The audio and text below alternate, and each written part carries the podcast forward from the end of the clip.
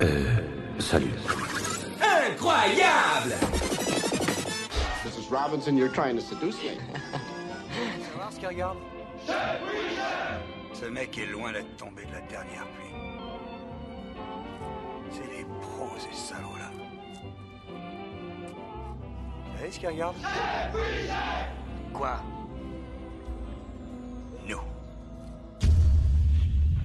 Bonjour à tous et bienvenue dans euh, C'est quoi le cinéma l'épisode 2, l'épisode du mois de février, votre podcast mensuel sur le cinéma euh, qui complète le site c'est quoi le cinéma.fr.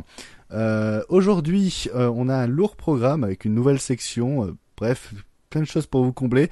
On va parler de The Souvenir, Burning Paradise, La Lune s'est levée, Red Rocket, The Innocent. On va parler euh, très en bref dans une nouvelle section de Big Bug, Mort sur le Nil, La vraie famille, Les jeunes amants, Une jeune fille qui va bien. Tout ça pour vivre sur le thème du mois, l'importance de la musique au cinéma où vous découvrirez à l'instant T euh, les films dont on va parler et se concentrer ensuite sur notre sujet principal, la chair et le sang de Paul Verhoeven. Pour ce nouvel épisode, je suis en compagnie de Vince qui revient pour son deuxième épisode. Bonjour Vince, comment ça va? Bah ça va, euh, très content de revenir. En plus, on a plein de beaux films à aborder, donc euh, toujours un plaisir.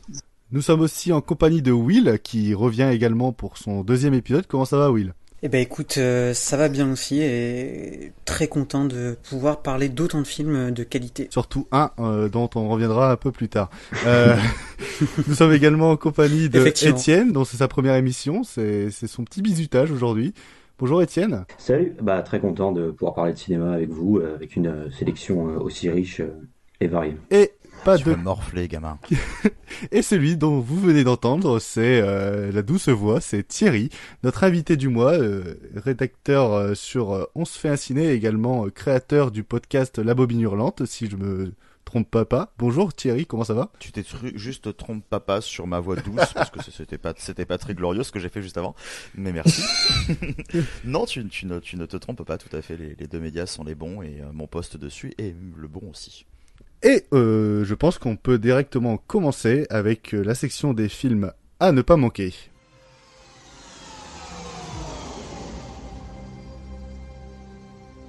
Un commencement est un moment d'une délicatesse extrême. À présent, mon château. Parle-moi un peu de ma personne. Vous êtes Bouléric. Bouléric. Ce qu'on a pu rire au bureau avec ça. Ton esprit doit rester concentré sur ce qui se joue ici et maintenant. Mais Maître Yoda a dit que je devais être attentif au futur. Connard, tu te crois peut-être dans un film de Yakuza Ce futur est presque révolu. Mais il n'est pas perdu. Demain, tu me diras merci. Pour démarrer cette section des films à ne pas manquer, nous allons commencer euh, tout doucement, euh, enfin tout doucement avec un, quand même un gros morceau. On va parler de The Souvenir, euh, partie 1 et 2 de Jonah Hogg, euh, avec euh, notamment Honor Sweetenbein. Je ne sais pas comment dire, je suis désolé si j'écorche son nom. C'est la fille de Tilda Swinton, Tilda Swinton qui joue également dans le film, et également Tom Burke qui va jouer un mari euh, très très maladif. Euh, L'histoire, pour la faire courte, euh, dans la partie 1, ça raconte la relation maladive entre Julie et Anthony. Qui est une autobiographie de la réalisatrice Jonah Hogg au début de cette relation maladive que a connu euh, justement Tilda Swinton qui joue également dans le film et la partie 2 c'est euh, la suite de, de l'aventure de Julie après euh, après une certaine conséquence qui fait qu'elle doit tourner un film parce que c'est une jeune réalisatrice. J'ai essayé de la faire courte parce que le synopsis dure beaucoup trop longtemps. J'ai envie de laisser la parole à quelqu'un d'autre, même si c'est moi qui ai choisi le film, histoire de pas monopoliser la parole. Vince, qu'est-ce que tu en as pensé de The Souvenir? Eh bien, euh, alors d'abord la partie 1. Euh, c'est un film assez intéressant déjà, je trouve, dans l'esthétique. Euh, Il y a pas mal d'idées de cadre assez intelligentes, je trouve. Et euh, l'histoire qui est racontée euh, est plutôt intéressante, même si je dois avouer que le rythme m'a un petit peu décontenancé par instant. Je trouve le film un peu long, mais euh, mais globalement c'est un bon film et surtout euh, ce qu'il sème en fait dans la partie 1 euh, vient comme une grande récompense dans la partie 2 qui m'a beaucoup plus enthousiasmé qui est davantage centré sur la création cinématographique et lié à la vie de, de, de, de la jeune héroïne du film et donc sur les événements euh, passés dans, dans, dans, dans, la partie 1. Et, et moi, ouais, j'ai été beaucoup plus charmé par la partie 2, qui m'a pas mal rappelé certaines situations de tournage en école de cinéma. Et c'était vraiment un très très bon film, ça, ça joue très très bien. Euh, voilà, j'ai vraiment bien apprécié la mise en scène et le, et le discours parfois que je trouvais assez malin. Ouais, c'est souvent les avis euh, qui voilà. c'est c'est souvent les avis qui ressortent. Hein. D'ailleurs, c'est à peu près euh, le même que que j'ai moi personnellement sur euh, sur The Souvenir, c'est que la partie 1, il faut faut, faut vraiment s'accrocher. Enfin, au bout mm. de 40 45 minutes, c'est vrai que ça ça reste quand même très très monotone, très très plat et voilà pour ressortir du du sommeil qui est en nous pendant euh, cette première partie et cette indifférence quant à cette relation toxique certes et qui est assez intéressante sur le papier mais beaucoup trop étendue euh, bon, pour moi, euh, pour vous l'avouer, hein, euh, ce qui m'a réveillé, c'est parce qu'à un moment dans le fond, on entend Smolton Boy de Bon Skimit et je me suis dit bon. Euh... c'est vrai. je pense, ah, ah, bah, j'ai clairement pensé à toi là. Je me suis dit, euh, Louane, sont un bâton par minute, c'est bon. Ah bah... Ouais, pareil, j'y ai pensé aussi. je me suis dit. Ah.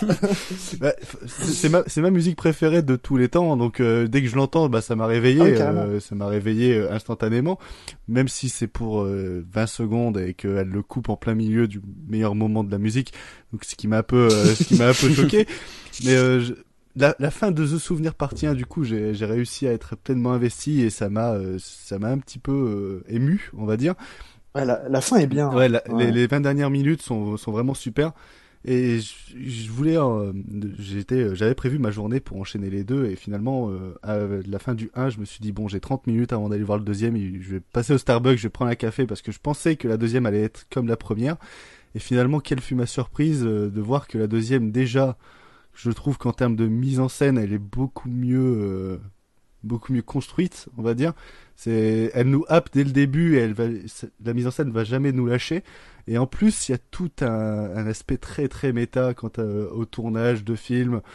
En plus d'être une méta par rapport à la vie de la réalisatrice aussi, mais euh, c'est un film dans un film qui va faire en même temps plein d'hommages au cinéma euh, et à l'histoire du cinéma. C'est il y a toute cette dernière partie de pendant 10 minutes où elle va passer euh, de tournage en tournage de, de comédie musicale américaine aux films expérimentaux allemands. Enfin, il y a, plein de choses comme ça qui, sont dans, cette partie 2 qui moi m'a vraiment euh, bouleversé et que j'ai trouvé vraiment vraiment super. Vince, Will, Will, tu l'as, t'as vu aussi les deux parties. Euh, tu les as vues très très récemment d'ailleurs. Euh, euh, qu'est-ce que tu en as pensé? Ouais. Alors écoute, j'ai vu la deuxième partie un jour d'intervalle après la première. Et comme vous, c'est vrai que la première partie, je l'ai moins appréciée, mais pour autant, je la trouve déjà essentielle hein, pour ce que la deuxième partie elle va raconter, puisque le processus de création artistique, du coup de de création du film, euh, de la jeune réalisatrice, il se fait comme euh, travail sur soi puisque c'est un film qu'elle va réaliser pour se libérer. Euh, elle va littéralement mettre en scène son trauma en fait du premier film. Donc ça c'était intéressant en plus du fait que ce soit une immense mise en abîme puisque l'histoire qui est racontée c'est aussi l'histoire de la, de la réalisatrice donc de comment elle s'appelle? De Joanna Hogg. Yes. Après moi, j'ai bien aimé la première partie aussi, justement, sur la mise en scène, parce que je trouve qu'il y a un, il y a des, y a des choix euh, de mise en scène comme si la réalisatrice voulait distancier ses personnages. Et je trouve que ça, ça donne une atmosphère qui est assez pesante. Et on ressent quand même assez bien euh, tout le, tout le froid, tu vois, de la relation entre les deux personnages. Justement. Ça, je trouve que c'est plutôt pas mal. Justement, je trouve que dans la deuxième partie, qui est mise en abîme, du coup, de la première partie aussi, euh, elle en parle justement de cette distance avec les personnages, euh, mmh. avec son personnage principal, et de, la manière dont elle a voulu réaliser mmh. cette première partie. C'est ça que je trouve vraiment euh, fabuleux. Ouais. Et du coup, tu vois, le lien entre les deux films, il se fait euh, super bien. Après, c'est vrai que la première partie est peut-être un peu trop longue et je trouve qu'il y a quelques scènes qui qui étaient pas forcément nécessaires. Mais ouais, après la fin, la première partie reste très bien. Qu'une scène avec Tilda Swinton qui est très touchante où elle se confie à sa mère, c'est vraiment très beau. Mais euh, oui, après euh, la deuxième partie est quand même bien mieux Et comme tu l'as dit, il y, y a une séquence qui est incroyable où on passe de tournage en tournage. On a un hommage, ouais, clairement à la comédie musicale. Et je trouve aussi même au cinéma de Pressburger, parce qu'il me semble euh, Oui. qu'en termes de couleurs, tu vois, euh, tu vas avoir une genre une superposition de rouge, de bleu. Enfin, tu ouais, Il y a t'as un- l'impression de te retrouver, tu sais, sur le tournage d'une question de d'une vie ou de mort. Ouais, exactement. Dans le choix des couleurs. à ça, ouais. Avec l'escalier là qui monte. euh, Ouais. ça Et du pas coup, mal euh, penser à ça. Ouais, mais en plus de ça, tu vois, enfin, c'était une séquence qui, qui apparaissait et euh, clairement, je m'y attendais pas du tout, donc ça a été euh, une belle surprise. Sinon, c'est un beau film, je trouve, sur euh, sur la reconstruction euh, et ça parle aussi du, du cinéma comme moyen de se reconstruire, donc c'est c'était très bien, voilà. Et euh, avant de passer à Étienne, qui lui aussi a, a- a vu les deux parties, on va divaguer très distinctement sur euh, sur Thierry, qui euh, qui lui n'a vu que la première partie. Thierry, qu'est-ce que tu en as pensé? Là, vous me frustrez surtout. hein. C'est. euh, C'est assez parce que enfin ce que vous dites de la deuxième partie m'aurait probablement bien plus charmé que la première. Mais- Après la première c'est une question contextuelle. Hein. C'était mon troisième film de la journée. Je venais de voir deux films qui étaient assez lourds aussi et oppressants à regarder. Enfin surtout le second. Et peut-être que j'avais pas forcément envie de, de me retrouver encore une fois dans, dans, voilà, dans une description de relation ultra toxique avec un personnage qui est complètement capitonné euh, avec ce, ce gars. En plus, on a, enfin moi ce que je trouve intéressant en fait, c'est que euh, la réalisatrice met en parallèle le premier émoi avec euh, la première déception, Mhm. puisque la relation que, euh, vit cette jeune fille, c'est sa première en plus. La première fois qu'elle s'implique vraiment dans quelque chose, elle le décrit comme tel, donc elle découvre l'amour par de la pire des façons. Elle a pas, elle a pas découvert les amours adolescents où t'as des petites déceptions, mais t'arrives à rebondir, où tu t'arrives à préparer à ça en fait. Normalement, ce, ce truc-là, c'est le boss de fin des mecs toxiques, quoi. T'es censé en avoir vu quelques-uns avant, quoi. Et à la fois, il y a, il y a cette espèce de, de carcan, bah, notamment par le fait que le personnage, euh, bah, voilà, touche à des substances, se laisse aussi aller. On sent qu'il y a un mal-être. Le mec n'est pas totalement dans le contrôle par rapport à elle. Ce qui fait qu'en fait, sans lui donner des excuses, on a ce côté, on comprend ce personnage qui, euh, qui fait la pire des conneries, qui se dit si je reste avec lui, je vais le changer. Et donc toi, tu vois toutes les décisions qui sont prises au fur et à mesure. Tu vois que c'est horrible, tu sais ce qui va être décrit. Donc là-dessus, je peux pas dire le contraire. J'ai trouvé ça assez brillant, assez bien écrit, très bien retranscrit à l'écran. Et euh, certaines choses qui m'ont un peu agacé du coup, euh, notamment ouais, le rythme m'a un peu agacé. J'ai trouvé ça un petit peu trop long, c'est ce qui était dit juste Ouais. avant. Et, euh, et du coup, j'ai trouvé que bah, vu que les choses étaient assez facilement comprises, c'était très difficile de, enfin, de devoir subir entre guillemets hein, des, des scènes supplémentaires où j'avais quand même compris là où ça voulait en venir et vers quoi ça allait. Donc j'avais envie que ça accélère un petit peu plus. Et euh, Bah, c'est surtout qu'en fait, l'impression la, toxici- la, la toxicité du, du, du mec, en fait, euh, elle est, euh, à un moment, il y a comme un enchaînement, en fait, de scènes où, regardez, ce mec est toxique, ce mec est toxique, ce mec est toxique, ce Ouais, mec est toxique. Et quand c'est étendu sur vraiment 30, 40 minutes, au bout d'un moment, on a compris. C'est poussif un peu. On a, ouais, on- Ah, euh, quand, quand ça va même sur la scène où euh, elle rentre chez elle, il y a un gars qui est là, qui a rien à foutre là, elle le fout dehors, il dit Hey mon manteau T'es là, tu fais On a, on a, on a compris Oui, que le mec regardait des gens, des exactement. zonards Ouais. et tout. Enfin, je veux dire, c'est- Enfin, mais, euh, et en fait, le seul truc qui m'a. En fait, qui m'a en réalité agacé, mais maintenant que je vois ce que vous dites de la deuxième partie, ça m'aurait peut-être charmé. C'est qu'il y avait euh, dans les prémices du film qu'elle est en train de faire, donc qui n'est pas le film sur sa relation encore, mais vu qu'elle bosse à côté qu'elle fait ses films, ses tournages, il y a un trop plein de références qui m'a un peu agacé et qui faisait un petit peu euh, on est dans la voiture et tout à coup justement ah, elle fait ah là là Ah, j'adore oui. enfin c'est pas lui le gars qui lui Le fait Godard et Powell et hein. Pressburger oh là là t'as vu Rivette il a dit que machin et tout et là je fais oui alors on a compris que tu kiffais la nouvelle vague et que t'as envie d'en faire mais moi du coup ça m'a agacé j'étais là je mais mais si dans la deuxième partie elle met au final à profit ces espèces de euh, surréférences qu'il y a dans la première en commençant à calquer les styles et en, en donnant une œuvre somme en fait qui répond aussi à son besoin de, de s'évader par le cinéma qui a l'air du coup de répondre un peu à à ce qu'elle a fait de cette relation, ça, ça m'intéresse. Du coup, ça me donne envie de voir la seconde Bah, partie pour vraiment juger l'œuvre dans son intégralité. la deuxième, c'est vraiment Joanna Hogg qui, euh, qui, à travers du personnage de Honor Swinton Byrne, euh, réalise ce, son, la première partie en fait. Et donc du coup, on a même des, des, des, des séquences où je sais plus si c'est sa scénariste, sa productrice, machin, qui fait oh tu devrais faire comme l'a fait Godard là à ce moment-là, ça serait bien, etc. Ouais, ouais. Et donc du coup, Ah, c'est ses potes qui disent ça. c'est pour ça que des fois, à l'é- à l'écran, on pourrait euh, voir euh, certaines références, même dans les cadrages, etc. Parce que, bah, justement, il y a des gens qui se sont dit, bah, tiens, tu, tu devrais faire comme ça. C'est pour ça que moi, la deuxième partie, où euh, je suis ressorti, j'étais, euh, j'étais un peu dépité, quoi. Et, et, et, et, et elle a pris, elle a pris des points après la deuxième partie. Enfin, pour moi, le, le film prend des points.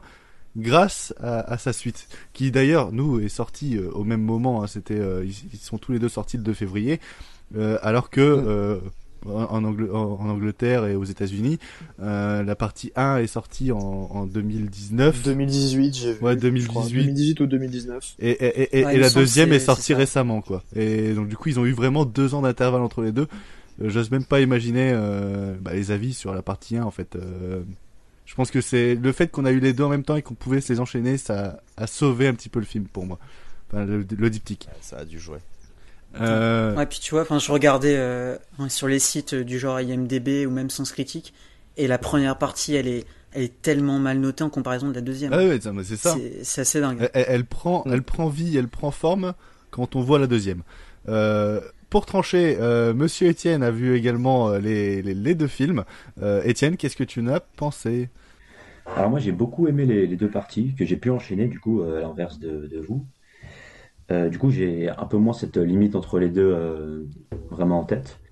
Mais en tout cas le film j'ai beaucoup les deux films du coup j'ai beaucoup apprécié. C'est quand même comme tu viens de le dire c'est quand même assez cool de pouvoir avec avec le travail des distributeurs français de pouvoir enchaîner les deux et ça favorise vraiment euh, bah, l'expérience qu'on peut avoir. C'est Condor Film. C'est assez rare. Condor Film, le, le distributeur. Condor. Ouais. Et bah, Chapeau. hein. Super. Ouais, ça c'est assez cool. Euh, donc moi j'ai plutôt, même la première partie j'étais déjà vraiment dedans et j'ai plutôt bien apprécié. Euh, Il y a vraiment un énorme travail sur la, la texture de l'image, des costumes euh, et des couleurs que j'ai vraiment beaucoup apprécié et qui m'a vraiment fait rentrer dans le film assez rapidement, avec un rythme plus lent effectivement pour la, pour la première partie, mais qui, bon, bah, évi- évidemment, euh, comme vous l'avez dit, euh, ce qu'on voit dans la, dans la première partie va se ré- réaliser en, sous forme de film dans la deuxième. Et ça, c'est vraiment un projet que je trouve extrêmement intéressant et je le trouve très abouti euh, dans, dans sa deuxième partie, effectivement. Mais euh, donc, ouais, moi j'ai été vraiment, vraiment convaincu par l'atmosphère en général du film et les deux films et les deux parties m'ont vraiment beaucoup plu.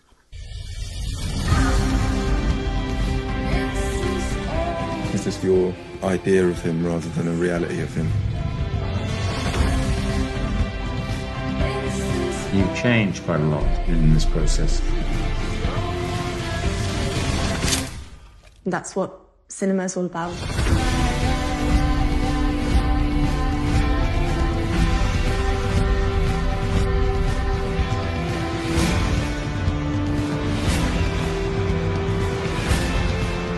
Something that people are not going to forget as soon as the credits roll.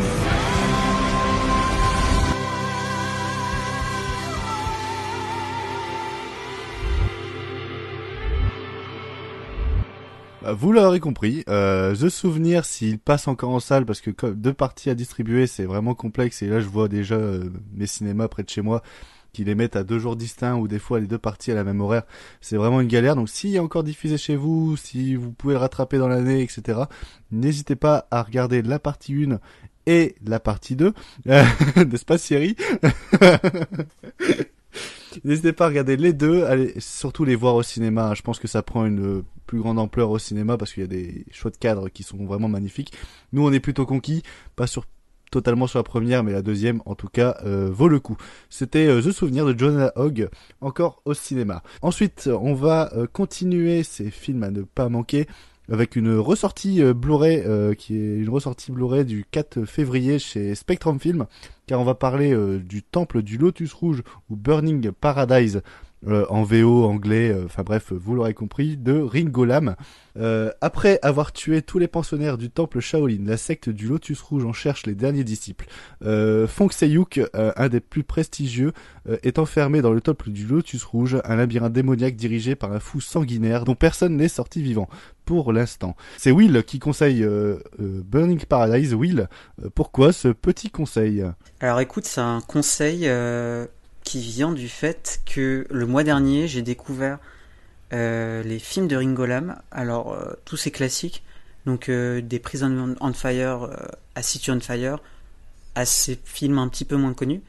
Et ce film-là, il est un peu particulier parce que c'est un film d'arts martiaux et c'est pas quelque chose que Ringo Lam fera après, il me semble, dans sa filmographie.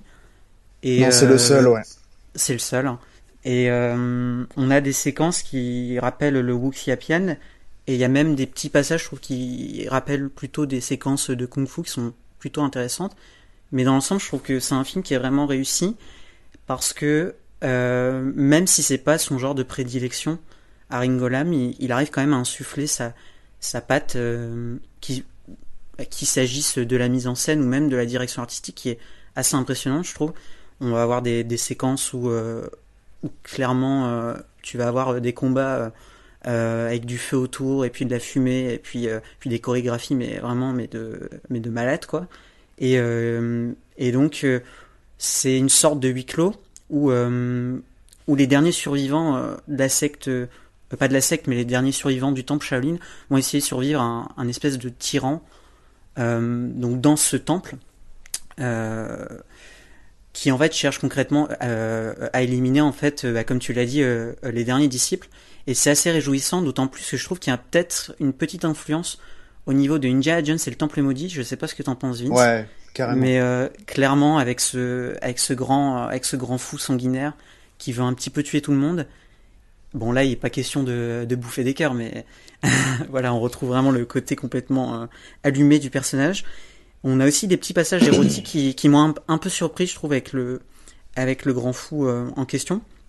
Et sinon, euh, voilà, c'est parfaitement maîtrisé sur la mise en scène, c'est Ringola, mais en même temps, il arrive euh, concrètement à humaniser les personnages. Son personnage principal qui est vraiment super, qui est incarné par Willy Chi. Et voilà, c'est c'est vraiment un très bon film, d'autant plus que c'est pas le Ringolam classique quoi que t'as l'habitude de voir. Et comme c'est disponible en Blu-ray dans une belle version, ben n'hésitez pas à aller le découvrir. Oui, qui est sorti euh, chez Spectrum Film hein, le, le, 4 février. Euh, Thierry, euh, il me semble que tu l'as vu également. Qu'est-ce que tu en penses Yep. de Burning Paradise? Euh, c'est vrai que je trouve ça assez étonnant dans le sens où ça sort pas mal de, euh, de son style, enfin de des films que fait Ringolam habituellement, tout en en conservant effectivement son identité et la preuve que quel que soit le style en fait auquel il s'attaque, il arrive à être pertinent et à et à pouvoir euh, bah, faire quelque chose en fait avec sa caméra. Euh, je trouve que c'est important de, de regarder un peu sa contextualisation. Ça fait partie de cette, enfin, de, de ce côté foisonnant des productions de Choyark du début des années 90, où il prenait tous ces poteaux qui avaient des fois du mal à produire des films ou faire des trucs et il leur disait bon. Euh, j'ai plein de trucs sous la main, vas-y, fais ce que tu veux avec, mais par contre, tu conserves un peu ce que je faisais. Et euh, il y a le côté, euh, enfin, en plus, enfin, en français, on appelle ça la sec du lotus rouge. Ça me fait penser à la sec du lotus blanc, qui était le second. Il était une fois en Chine, quoi. Ouais. Et euh, on est on est éloigné quand même hein, des trucs, hein, mais euh, mais il y a un côté en fait dans même dans l'écriture des personnages et tout. Moi, c'est le seul seul reproche que j'aurais à faire au film, mais c'est le, seul reproche que je fais à pas mal de films H4 de cette époque-là, c'est que je, trouve que l'écriture des personnages est quand même turbocone la plupart du temps. Et euh, ah, il y a, y a un humour qui est très enfantin et en fait c'est vrai que dans un truc qui a une ampleur comme ça où euh, on te met une ampleur génocidaire quand même, on te parle d'une secte qui a, qui a vraiment décimé euh, l'intégralité d'un temple, que les gars ils sont en mode, euh, ils sont tous fait emprisonner, enfin c'est, ça peut être assez chaotique ce qui leur arrive, mais il y a un côté, euh, on fout quand même une romance au milieu avec oh là là, qui c'est qui m'a touché le cul et, et des blagues un peu débiles. Ça fonctionne parce que ça a un charme qui est propre à tout ça, mais sur le moment, des fois j'aurais bien aimé que ce soit un, petit peu plus sérieux. Par contre, à partir du moment où tu arrives à accepter ça, et c'est très facile à accepter, mais qu'est-ce que c'est généreux quoi. Ne serait-ce que euh, dans les dans le enfin les, les bastons dans le désert au tout début où euh, où, le mec t'en fout plein la vue et vraiment il, il est en train de faire un film d'action avec des guns et il remplace ça par les points dégâts quoi. Et euh, il- c'est ça, il te fait des inserts sur les mains qu'avance comme s'il te filmait une balle quoi, c'est c'est assez fou et c'est tout le temps euh, généreux quoi. Dès l'instant qu'il est dans l'action, euh, Ringo Lam fait tous les plans qu'il peut, c'est hyper lisible, c'est super agréable à regarder et ouais, je me suis vraiment régalé, je le connaissais pas je suis content. Et pour terminer, hein, étant donné que le sujet est propice à Monsieur à Monsieur Vince, euh, notre spécialiste euh, du cinéma asiatique, qui s'il n'est pas là dans une émission, vous allez le ressentir. Euh, ton avis sur Burning Paradise, euh, Vince? Euh, bah écoute, euh, moi c'est un film que j'avais euh, découvert il y a deux ans quand je me faisais pareil la filmographie de Ringo Lam. Euh, et je l'avais regardé dans une qualité DVD un peu plus modeste. Et donc euh, là j'ai pu le revoir euh, avec euh, ce beau Blu-ray euh, signé Spectrum Film dont je trouve le master absolument splendide. Enfin franchement j'étais assez épaté. Et, euh, et donc c'était très sympa de le revoir. moi, c'est un film qui m'a toujours marqué par le par ses chorégraphies que je trouve absolument euh, dingues, du- d'une énergie folle. Et, euh, et en fait, c'est marrant parce que, comme tu l'as dit, Will, bah, c'est le seul euh, film d'arts martiaux de la carrière de, de Ringo Lam, euh, qui était plutôt habitué à des euh, à des, des polars ou des, des films euh, urbains. Euh, mais malgré tout, en fait, il garde cette euh, rage qu'on qu'on pouvait retrouver dans, dans sa façon de, de, de filmer la violence euh, dans, dans ses films euh, plutôt euh, urbains, euh, qu'on retrouve là parce qu'il y a une espèce de, de, de patte, euh, enfin d'ambiance assez euh, assez sombre, je trouve quand même par moment et, très violente. Enfin c'est, il est étonnamment gore ce film, je trouve, pour un film d'arts martiaux. C'est pas c'est pas si commun que ça. Euh, même si euh, dans comment dire dans, dans sa façon d'être- construit, d'être imaginé, ça fait pas mal penser aux, aux productions de Choi Ark et notamment Il était une fois en Chine.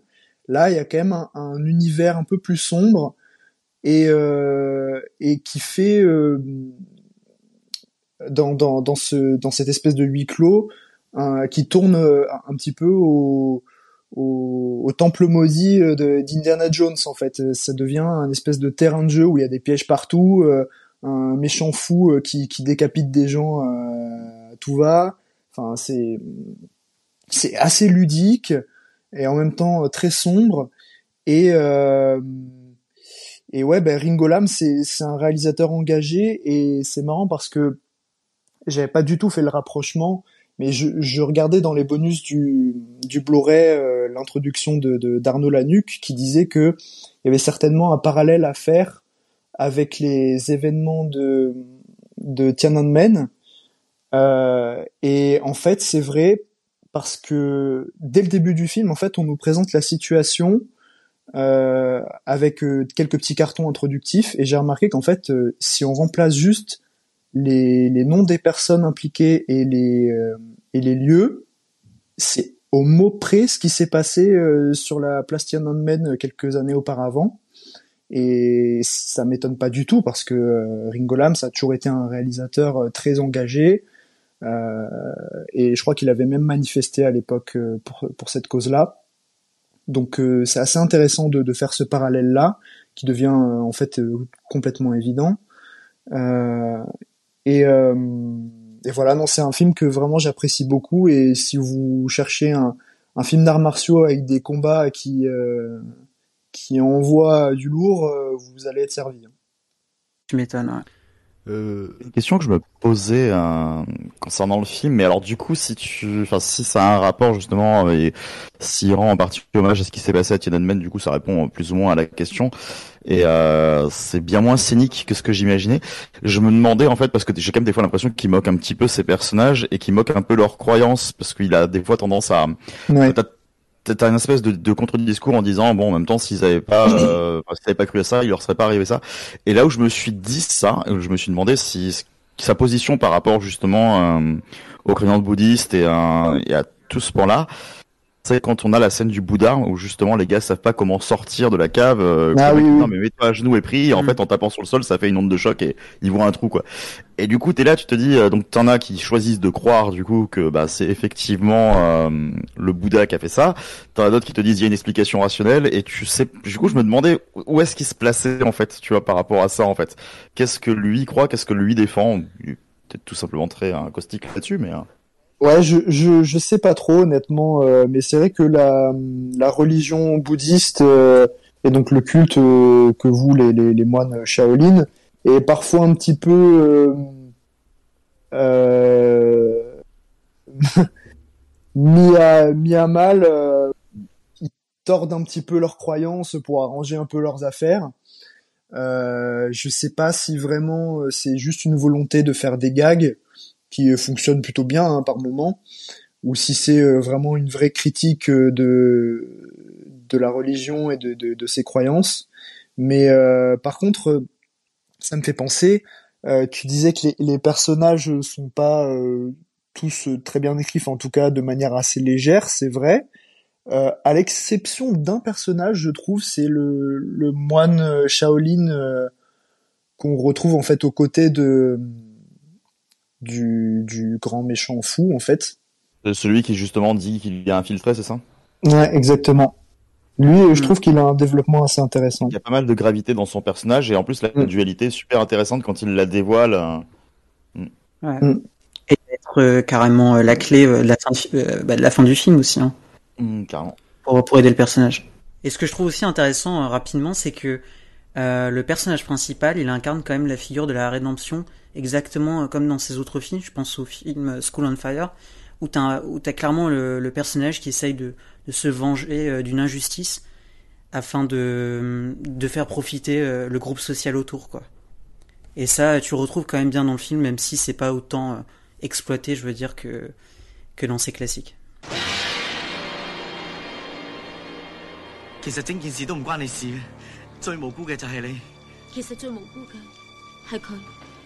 佢，佢从来都冇讲过嘢。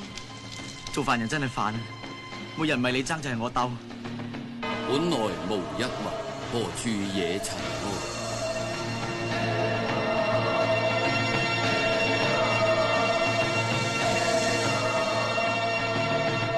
Vous euh, l'aurez euh, compris, euh, Burning Paradise est une euh, recommandation euh, pour les trois personnes qui l'ont vu euh, s- autour de cette table euh, virtuelle, on va dire.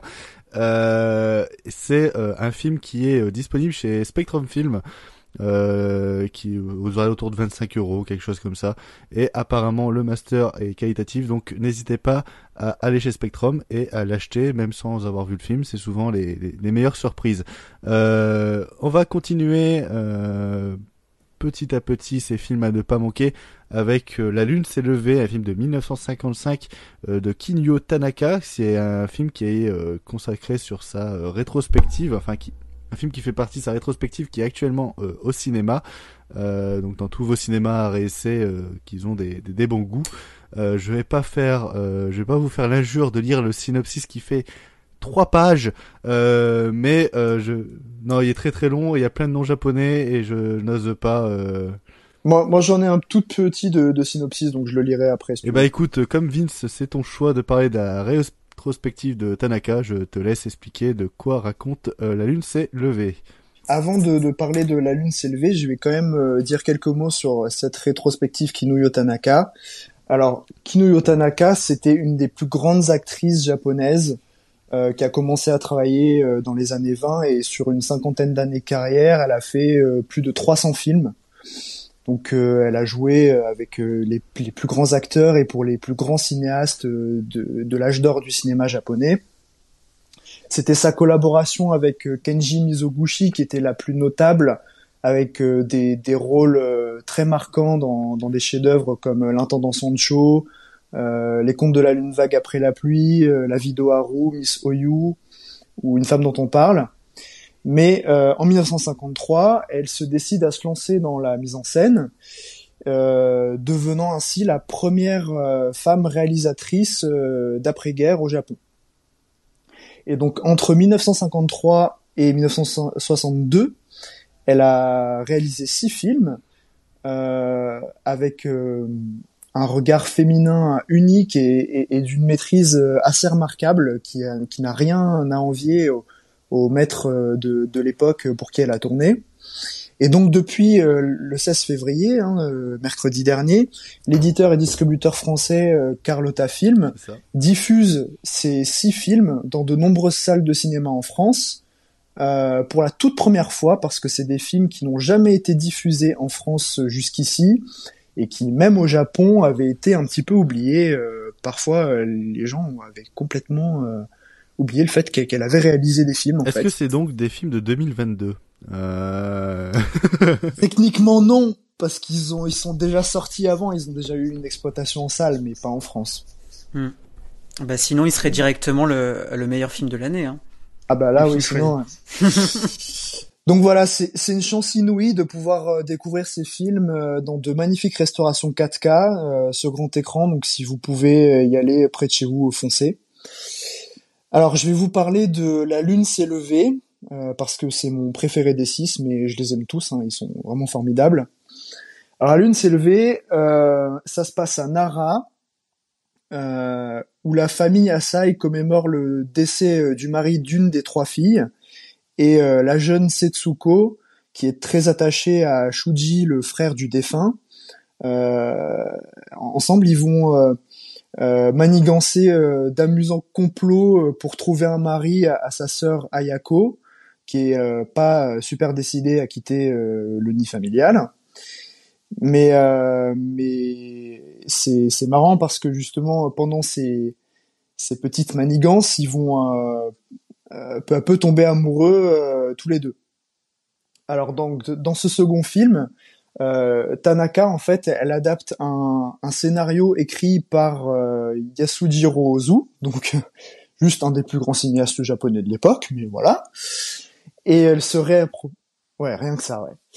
Et elle se réapproprie totalement euh, son univers et ses thèmes de prédilection, c'est-à-dire euh, les jeunes filles en âge de se marier qui vont devoir trouver l'amour et quitter le- leur maison, et laissant ainsi les parents seuls vivant à la campagne pour partir vivre à Tokyo, euh, ville moderne et en pleine croissance économique après la guerre. Et donc de ce postulat, on se retrouve tra- transporté aux, quatre coins de Nara et, de, la maison familiale pour jouer un petit peu les, cupidons avec euh, donc euh, la, jeune Setsuko et, euh, et, son ami Shuji.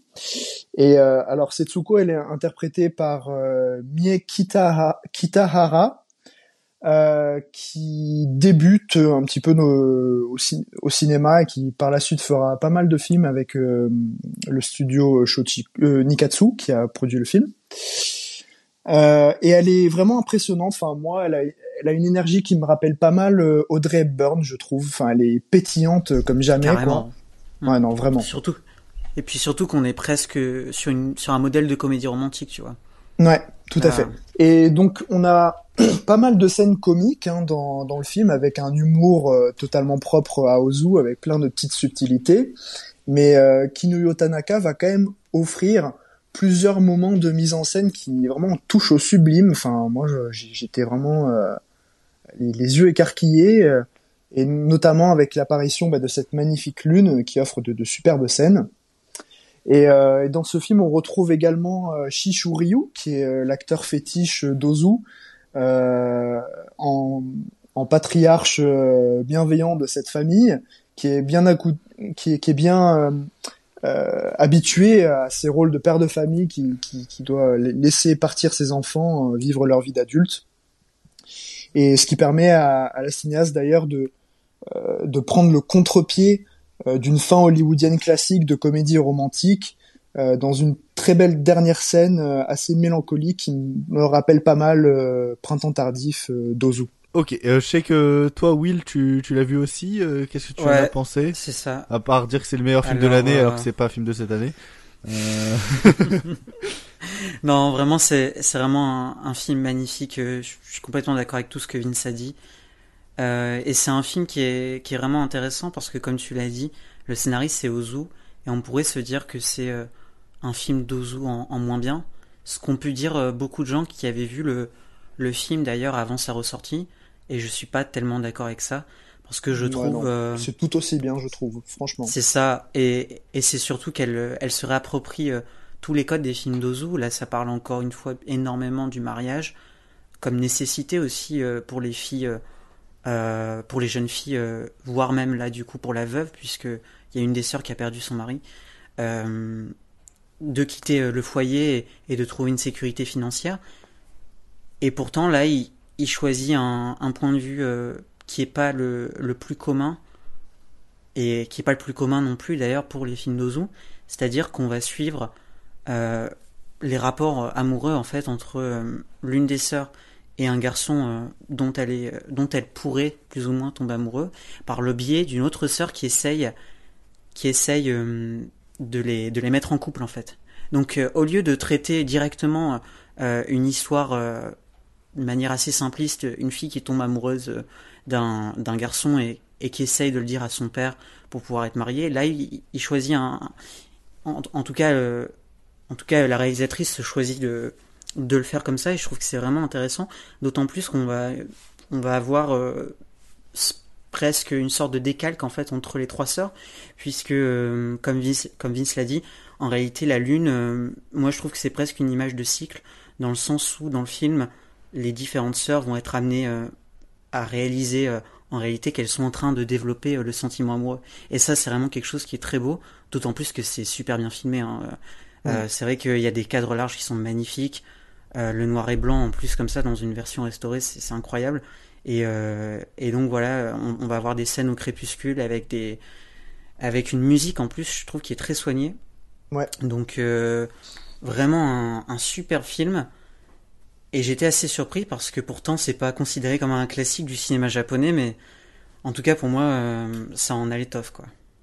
Ça devrait, hein, clairement. Thierry euh, a su qu'on allait parler de la rétrospective de euh, Tanaka, mais ne savait pas précisément au jour où j'ai publié le conducteur à travers l'équipe que euh, ça allait être La Lune s'est levée, étant donné qu'il fallait le temps que Vince rattrape les six films pour choisir le, film du mois.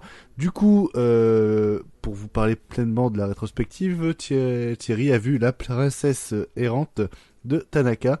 Euh, Qu'est-ce que tu en as pensé euh, de, de- de- du style de réalisation de Tanaka et de La Princesse errante hein, du coup? Alors, le style de réalisation, c'est clairement, euh, de toute façon, ce que disait Vincent dans, dans l'introduction de cette réalisatrice, c'est clairement une actrice qui vient du cinéma classique de Mizoguchi et ça se sent. En tout cas, dans La Princesse errante, tu sens qu'elle a pris ses armes là-dedans, Ouais. dans la première partie du film. On a beaucoup de scènes en intérieur qui m'ont fait penser à beaucoup de films de Mizoguchi. Et, euh, et dans le très bon sens du terme, en fait, moi, c'est ce que c'est ce que je disais tout à l'heure dans un avis bref, où je disais qu'elle a pas du tout à scier face à des grands réalisateurs japonais. Elle en a, elle a compris l'essence de ce cinéma, elle en a capté les codes et euh, putain, qu'est-ce qu'elle le fait bien, quoi. Euh, pour parler du coup de la princesse errante, donc du coup ça va être, euh, c'est issu d'une biographie aussi, qui est la biographie de Hiro Saga, donc qui va vivre euh, les, enfin une, euh, une femme qui a vécu à peu près les mêmes choses que la, le personnage principal de ce film, qui est donc l'histoire de Ryoko, qui est une, euh, une fille de bonne famille, hein, donc du coup qu'on considère comme une princesse plus ou moins, et pour laquelle on va réfléchir à un mariage d'intérêt qui lui est proposé euh, en plein conflit euh, guerrier, donc du coup, et un ambassadeur de l'armée essaie de, euh, de justement de, de la combler, et euh, on lui fait comprendre que euh, pour les affaires de sa famille, ce serait pas mal qu'elle fasse un mariage justement avec ce mec qui est aussi le frère de l'empereur de Mandchourie forcément, à partir de là, euh, le mariage d'intérêt se fait puisqu'elle l'accepte. Et on entre dans une première phase qui, moi, alors pour ceux qui me connaissent, là je pense à Louane et Vincent qui sachent qu'il y a certains sujets qui me font un peu tiquer. Il y a forcément un truc qui m'agace. Et ce que j'aime, c'est qu'elle prend le contre-pied. C'est que moi, il y a un truc qui m'agace énormément, mais que je suis toujours prêt à recontextualiser quand je vois ça, c'est la glamourisation des mariages forcés. Le côté, euh, oui, mais en réalité, tu vas vivre avec et tu vas trouver l'amour et tu vas apprendre à l'aimer. C'est quelque chose qui me fait énormément tiquer à partir du moment où c'est fictionnel. Sachant que ça faisait d'une biographie, je me suis dit, bon, je vais accepter ce que je suis en train de voir. Et le fait de voir un mariage euh, quasi heureux avec un petit chien à ruban avec lequel on regarde l'horizon alors que ça fait euh, deux semaines que t'es marié avec le cum, ça- ça me, ça m'énerve énormément. Mais le, le film en fait ne s'attarde pas là-dessus. Et là où j'avais peur qu'il parte là-dessus, en fait, il y a autre chose qui se passe. Il y a la guerre qui éclate, il y a la guerre qui les emporte. Le couple est séparé. Et en fait, on va, on va vivre une relation épistolaire, une relation d'amour à distance. Et ce qu'elle fait brillamment, c'est qu'à partir du moment où ça arrive, on ne s'intéresse plus à son époux. On apprend de temps en temps où il est, ce qu'il fait. Mais ce qui compte, c'est ce personnage-là. Ces personnages auxquels on ne s'intéresse jamais, en fait. Les femmes qu'on laisse derrière pendant que papa va à la guerre. Et euh, on va voir ce qu'elle subit, on va voir ce qu'elle va vivre, on va voir comment elle va, euh, avec sa fille, essayer de fuir toute cette situation en vivant des choses excessivement tragiques. Et, euh, et c'est d'une beauté assez affolante. Et autant dans la photo que dans plein de choses, il y a plein de symboliques tout le temps. On a, on a toute la symbolique avec les fleurs aussi, et euh, il y a un discours sur l'absurdité de la guerre en fait par deux cultures qui sont extrêmement similaires et qui s'affrontent pour des raisons de boîte aux lettres quoi. C'est en mode ah mais non je veux ce bout de terrain là, bah moi aussi, et qui sont en train de dire mais attendez, euh, on pourrait juste planter un arbre au milieu en fait et euh, regarder parce que moi je t'apporte ça, toi tu m'apportes ça et nos deux cultures elles sont fortes ensemble. C'est un discours qui est certes un peu naïf, mais qui à l'époque en plus euh, était important, qu'il est toujours aujourd'hui et qui est euh, qui est dit tel quel en fait, avec toute la naïveté et l'importance que ça que ça doit apporter. Et du coup, j'étais très très touché par le film et euh, bah, j'ai été ravi de, du fait qu'on m'ait parlé de cette rétrospective parce que je savais pas qu'elle avait lieu. Ah. Donc ne serait-ce que pour ça, je suis content. これで見納めでござりましょう。当分はどこぞへお忍び遊ばすのでござりましょうが。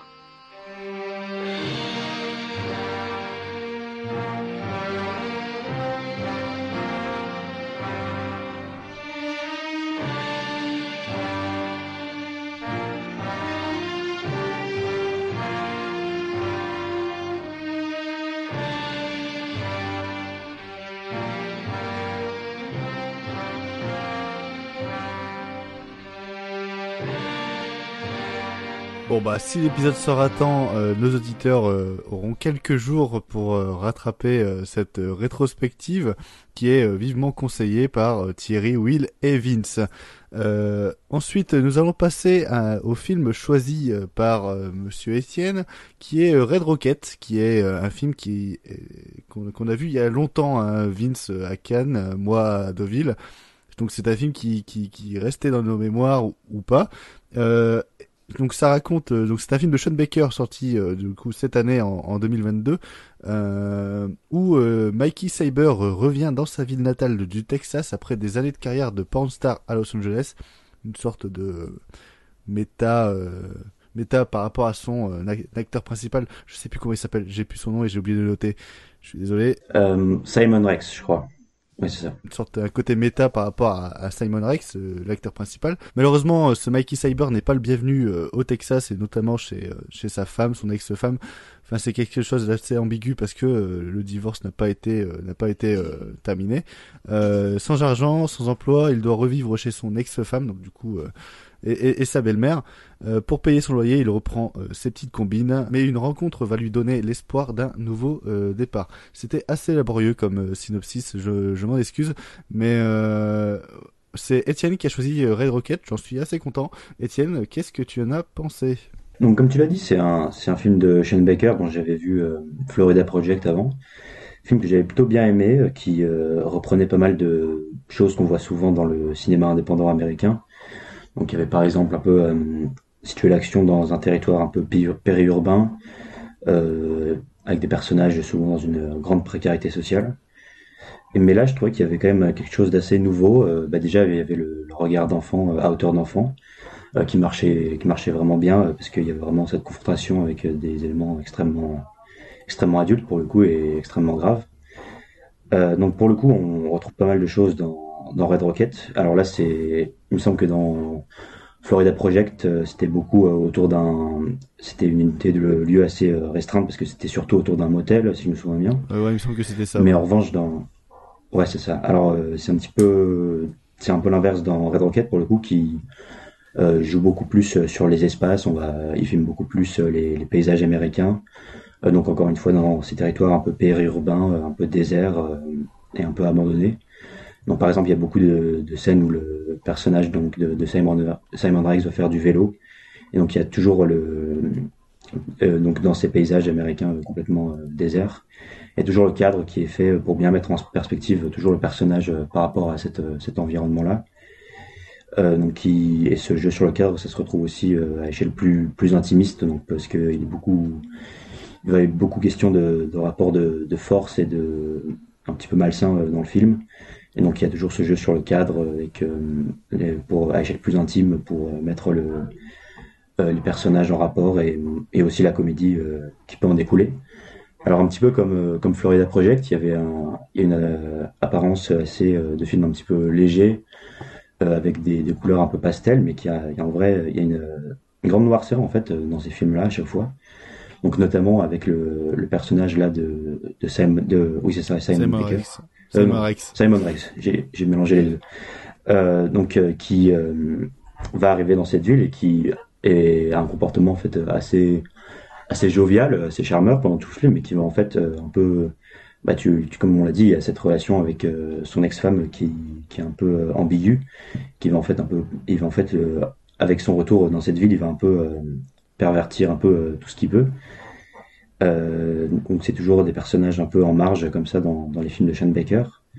Et avec la particularité donc euh, que même s'il arrive à avoir de l'influence sur euh, toute cette euh, communauté de personnages, ça reste comme quelqu'un de, de- dans une situation euh, assez précaire en, début de film, mais qui est vraiment euh, quelqu'un qui n'a pas vraiment de, recul envers lui-même, euh, qui est toujours charmeur, mais qui se pose jamais vraiment de questions et qui n'a qui n'a jamais de doute, euh, même quand il est puni euh, en fin de film.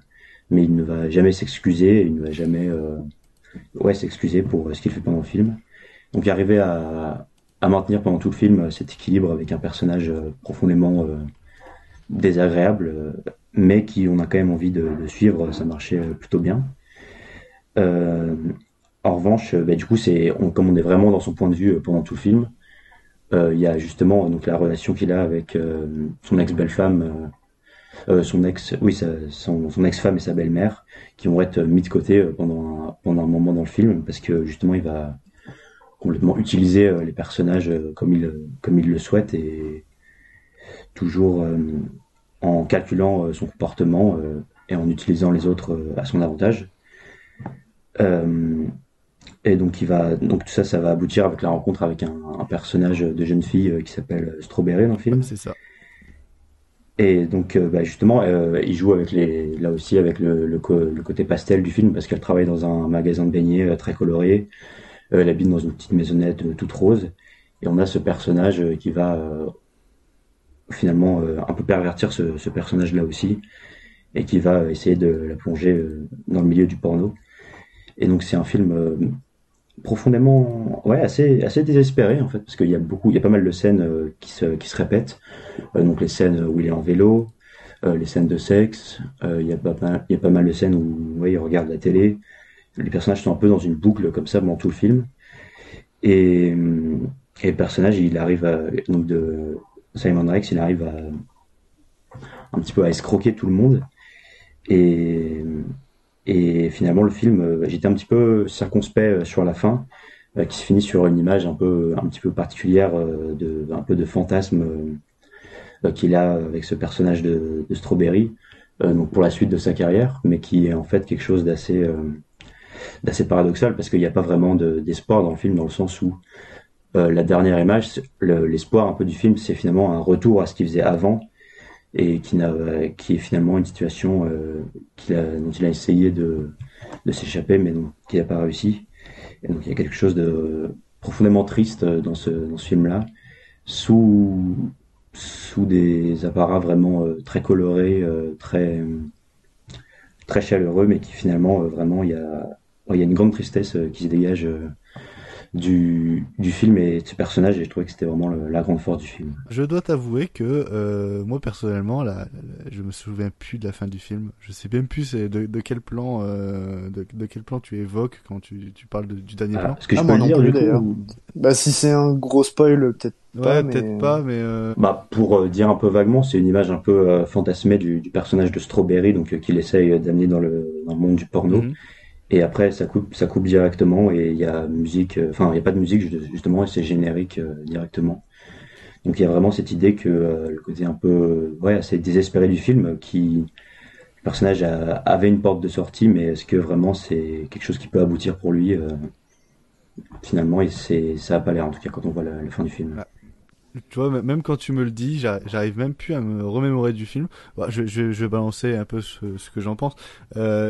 Plutôt- ça a plutôt bien vieilli dans ma dans mon esprit. Je, je veux dire que euh, la, la- séance, parce que le film il dure 2h10, 15 à, à Deauville, c'est plutôt bien passé, même si voilà, je dois avouer qu'à certains moments, je me suis quand même un petit peu fait chier parce que, bah, comme tu dis, il y a une routine qui s'installe, ça tourne en rond, etc. Et je dois avouer que avec 30 minutes de moins, je pense que le film se serait mieux tenu euh, sur sa durée. Euh, c'est un, un film que il est nihiliste, c'est une sorte de critique du rêve américain. Il y a, il y a cette personne un peu excentrique euh, qui est euh, Simon Rex qui s'installe dans un Texas très morose. Enfin, il y a, il y a- il y a quelque chose d'assez feel good dans Ouais, carrément, dans, ouais. dans, dans, dans l'aspect même du, du, du film bien que, que ce qu'il décrit est assez triste hein, c'est quand même euh, c'est quand même une sorte de critique américaine euh, en, pleine période de Trump hein, c'est pour ça qu'on le voit beaucoup à la télé aussi. Enfin il y y a quelque chose de que Simon Baker euh, veut pointer aux États-Unis qui a déjà été pointé. Sean Baker. Sean Baker. Putain euh, Simon Baker oui, bah voilà, bah, on, on- on va mettre le mentaliste et on va moins se faire chier. Euh... Oh, c'est pas sûr. Non, non, mais. C'est lui C'est- Là, c'est lui, c'est lui. Il a juste coupé ses cheveux. Euh, et il monte plus sa bite. Mais, euh, bah, bref, euh... bon, faut savoir que j'ai bu un petit peu d'alcool, hein, pendant l'émission, donc je suis désolé. Euh, du coup, euh, oui, on, on va justifier comme on peut. Euh, mais voilà, ça a bien vieilli dans, dans, dans mon esprit. Et quand il est sorti au cinéma, au départ, quand euh, il est sorti, je voulais emmener euh, mes potes le voir parce que je trouve que c'est quand même un film intéressant à regarder et quelque chose d'assez euh, sympathique euh, en, somme. Et finalement, en fait, je me suis, je me suis complètement désintéressé du, film et je dois avouer que ces 30 minutes de, où ça tourne en rond, etc., me me réfrègne à, à revoir à revoir le film malgré tout ce que j'en pense. Hein. Moi j'ai beaucoup aimé par exemple Tangerine de Sean Baker. j'ai beaucoup aimé Tangerine qui est, qui est quelque chose à peu près dans le même style, une caméra très euh, à l'épaule, une sorte d'image pellicule assez assez dégueulasse avec beaucoup de grains. Euh, sauf que c'est sur le monde de, prostituées et, de la transidentité. Euh, mais là, c'est euh, c'est c'est une ancienne pop star qui qui qui qui, qui arrive. Il y, a quand même beaucoup de scènes de de, de comédie qui moi m'ont m'ont vachement fait rire. Il y a des scènes aussi de de, de cul où des fois ils utilisent des gros zooms euh, juste pour une petite frame de seconde et je dois avouer que à des fois ça surprend et et c'est assez assez assez jouissif. Je pense qu'en fait le, film pour moi il se il, il, il, gagne au départ parce que euh, toute la complicité et toute euh, ces mésaventures, ces engueulades avec son ex-femme sont assez divertissantes. Il y perd euh, à partir du moment où ça tourne en rond, où il sait plus quoi faire et il sait plus qui arnaquer, et il y gagne euh, vers sa fin où euh, la relation avec Strawberry commence à, prendre forme et où il, commence à avoir quelque chose entre le, tragique et le comique qui, est assez, assez récente. Il y a toute cette scène de, long travelling pendant qu'elle chante au piano qui sur le moment quand elle arrive est assez euh, est assez impressionnante et assez intéressante aussi. Mais euh, voilà, c'est pas non plus une recommandation à 100% de mon côté. Je pense que ça peut être vraiment pertinent de, de, de, le voir parce que bah voilà, c'est pas non plus euh, c'est pas non plus une merde qui est derrière et c'est quelque chose qui est construit, c'est quelque chose qui est fondamentalement bon, mais vous allez en tirer un souvenir de, de visionnage, mais pas un souvenir d'apprentissage, de, de, de, de, de, spectateurs, on va dire, euh, pas un souvenir intrinsèque au film.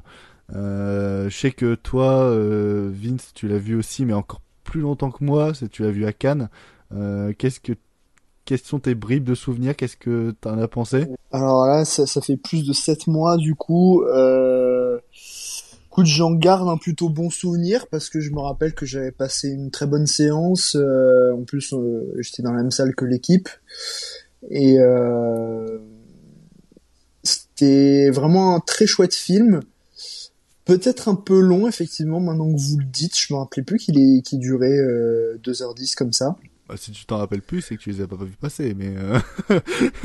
bah non, mais peut-être, mais je je me souvenais plus.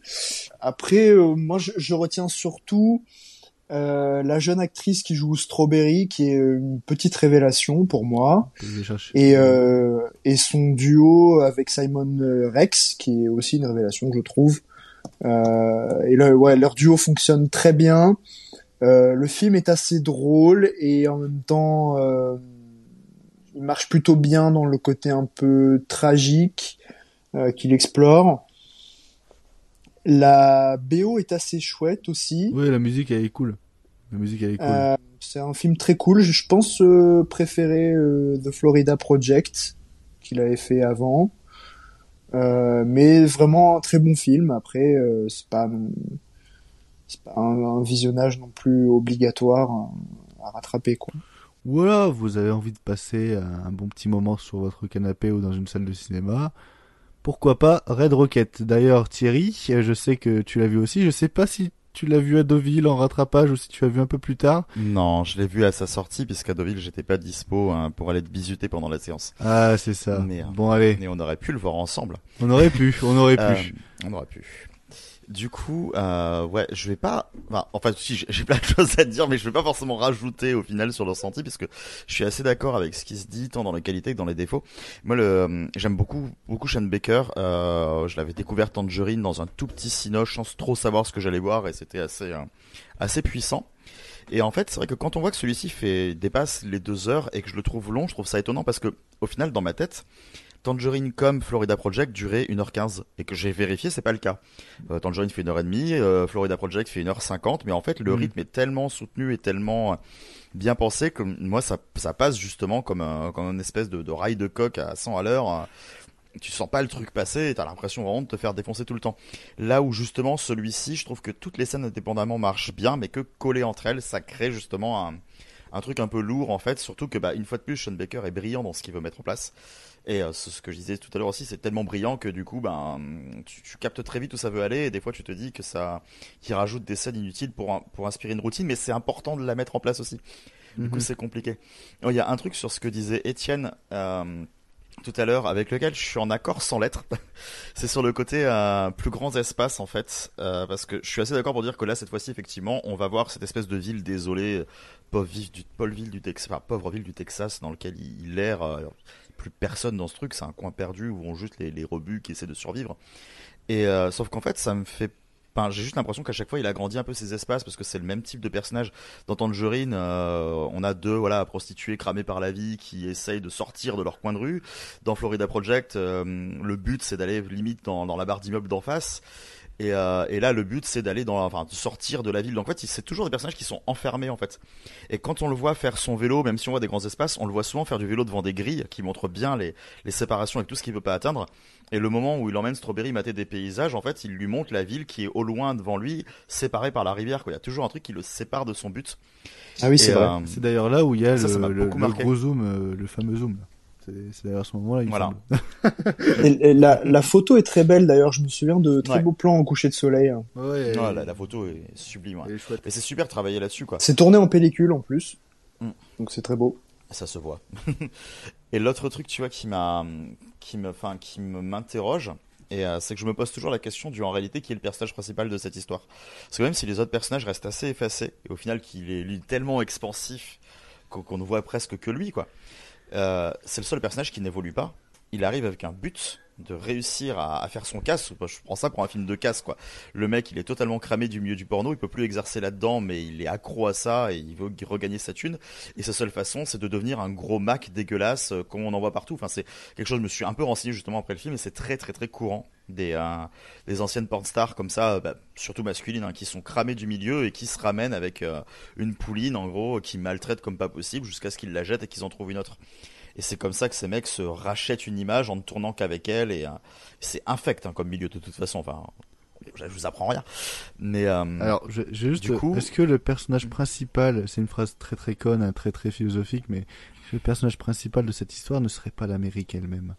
Déjà, déjà d'une part, mais en fait, tu vois, c'est ça. Pour moi, tous les autres personnages sont les personnages principaux parce que ils se prennent une bombe dans la gueule et ils vont passer du coup tout le film à apprendre à la rejeter. Du coup, je me dis au final, c'est eux qui évoluent, qui apprennent à se dire, on n'a pas besoin d'un mec comme ça dans notre vie, il faut qu'il dégage en fait. Donc là où lui va rester dans cette espèce de truc, ces personnages-là vont peut-être pas forcément sortir de leur précarité, mais au moins ils vont sortir un gars euh, horrible de leur existence. Parce que le fait qu'on, le fait qu'on apprécie autant le voir, c'est parce qu'on a surtout, enfin, moi dès le début du film, je, enfin, dès que j'ai capté ce qu'il allait faire avec Strawberry, en plus, enfin, c'est une gamine de 17 ans et le fait qu'ils se disent, euh, elle a passé l'âge légal sexuel, donc j'ai le droit de me la taper.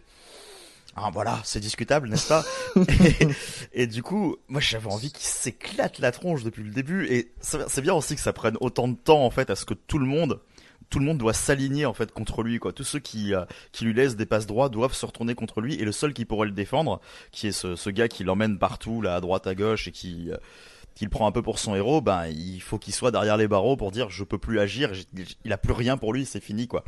Et c'est à partir de là que le film évolue. Et c'est vrai que c'est le film qui évolue et pas le personnage. Je trouve ça assez intéressant. I'm an adult film actor. Excuse me? I moved back in with my wife last week. Fuck! Really? I came this fucking close to getting shot. This fucking close. I'm on top of my game right now on like every single level. The universe is on my side, bro. I'm not afraid to fight you. I don't give a.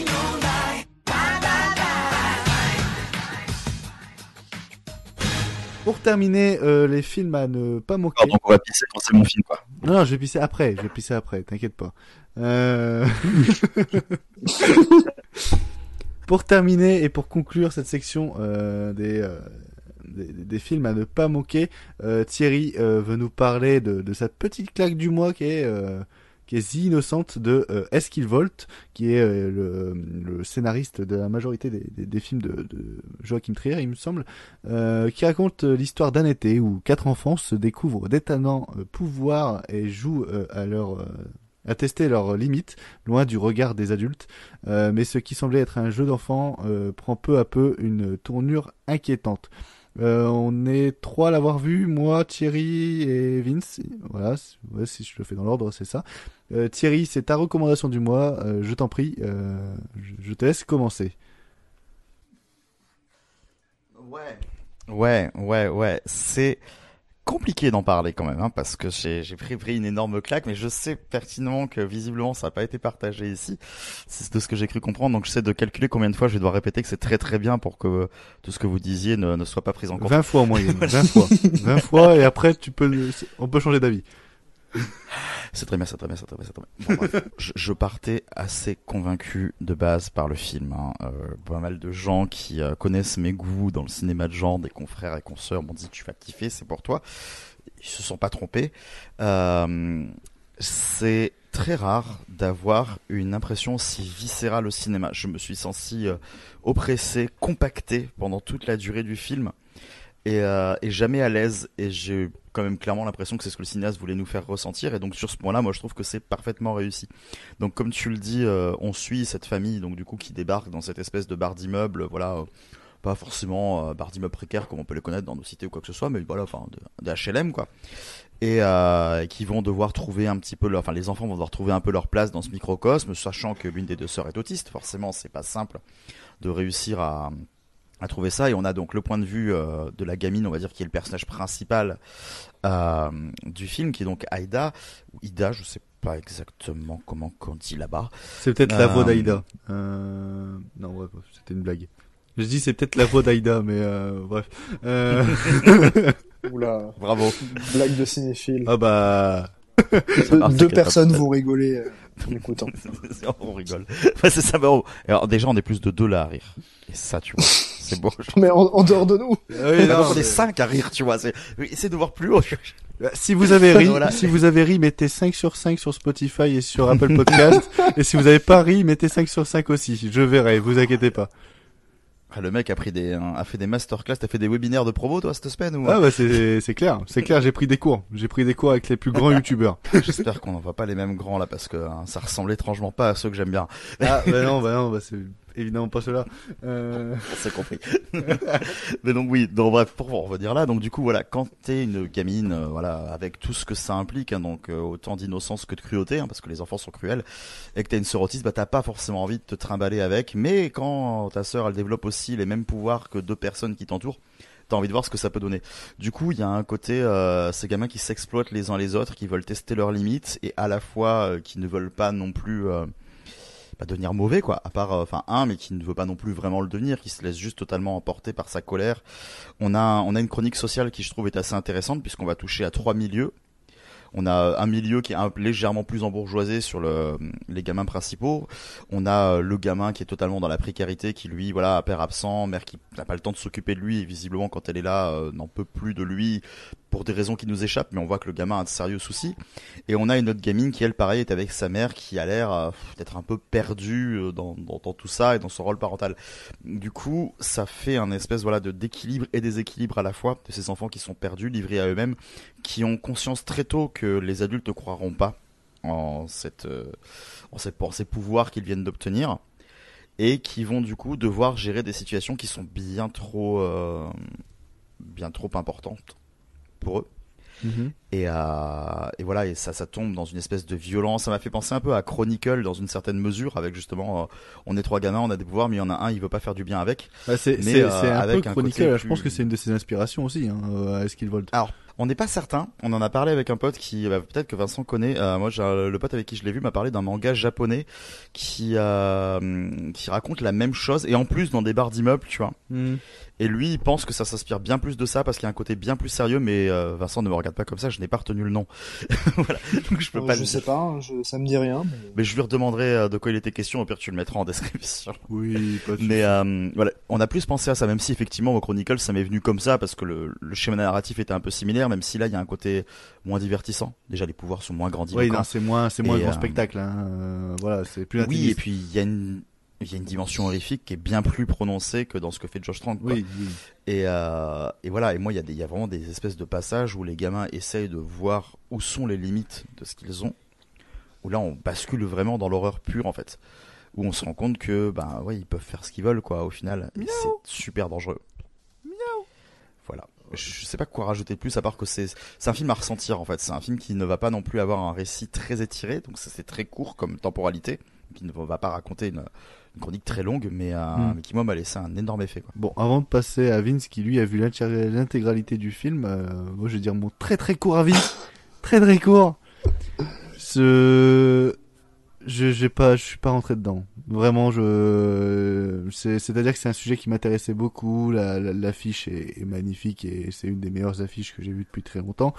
Euh, le, fait que ce soit le scénariste de Joachim Trier, dont j'aime principalement presque toute l'intégralité de sa filmographie. Enfin bref, Joachim Trier, euh, ma vie est ce qu'il volte. J'adore son écriture, j'adore comment il écrit, mais dans ce sujet, dans, cette façon de composer, dans, cette histoire à raconter, bah ça m'a pas du tout euh, intéressé ou même euh, investi.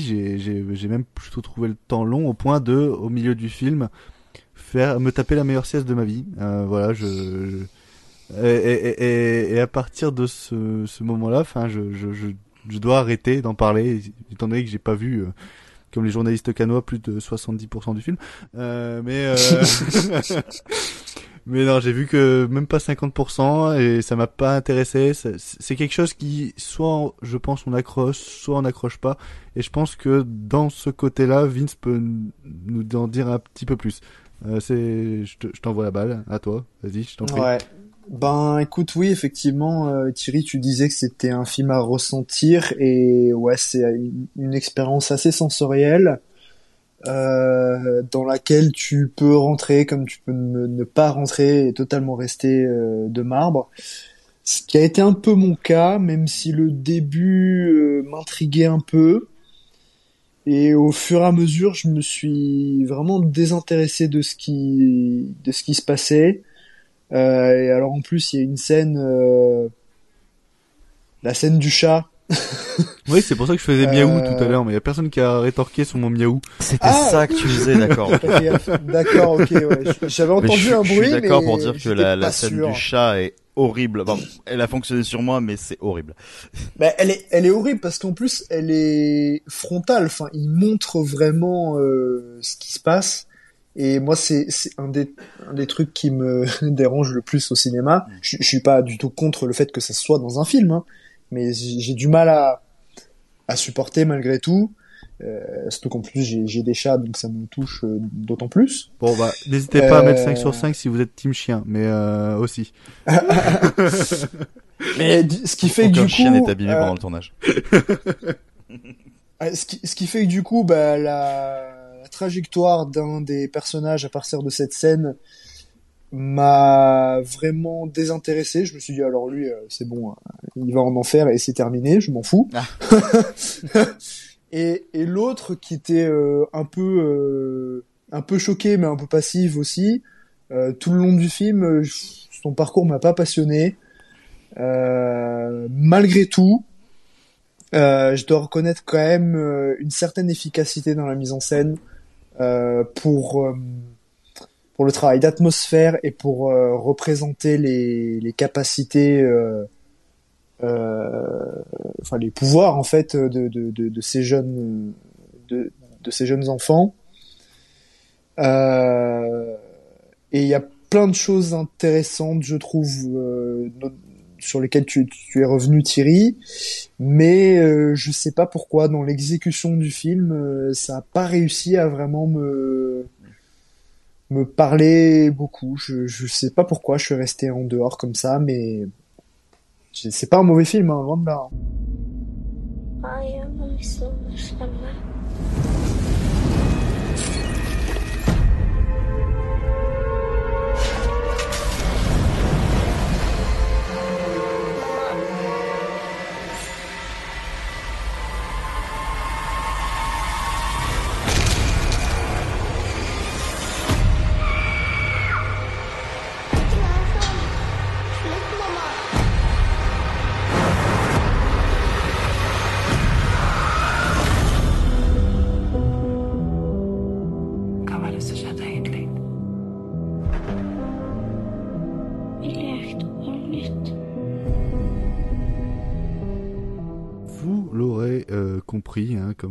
Les autres euh, conclusions euh, que j'ai faites dans cette soirée, que euh, The Innocent c'est quelque chose qui divise entre Thierry qui adore et Vince qui reste un peu en demi-teinte et moi qui a dormi. Je vous laisse prendre le choix de faire votre avis vous-même en allant le voir au cinéma parce que quand même c'est The Joker's film, c'est les bookmakers, voilà, encouragez leur film, allez voir ce film au cinéma, faites-vous votre propre avis et n'hésitez pas à encourager les euh, à, à faire de même. Mais la raison est simple, c'est parce qu'il y a deux personnes ici qui ne l'ont pas vu. Sinon, on serait trois contre un, c'est tout, c'est tout. Oui, bah voilà, bah après euh, c'est co- c'est comme tu le sens, c'est comme tu le sens. Mais moi je pense que c'est vraiment un film qui faut être préparé, faut être dedans et faut avoir une certaine alchimie euh, avec le genre euh, le genre qui est évoqué. Euh, nous allons passer à la deuxième section euh, de, de, de, cet épisode. C'est une nouvelle section, ça s'appelle T'as deux minutes, pas une de plus. Euh, je vous explique ça juste après le jingle. Écoute-moi, je te jure, je déconne pas. Il y a une bombe, elle est énorme, t'entends Tout va sauter. Il faut se barrer, nom de Dieu Mais comment tu sais ça Le temps presse, Néo. Sur ta gauche, il y a une fenêtre. Vas-y. Sinon, je vous le note, hein. Moi, ça me prend deux minutes et après, je suis tranquille. Non, je vous dis que ça. T'as deux minutes, pas une de plus. C'est euh, ce nouveau concept et ce concept est bien simple. Je vais lancer un chrono de deux minutes après la présentation du film. La personne interrogée doit donner son avis en moins de deux minutes. Euh, S'il dépasse les deux minutes, de toute façon je le stoppe et vous aurez pas la fin de la critique, donc soyez pas frustrés. Euh, c'est vraiment des critiques très très rapides. C'est des films qu'on a vus ce mois-ci. On avait envie d'en parler euh, deux trois mots. Euh, et voilà. Et qu- quand je dis je stoppe, je stoppe. Hein. Vous vous stoppez même si vous avez pas fini. Comme ça, c'est rigolo, c'est drôle et, et, et on s'amuse bien. Et de toute façon, euh, restez bien jusqu'à la fin parce que ça va, ça va, ça va démonter sec. Euh, on va commencer tout de suite avec euh, le, le film qu'a choisi euh, Monsieur Thierry. Euh, c'est euh, Mort sur les Nils de euh, Kenneth Branagh. Et je vois, il était pas prêt, il était pas prêt. Voilà, c'est Pourquoi il a pris son micro. C'est euh, Mort sur les Nils de Kenneth Branagh où euh, vous connaissez l'histoire, on l'a vu, vu et revu. C'est au cours d'une luxueuse croisière sur le Nil, euh, ce qui devait être une lune de miel idyllique euh, se conclut par une mort brutale de la, jeune- mariée. Pour des raisons qu'on ne sait qu'on ne sait point, Monsieur Kenneth Branagh qui joue ici Hercule Poirot se trouve dans la croisière, se trouve dans le mariage et doit du coup résoudre le crime. Thierry, attention, tiens-toi prêt. Hein, je, te vois, je te vois, t'es sec. Je, je, comble, je comble le temps que je prenne le, chrono. Où où est le chrono? Il est là, il est là. Attention, t'es prêt? T'as deux minutes. C'est parti. Alors du coup moi je vais commencer en parlant de donc de Mort sur le Nil, mais Mort sur le Nil qui est sorti en 1978 avec Peter Ustinov dans le rôle d'Hercule Poirot, bâtard. et Jane Birkin, il y avait Betty Davis, il y avait Mia Farrow, il y avait George Kennedy, il y avait Angela Lansbury, il y avait David Niven, Maggie Smith, Jack Warden, des gens fantastiques. C'était réalisé par John Guillermin. Alors c'est quand même moins bien hein, que le Crime de l'Orient Express réalisé par le merveilleux, l'unique, le grand Sidney Lumet, mais euh, contrairement euh, à la version Kenneth Branagh, c'est bien. Là où la version de Kenneth Branagh, c'est nul. Alors évidemment, on n'est pas là pour faire de la rhétorique, donc je peux dire que c'est de la merde, que c'est tout ce que vous voulez. Euh, est-ce que je vais me risquer à dire pourquoi? La, la photo, la photo est moche, les effets sont pas finis. Vous avez une scène au tout début où on a Hercule Poirot qui est sur un siège, qui regarde un gars qui est sur une pyramide, et quand il se parle et qu'il y a un contre-champ sur donc Kenneth Branagh qui est debout et il y a le sol, c'est incrusté. Qu'ils ont même pas été foutus de foutre du sable sur un sol pour le filmer. C'est flou, c'est pas beau. Et, mais, le problème, c'est que Kenneth Branagh, il aime, il aime qu'on le voit, il aime faire de la grande mise en scène. C'est un peu comme quand il est à moitié à poil dans Frankenstein et que c'est plus intéressant pour lui que de montrer la créature jouée par De Niro, qui pourtant lui, le- lui vole la vedette à chaque fois qu'il apparaît. Non, non, il faut montrer le gros bateau, le gros bateau numérique tout moche. Il faut montrer l'Égypte toute moche, toute refaite, alors qu'ils ont quand même des fois tourné là-bas et on sait pas trop quand.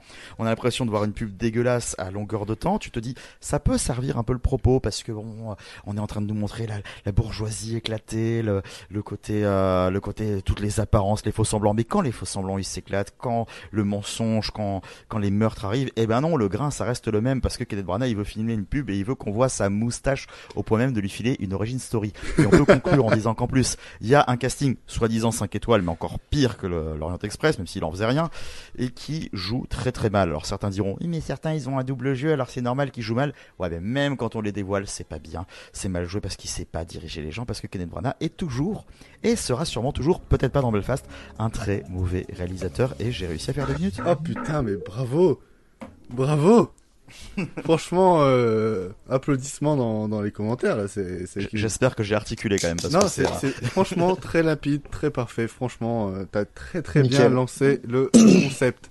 Euh, on va continuer hein, dans ces enchaînements comme ça de critiques très approximatives, mais en même temps très très drôles, euh, avec euh, le, film dont voulait parler euh, Vince, qui, au-delà de, de, de, de Mort sur l'île, est apparemment ne pas une merde et apparemment très très sympa. C'est un film réalisé par euh, Karine Tardieu ou euh, Shona, 70 ans, interprétée par euh, Fanny Ardant, euh, est libre et indépendante, euh, a mis sa vie amoureuse de, de deux côtés. Elle est cependant troublée par la présence de, de, de Pierre, qui est joué par Melville Poupeau. Melville Poupeau, merci. Euh, cet homme de 45 ans qu'elle qu'elle avait tout juste croisé des années plus tôt. Et contre toute attente, Pierre ne, ne voit pas euh, en elle euh, une femme d'un certain âge, mais une femme désirable qui qu'il n'a pas peur d'aimer. Euh, à ceci près que Pierre est marié euh, et père euh, de famille. Euh, Vince, tu es prêt? Ça va être à toi? Oui. C'est parti. Oui.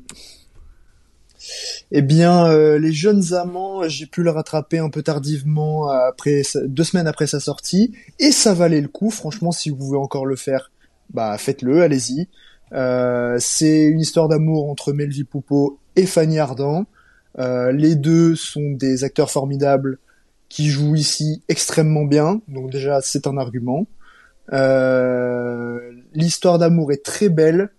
Euh, c'est un sujet qu'on n'a pas trop l'habitude de voir. hein, un homme plus jeune, enfin même s'il n'est pas tout jeune non plus, qui tombe amoureux d'une d'une femme âgée hein, de 70 ans.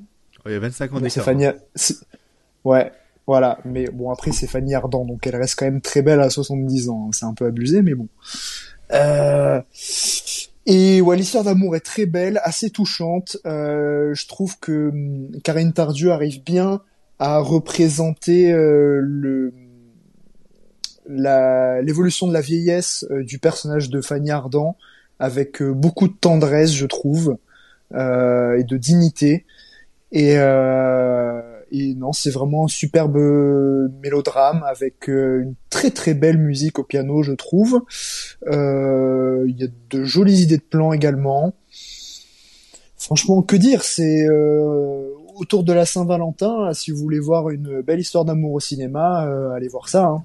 Très clairement. J'ai rien d'autre euh, à dire. Ok. Allez-y. Oh, c'est bon, bah t'as as respecté le temps, c'est moins de deux minutes, euh, c'est parfait. euh, donc euh, vous avez compris, n'hésitez pas à aller voir les, les jeunes amants s'ils passent encore près de chez vous. On va ensuite passer à, aux deux minutes consacrées à une jeune fille qui va bien de, de, de Sandrine Kimberlin. Euh, film qui, euh, qui a été vu par Étienne, qui raconte euh, l'histoire d'Irène, une jeune fille juive euh, qui vit euh, l'élan de ses 19 ans à Paris l'été euh, 1942. Sa famille la regarde découvrir le monde, ses amitiés, son nouvel amour, sa passion du théâtre. Irène veut devenir actrice et ses journées s'enchaînent avec l'insouciance de la jeunesse. Euh, C'était compliqué. Euh, Étienne, c'est toi qui l'as vu, c'est toi qui as deux minutes. Je t'en prie. Ouais, bah j'étais assez curieux de, voir ce film parce que c'est donc, euh, comme tu l'as dit, c'est le premier film de, de Sandrine Kiberlin. Et c'est quand même assez surprenant et ambitieux de déjà commencer avec un film comme ça euh, qui se passe pendant la Seconde Guerre mondiale. Alors justement, ce premier film, ça vient pour moi, je trouve, avec un point de vue assez intéressant, euh, qui est celui de se concentrer vraiment sur euh, bah, le personnage d'Irène, qui est une jeune femme juive donc, pendant la, en 1942. Et pendant le film, vraiment, on va se, se concentrer sur sa passion pour le théâtre, en fait. Et donc toute la menace donc de la guerre, tout ça, ça va être assez, euh, ça va être un enjeu pour elle en tout cas pendant la première partie du film, même si c'est traité par euh, ses parents par exemple. Euh, donc pour ça, bah, il n'y a pas beaucoup de, de scènes en extérieur, euh, pas beaucoup de figuration. Et donc je trouvais que c'était vraiment une, une belle idée comme ça de, de se concentrer sur euh, l'amour qu'elle a pour le théâtre. Euh, Il y a une idée assez belle dans le film par exemple, c'est euh, euh, avec sa troupe, il répète dans un dans une espèce de cave, euh, enfin un endroit assez sombre. Et pendant qu'ils répètent, c'est d'ailleurs comme ça que s'ouvre le film, ils ont un visage euh, vraiment, euh, visage vraiment illuminé. C'est vraiment, euh, je trouve, une belle idée pour montrer bah, le, rayonnement qui peut quand même euh, exister euh, à cette période-là, pour ces personnages. Après, je suis un petit peu moins convaincu par le, rythme du film, notamment les, dans la, première demi-heure, qui est en fait une, succession de scènes qui sont vraiment très très courtes. Ça s'enchaîne et qui vont jamais, qui sont jamais vraiment, qui vont jamais vraiment au bout, je trouve. Quand on la voit avec ses amis ou répéter, c'est très très court à chaque fois. Et ça crée un rythme pour moi un petit peu, un petit peu plat qui ne va pas très bien avec le, le, rayonnement qu'elle essaie de donner, à ce, personnage. Euh, donc c'est aussi un film, euh, donc je suis pas très convaincu sur, cet aspect-là et le film en général, mais c'est quand même un, plutôt bon premier film, je trouve, pour euh, Berlin et j'ai assez de voir euh, ce qu'il va faire euh, par la suite. Ah, purée, j'ai pas besoin de couper les autres euh, pendant qu'ils sont en train de parler, ça c'est bien. En moi, je, ne manque pas de respect à, mes chroniqueurs. Euh, avant de terminer sur Will et, son, chef-d'œuvre, je vais euh, moi-même parler de La vraie famille de Fabien Gorjard. L'histoire de Anna, 34 ans, qui vit avec son mari, ses deux petits garçons, et Simon. Euh, Simon, un enfant placé chez eux par l'assistante, euh, l'assistance sociale depuis l'âge de ses 18 mois, qui a désormais euh, 6 ans. Et à, son, à ses 6 ans, euh, son père biologique euh, exprime le désir de récupérer la garde de son fils.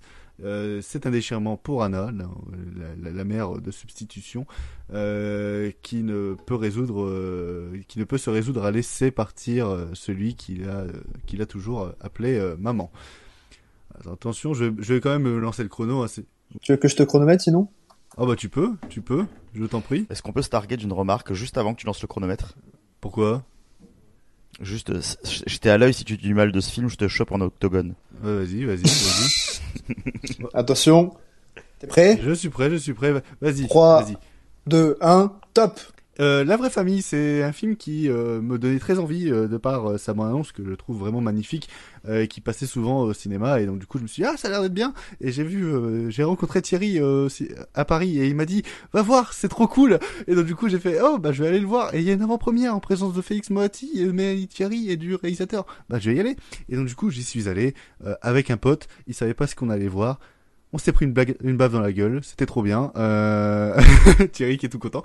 Non, franchement, c'est la, vraie famille, c'est un film dont je m'y attendais de par la bande annonce, mais euh, c'est un film de cinéma. C'est pas un drame, un mélodrame français euh, avec beaucoup de de, pathos. Non, non, c'est tout sauf ça. C'est vraiment un film où le réalisateur, il y a une vision, il y a une histoire à raconter. Il le fait très très bien, il le fait avec beaucoup de précision, et c'est pour ça que ça marche. C'est-à-dire que quand il y a du pathos qui arrive dans le film, ben en fait le pathos il, est changé parce qu'on on, a eu le temps de s'attacher aux personnages, on a eu le temps d'apprendre à les connaître, on a eu le temps de, les comprendre aussi. C'est-à-dire que que ce soit du personnage joué par Mélanie Thierry, Anna, qui est euh, qui est dévastée par le fait de perdre bah, à peu près l'enfant qu'elle a éduqué, euh, tout comme le père qui désire après avoir euh, dépassé euh, moult péripéties, notamment le décès de sa femme, euh, récupérer son fils, et ben le père qui semble être l'antagoniste de l'histoire, mais elle l'est pas vraiment, c'est quand même assez euh, anti-manichéen.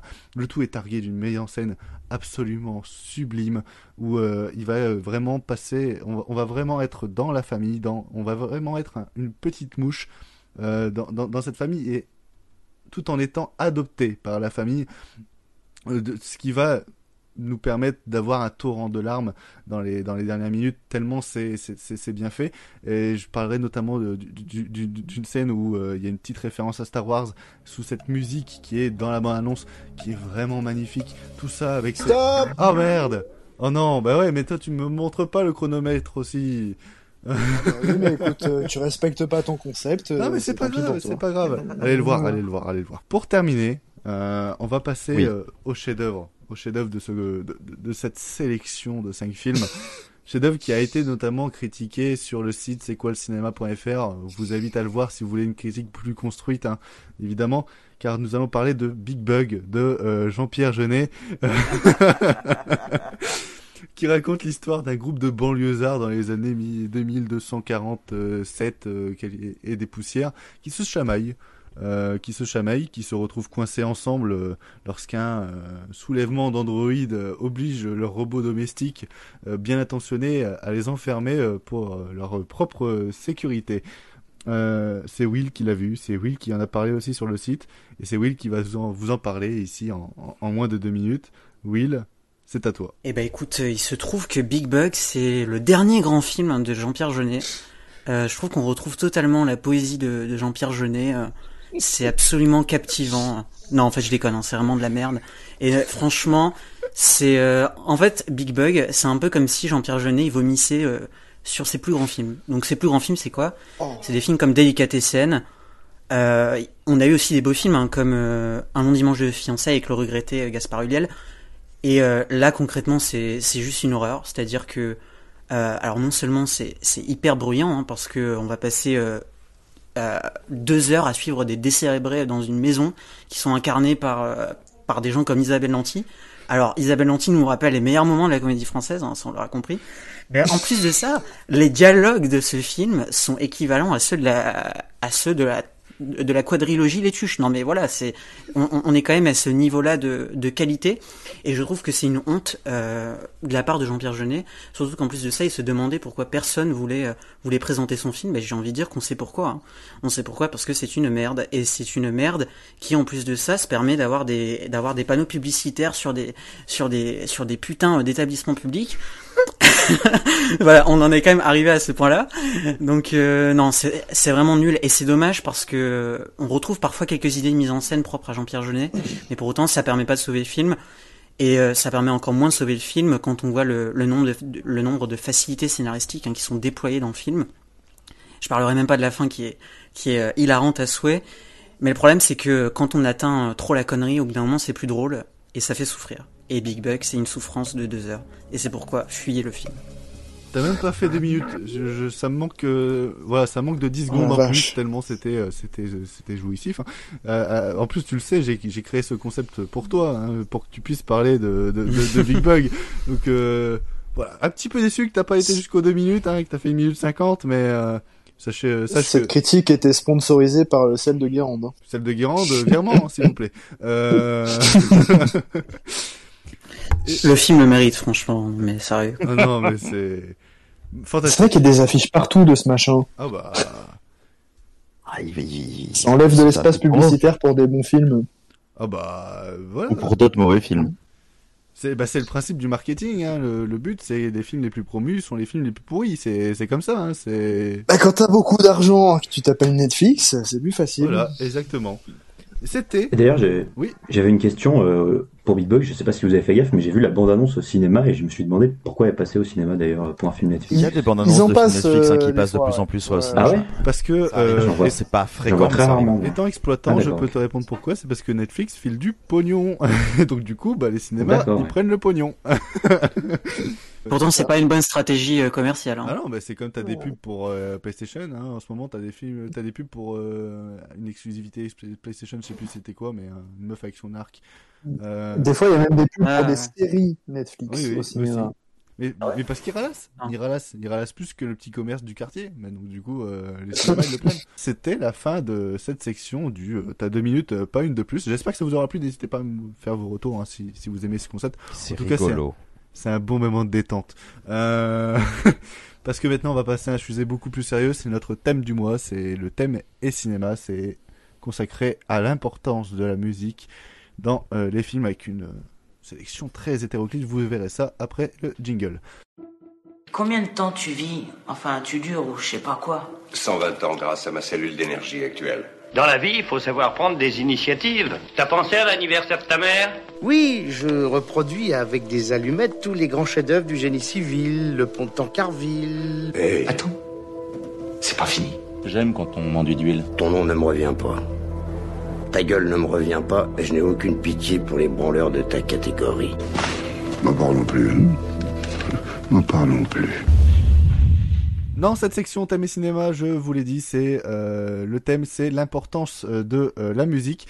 Euh, nous allons parler de plusieurs films en essayant de rester dans le sujet de l'importance euh, de, de, la musique dans les films en question. On va bien évidemment vous dire votre euh, notre avis dessus et, vous les conseiller si, si, nécessaire. Mais euh, nous allons commencer tout de suite avec le film qui va, je pense, le mieux introduire l'importance.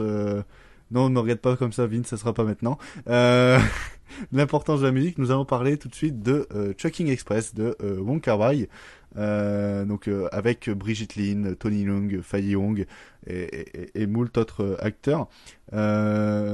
Et musique composée par Franklin Chan, Michael Galasso, Roel A. Garcia, euh, même si c'est plutôt des musiques, euh, des musiques euh, populaires. C'est l'histoire de deux flics lâchés euh, par leur petit ami. donc il y a le matricule 223 qui se promet de tomber amoureux de la première femme qui entrera dans un bar à Chucking House.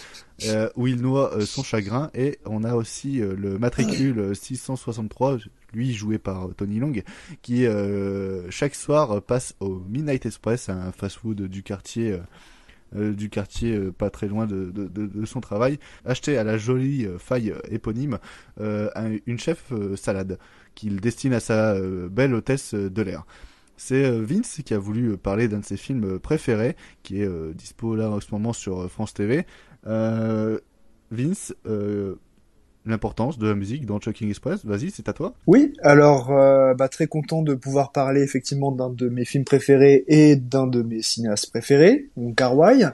Alors, euh, pour dire pourquoi euh, la musique est importante dans Chunking Express, il convient de rappeler pourquoi elle est importante dans le cinéma de Wong Kar Wai en général.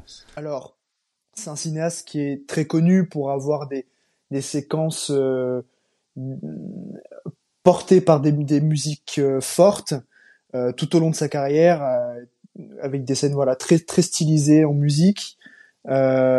et il a une utilisation assez particulière où il va s'en servir souvent comme leitmotiv, où il va choisir peut-être un thème musical orchestral ou une chanson qui va revenir plusieurs fois pendant le film euh, pour euh, faire état d'une atmosphère, d'une émotion, euh, ou, représenter symboliquement un personnage, etc.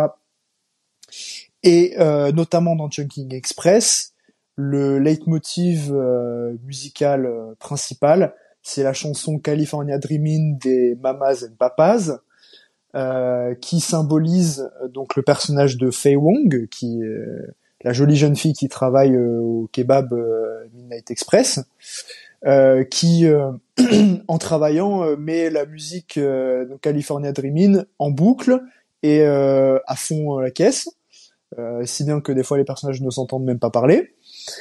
Et Tony Lung, donc, qui va la voir régulièrement en sortant du travail pour prendre son chef salade, euh, est rapidement amusé et intrigué par par Faye euh, et, son utilisation obsessionnelle de cette musique.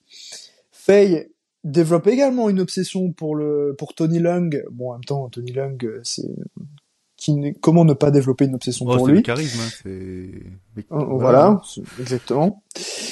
Et euh, et va tomber amoureuse de lui et euh, s'introduire dans son appartement pour ranger des choses, déplacer des choses, et euh, petit à petit s'immiscer euh, tranquillement dans sa vie, euh, ni, vu ni connu.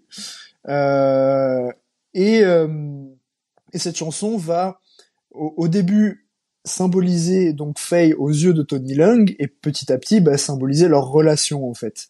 Et si bien que Tony Lung va complètement adopter cette chanson qui au départ n'avait pas l'air de trop lui plaire et, euh, et c'est vraiment du coup un thème musical du film. Et franchement, moi maintenant, je, connaissais cette chanson avant, mais maintenant dès que je l'entends, je pense immédiatement à Chunking Express. En fait, elle devient totalement indissociable de ce film une fois que tu l'as vu. Et euh, il y a une espèce de dans certaines séquences où elle passe de, de sentiments de de légèreté, euh, de de liberté, enfin où t'as l'impression que je sais pas tout est possible. Je, je je sais pas comment vraiment définir ça parce que c'est vraiment une sensation, mais euh, euh, superbe utilisation de cette musique et c'est pas la seule. C'est surtout une, une, musique qui est très importante aussi pour euh, pour le film et l'histoire, hein, notamment avec la fin, la Californie, l'autre Californie. Tout à fait. Tout à fait. C'est euh, c'est vraiment une musique. Non seulement elle elle, elle, elle identifie les personnages et elle est importante dans la caractérisation, mais aussi pour l'histoire. Ouais, qui symbolise les rêves de partir aux États-Unis euh, pour, pour le personnage de Faye. Et euh, il y a d'autres utilisations de musique assez chouettes, notamment euh, euh la musique qu'on entend à l'ouverture du film, donc le titre baroque de, de Michael Galasso, très orchestral au, au violon et d'autres instruments que je, que je ne saurais nommer. Mais c'est une musique qui donne, en plus couplée à ces images, un espèce de sentiment d'urgence. On est plongé dans les rues de Hong Kong. Euh, on sait, on sait pas ce qui se passe. Il y a une atmosphère euh, très sombre. euh, Enfin, ouais, il y a une espèce d'urgence qui se dégage de, de, de la séquence d'ouverture avec ces mouvements de caméra euh, euh, et les ralentis saccadés. Et, et donc, c'est cette musique très impactante. Il y a aussi euh, d'autres chansons qui sont utilisées, comme par exemple euh, What a Difference a Day Makes de Dina Washington, dans une scène intime entre Tony Lung et sa, sa son ancienne copine euh, hôtesse de l'air, euh, qui est interprétée par Valérie Chow. Donc il y a toute cette scène intime entre tous les deux dans, dans leur appartement euh, sous cette musique qui est très chouette. Et il y a aussi une reprise de Dreams des Cranberries chantée par Fei Wong parce que Fei Wong c'est à la base une chanteuse, elle n'est pas actrice.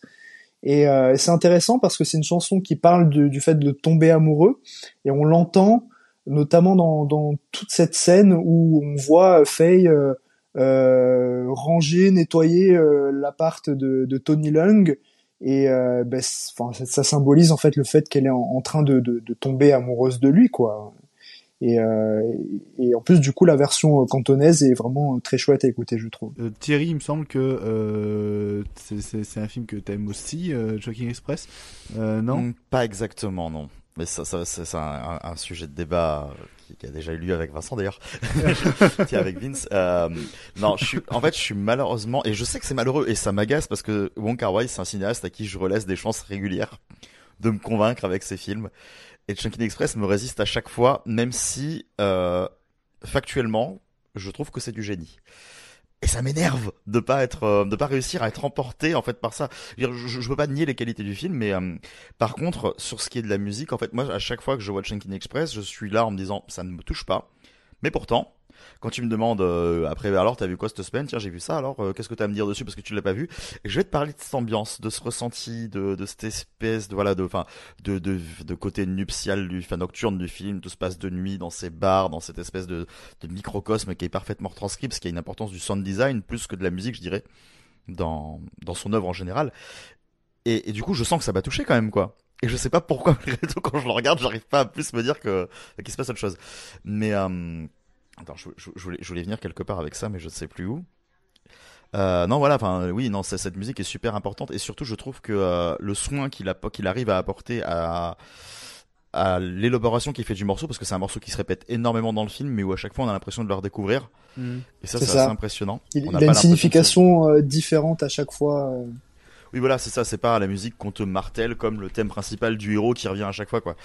Et euh, là où je trouve ça impressionnant, c'est qu'il est réussi, par contre, même si tu vois, ne me touche pas, je trouve ça fou qu'il ait réussi à laisser une empreinte telle sur ce film dans les conditions dans lesquelles le film a été fait, quoi. Ah oui. euh, quand tu, quand tu vois était tourné au ça, cul du camion euh, pendant le retard du tournage des Cendres du Temps, quoi. Là, le mec te cale ça à l'arrache en mode je m'ennuie, je vais faire un film. Tu te dis qu'il aurait pu faire un truc qui au final est beaucoup moins complexe que ça. Il aurait pu faire il Big arrive à Bug, faire quelque quoi. chose qui est. Ah, Big Bug, euh, eh, eh, avez-vous pas visiblement vu le design, il a l'air d'avoir du boulot quand même. hein, Oui, non, c'est vrai, non, c'est vrai. C'était pour la vanne. c'est la pire ironie de la terre, quoi. C'est le mec a l'air d'avoir bossé son sujet, mais bordel, quand même, pour ça. Mais voilà, tu vois, et Checkin Express, tu sens le son apporté et t'as l'impression que c'est quelque chose qui a, qui a été en gestation beaucoup plus longtemps que ça, quoi. Mais du coup, voilà, je rejoins beaucoup Vincent sur ce qu'il dit sur l'utilisation du son et de la musique, même si, euh, bah non, je peux pas te dire que j'ai apprécié le film, malheureusement. Moi, Shocking Express, je, je l'ai découvert hein, après euh, trois ans de martelage de Vince pour que, pour que je, regarde du Wong. Euh, il a déjà réussi à me faire voir In the Mood for Love, qui, dans son utilisation de la musique, m'avait un petit peu euh, rebut. C'est-à-dire que c'est un film que j'aime beaucoup, In the Mood for Love. Enfin, c'est, un excellent film, hein, factuellement. C'est, voilà, c'est, pas nouveau de le dire. Mais euh, je dois avouer que euh, la récurrence du euh, You Magic Stem, moi, m'avait beaucoup... beaucoup déplu. Euh, c'est quelque chose qui me sortait beaucoup parce que au bout d'un moment, bah, j'en avais marre de toujours entendre ce toun toun toun toun. Et alors que pourtant, c'est une... Le thème est sublime, pourtant. Enfin, Attends, c'est ce que j'allais dire. Pourtant, c'est une musique que j'adore réécouter. Mais je dois avouer que dans les euh, une heure et demie, deux heures de In the Mood for Love, l'entendre toutes les deux minutes, ça m'a. euh, c'est le seul truc que In the Mood for Love m'empêche de vraiment le plus euh, le- le- l'estimer, on va dire. C'est quelque chose qui euh, moi me perturbe.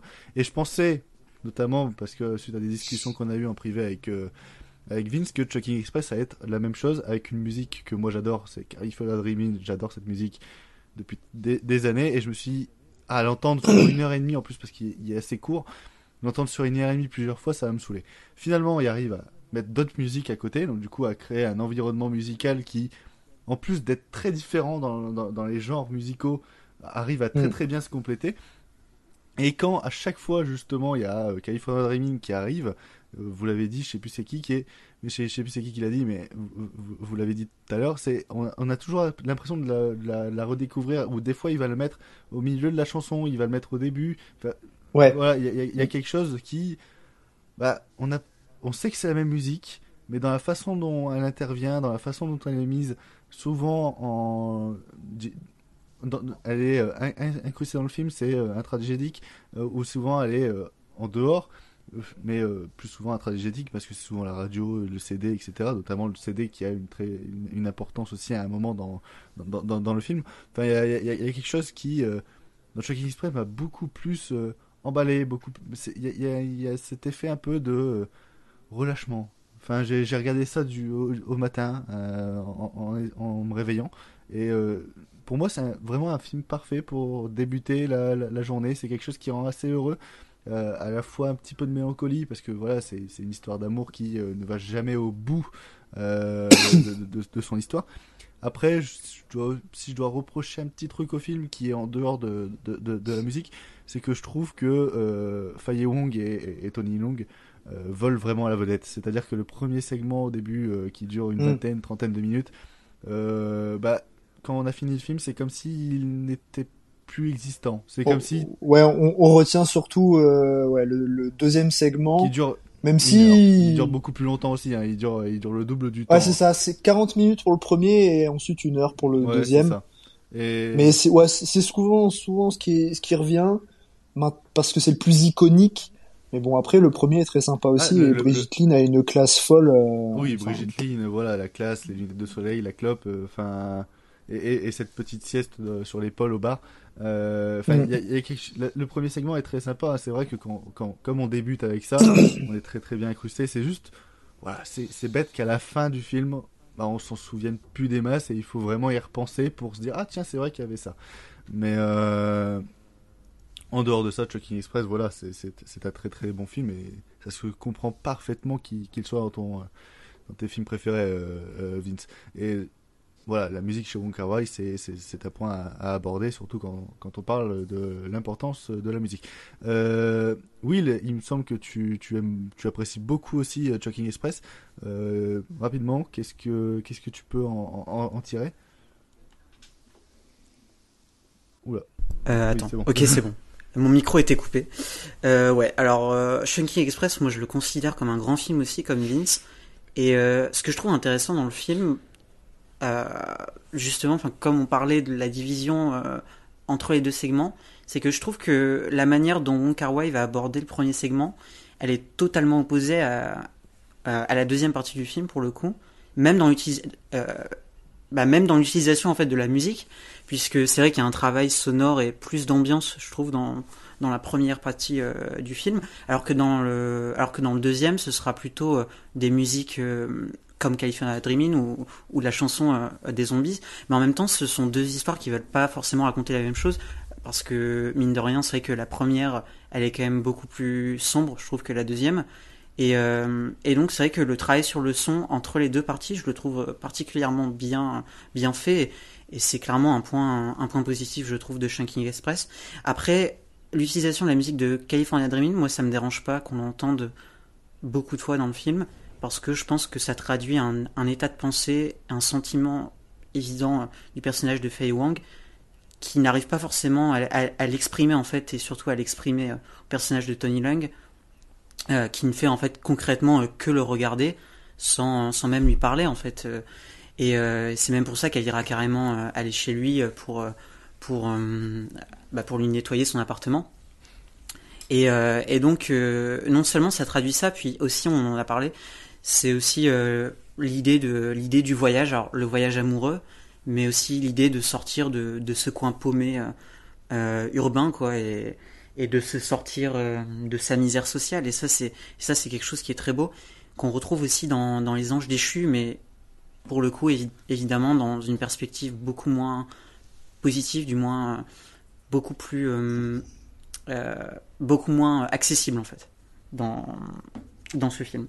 Mais en tout cas, ouais, Sh- Shrinking Express, moi, je j'en suis complètement fan. Et puis, on en a parlé, le charisme des des deux acteurs, il est juste euh, impérial. C'est c'est impérial. 我跟他最接近的时候，我们之间的距离只有零点零一公分，我对他一无所知。六个钟头之后，他喜欢了另外一个男人。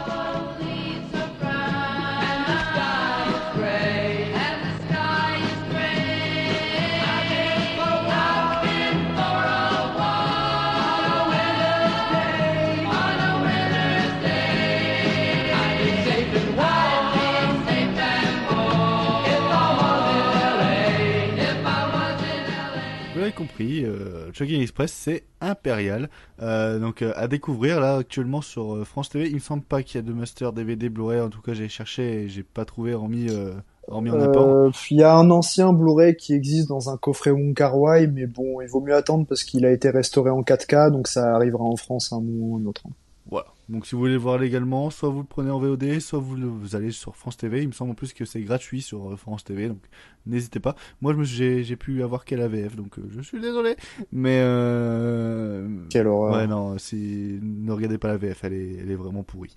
Euh, on va passer au deuxième film de, de, de ce thème. On va parler de l'importance de la musique dans Conversation secrète de Francis Ford Coppola, un film avec euh, Gene Hackman, John Cazale, Allen Garfield.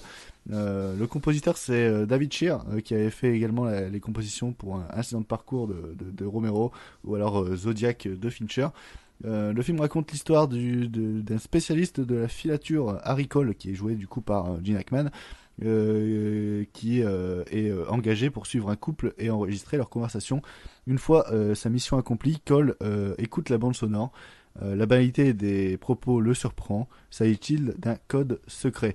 C'est euh, Will qui a voulu en parler euh, de cette importance de la musique dans Conversation secrète. Euh, je t'en prie. Alors, euh, écoute, j'avais envie de parler de Conversation secrète parce que c'est un film que j'admire vraiment. Euh, non seulement déjà parce que ça rend hommage à un film que j'adore qui est Blow Up et euh, qui sera complété également par Blowout de Brian De Palma, mais forcément parce que je trouve que la musique dans le film, elle a une importance significative, d'autant plus que c'est un film d'enquête et euh, Gene Hackman interprète euh, un expert en filature, comme tu l'as dit, Loane, euh, qui essaye, euh, qui essaye de trouver le message caché en fait derrière une conversation d'un couple en fait dans un parc public. C'est la scène d'introduction du film. Et progressivement, il va avoir l'impression qu'on est en train de, de le piéger, comme s'il y avait un complot qui se trame autour de lui. Et la musique instrumentale, donc qui est euh, qui est extra-diégétique, euh, qui est euh, comment dire, qui est jouée au piano dans le film, elle a une importance, je trouve, parce qu'elle symbolise un petit peu l'état de pensée du personnage qui est complètement en train de perdre ses moyens pour la toute première fois, parce que parce que en réalité c'est un personnage qui a pas confiance en lui dans sa vie sentimentale avec ses proches, mais qui est complètement confiant en fait dans sa vie professionnelle parce qu'il a l'impression d'être un petit peu le prodige de service et de réussir euh, euh, à analyser euh, chaque bande de son. Sauf que là, évidemment, il tombe sur quelque chose qui est un petit peu plus complexe. Et donc, on a une musique qui est qui est un petit peu imprévisible dans le sens où où déjà c'est une mélodie qui est assez lancinante, c'est-à-dire qu'on prévoit pas tellement vers quelle note la musique va se diriger. Et je trouve que c'est assez représentatif de l'état du personnage, surtout qu'en général, dans le film, il est, euh, il est souvent en retard par rapport au cadre. C'est-à-dire qu'on va avoir des panoramiques euh, où le personnage de Gene Hackman va devoir se recentrer par rapport au cadre, comme la musique qui va presque s'accélérer, au contraire, ralentir au niveau euh, du tempo. Donc ça, c'est une utilisation que je trouve vraiment pertinente. Mais, mais c'est aussi un film que je voulais, que je voulais aborder parce que il y a un autre point que je trouve intéressant, c'est l'utilisation qui est faite euh, au niveau du saxophone. Parce qu'en fait, le personnage du, euh, du film euh, joue du saxophone. Il joue du saxophone dans l'introduction du film, dans son appartement, et il en joue à la fin du film. Et alors qu'il en joue au début du film derrière une piste sonore, donc c'est-à-dire qu'il est en retrait il va nous faire une sorte d'improvisation sur une, sur une piste sonore. À la fin du film, c'est lui qui dicte le mouvement. Et en fait, il va jouer des notes au saxophone qui, pour le coup, sont, sont plutôt par rapport à la mélodie euh, au piano qui suit. Comme s'il avait finalement euh, gagné en confiance, comme s'il se sentait plus libre. Et ça, c'est vraiment quelque chose que je trouve intéressant, d'autant plus que, en l'occurrence, à la fin du film, le personnage reste piégé parce que on est euh, deux ans après le scandale du Watergate, c'est tout le sujet du film. Euh, la paranoïa, elle est à son comble aux États-Unis, et euh, et donc euh, le personnage de Gene Hackman, à la fin du film, il, il est complètement à terre parce qu'il se rend compte qu'il s'est fait piéger dès le départ et qu'il n'a même pas su résoudre l'énigme. Mais pour autant, il va quand même jouer du saxophone et euh, et je trouve que la scène de fin est magnifique dans le sens où on a presque l'impression que c'est un cri de délivrance. Il continue quand même de s'exprimer et même si euh, et même si on est en train de l'enregistrer, il en a plus rien à foutre en fait. Donc ça c'est c'est vraiment une utilisation que je trouve pertinente euh, à la fois euh, d'un point de vue euh, d'un point de vue du coup euh, de l'extradiégétique mais aussi de l'intradiégétique de la musique. Donc cette mélodie au piano qui est rajoutée et au contraire ce personnage qui est saxophoniste euh, qui joue et euh, et dont et dont l'improvisation au cours du film va être assez assez représentative de son état émotionnel. Moi, c'est un film, je, vais revenir très succinctement dessus, parce que c'est un film que, sur le, sur le, sur le moment où je l'ai vu, bah, m'a fait euh, un peu ni chaud, ni froid, et je pense que c'est c'est vraiment les conditions de, de, de visionnage euh, chez moi, un soir, avant d'a- avant d'aller me coucher, euh, sur, mon, sur mon lit. Enfin, avec, avec- non, mais voilà, non, mais c'est vraiment, pour moi, c'est purement un film à voir, euh, à, à voir au cinéma avec un bon système son, un bon, un, un bon truc, parce que c'est vrai que le, le son du, du, du film, c'est un peu comme euh, Blowout, c'est c'est quelque chose qui est euh, qui est mieux, Qui qui est qui très très important, et c'est vraiment le sujet, euh, le, le sujet principal du film. Après, en dehors de ça, je trouve aussi que, que voilà, l'enquête, elle, elle pantoufle un petit peu. Euh, c'est, non mais me regarde pas comme ça Thierry. Non, mais je trouve que l'enquête elle pantoufle un petit peu. Enfin c'est c'est vraiment une intrigue à tiroir qui euh, bah, on sent que des fois il saute des tiroirs. Mais euh, mais euh, là où euh, je trouve que la filature sonore en tout cas de de, de, la première scène marche très très bien. Je trouve qu'après ça dans, dans, la para- dans la paranoïa guerre froide euh, du, du, personnage enfin dans, dans, cet aspect euh, film guerre froide et cette paranoïa qui s'installe je trouve que c'est hyper hyper passionnant. Mais par contre tout le génie les séances de, de, de, de, la filature sonore de, de, de la première scène et des, des premières scènes ne, ne- Tu le voilà c'est ça. je, je le retrouve pas après. Et je trouve qu'après ça part beaucoup plus dans, dans c'est un peu con à dire mais dans, dans, dans le film Paranoia de Soderbergh. J'ai plus l'impression de voir quelque chose qui euh, quelque chose de plus, beaucoup plus psychologique que l'enquête plus euh, plus le son. Et donc du coup j'ai détaché j'ai décroché. J'ai vu le film hein, je me suis pas endormi comme euh, comme comme, euh, comme The Innocent mais ça plus couplé à cette euh, musique jazz notamment avec ce saxophone etc une musique que j'aime beaucoup mais euh, moi j'ai des je, suis très sensible de, de, de l'oreille. Donc du coup euh, ces sonorités euh, saxophone trompette euh, tous les trucs à- avant moi ça me ça me pète un petit peu les oreilles. C'est pour ça que j'aurais pas grand chose à rajouter. C'est je suis pas forcément fan de la musique. J'aime bien le film. Je, je trouve que euh, il est assez passionnant notamment dans quand on l'inscrit dans la carrière de Coppola et dans sa façon de euh, contrairement à ses autres films là la ville en plus il filme à San Francisco ce con et, et- et il la met jamais en valeur tout ce qu'on tout ce qu'on apprend de cette ville c'est vraiment des, des junk- une ambiance sonore en fait c'est l'ambiance sonore de Ben, très très euh, On, bruyante on est quasiment dans la tête du personnage en fait. hein. Ouais, non, mais c'est ça. Et on va. Il, est dans une ville, il va filmer des, des, des appartements, il va filmer des- des rues, etc. Et tout ce qu'on va avoir de, San Francisco, c'est vraiment la jungle, en fait, la jungle sonore qui, qui, peuvent, qui peut s'installer euh, quand, quand on habite ce genre de, de, de grandes villes euh, très urbanisées. Mais euh, c'est un film très intéressant. J'ai pas grand chose à dire sur la musique, malheureusement, c'est pas quelque chose qui me touche, moi, personnellement. Mais je pense que Vince et Thierry arriveront à, à beaucoup plus centrer le débat euh, là- là- là-dessus. Euh... Thierry est en train de bouillir, je crois qu'il va exploser. non mais Thierry, on va le laisser pour la fin. Je t'en- je t'en prie, Vince. Oh purée. Bon, euh, très bien. Je, je ne vais pas revenir sur ce que tu as dit, Loan. Non, mais c'est pas grave, c'est pas grave. Mais euh... je laisserai éventuellement Thierry s'en charger. Oui, il va très très bien s'en charger, t'inquiète pas.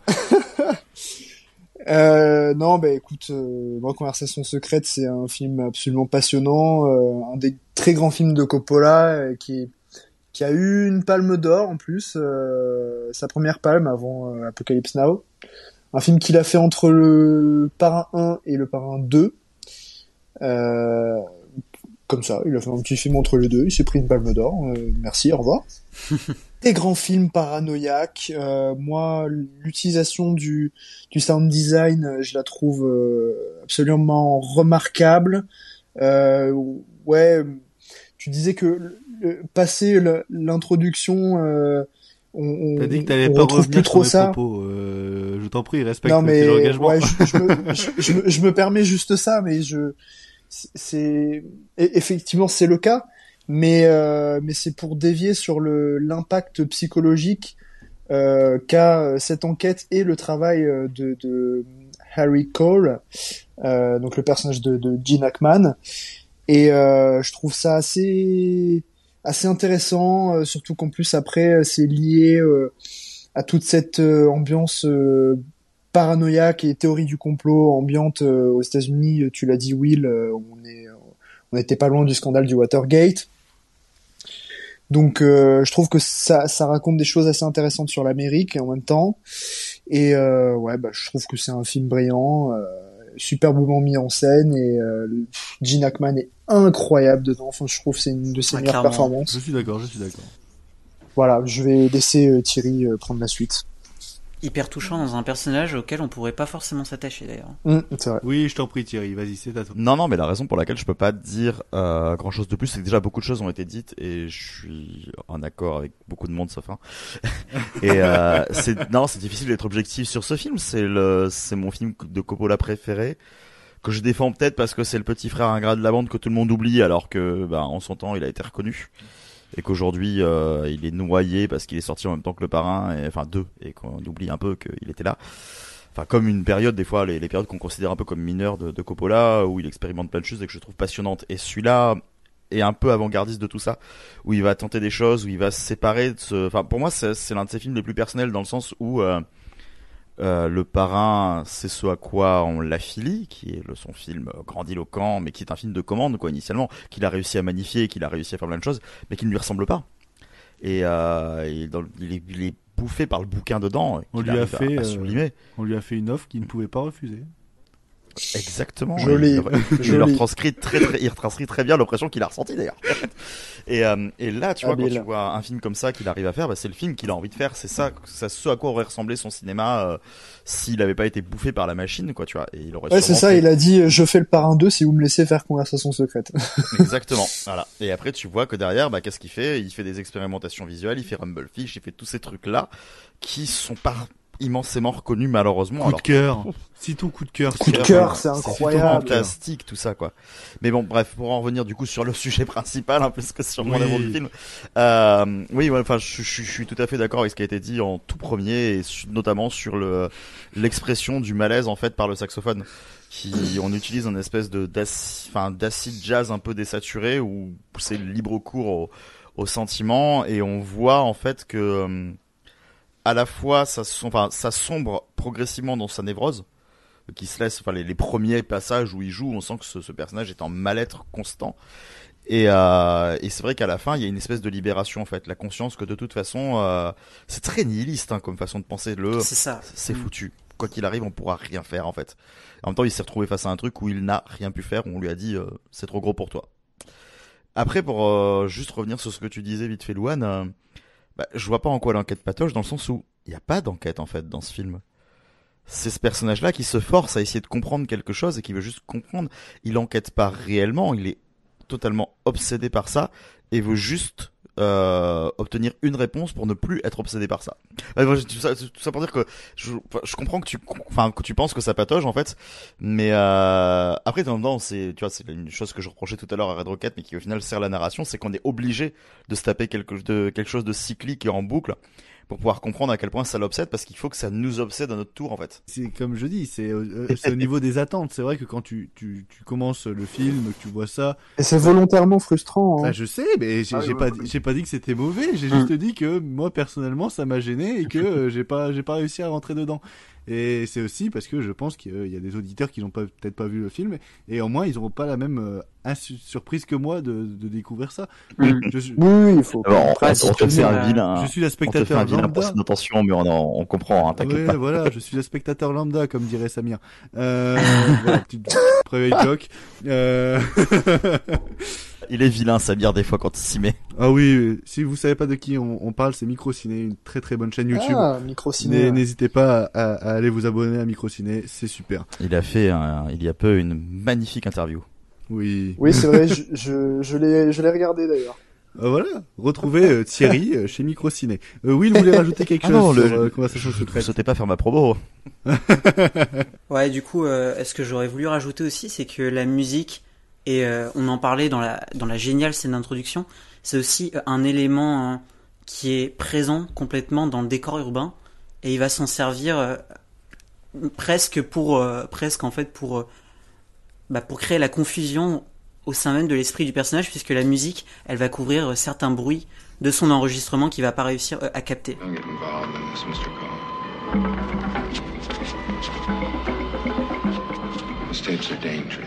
Come on, Harry. Show and tell. How do you do it? Why are you asking me all these questions? Gene Hackman is Harry Call in The Conversation. There is nothing private about The Conversation. Listen. My name is Harry Call. Can you hear me? C'est fini pour euh, Conversation secrète euh, que euh, vous pouvez retrouver sur MyCanal dans leur nouvelle chaîne Canal Plus grand grand large ou quelque chose comme ça ou aussi en DVD Blu-ray sorti chez euh, le- les éditions Pathé. Pour continuer, on va continuer encore sur euh, sur de sur de bons films avant de rentrer un peu plus dans l'art. On va parler de Phantom Thread qui a été euh, choisi par Étienne, film de Paul Thomas Anderson avec Daniel Day-Lewis et Vicky Krieps, si je me me trompe pas, et avec une composition de Johnny Greenwood qui fera par la suite Licorice Pizza qu'on a parlé dans la, première émission, et également de euh, Spencer. Euh, ça raconte euh, l'histoire d'un couple en fait maladif, donc Daniel Day-Lewis et Vicky Krieps, qui qui sont en couple. Ils vont au départ être heureux et ensuite bah ça va pas et ça va même pas du tout. Euh... Oh, ce résumé Oui non. Euh, en fait j'ai vu le pavé, j'ai vu le pavé, j'ai fait oh non je peux pas je peux pas le dire. Non, mais c'est, c'est un couturier qui tombe amoureux de sa muse, sauf que voilà, il y a une relation toxique qui se commence entre les deux avec un jeu de pouvoir assez malsain. quoi. En gros, c'est ça. Merci Vince, merci Vince. Euh, et on va laisser euh, Étienne parler de l'importance de la musique dans Phantom Thread de Paul Thomas Anderson. Alors, euh, pour revenir euh, rapidement euh, sur l'importance de la musique en général dans, dans la carrière de, de Paul Thomas Anderson, euh, bah, par exemple, vous avez parlé de la semaine dernière de Licorice Pizza, il y avait Alana Haim dans, dans le film, en personnage principal donc du groupe Haim, euh, dont il a d'ailleurs réalisé quelques très bons clips. Euh, il y avait aussi Anima qu'il a fait récemment avec Tom York. Ah oui, il est, su- Pour Mag- il est super ce, ce court métrage de 15 minutes. Oui oui. Ouais. Et il a fait aussi, il a fait aussi euh, donc avec Magnolia, il y avait la collaboration avec euh, Amy Mann. Et donc plus euh, plus généralement aussi donc dans ces films qui se passent souvent dans les années euh, 70. euh, donc il y a souvent des titres, une, sélection de titres assez incroyables dans les films. donc Boogie Nights, Inherent Vice et, et Pizza. Et donc pour finir, il y a aussi évidemment le, travail avec les compositeurs. Euh, donc il était avec euh, John Bryan euh, pour ses premiers films. Et à partir de There Will Be Blood, il est passé avec Johnny Greenwood. Donc ce qui est aussi le cas sur Phantom Fred. Donc Phantom Fred, peut-être son, son plus grand film, je pense. Oui. Avec une ouais, je pense, on peut le dire. Ouais. Euh, avec une musique euh, allez, assez incroyable de, de Johnny Greenwood, euh, donc aussi un membre de, de Radiohead.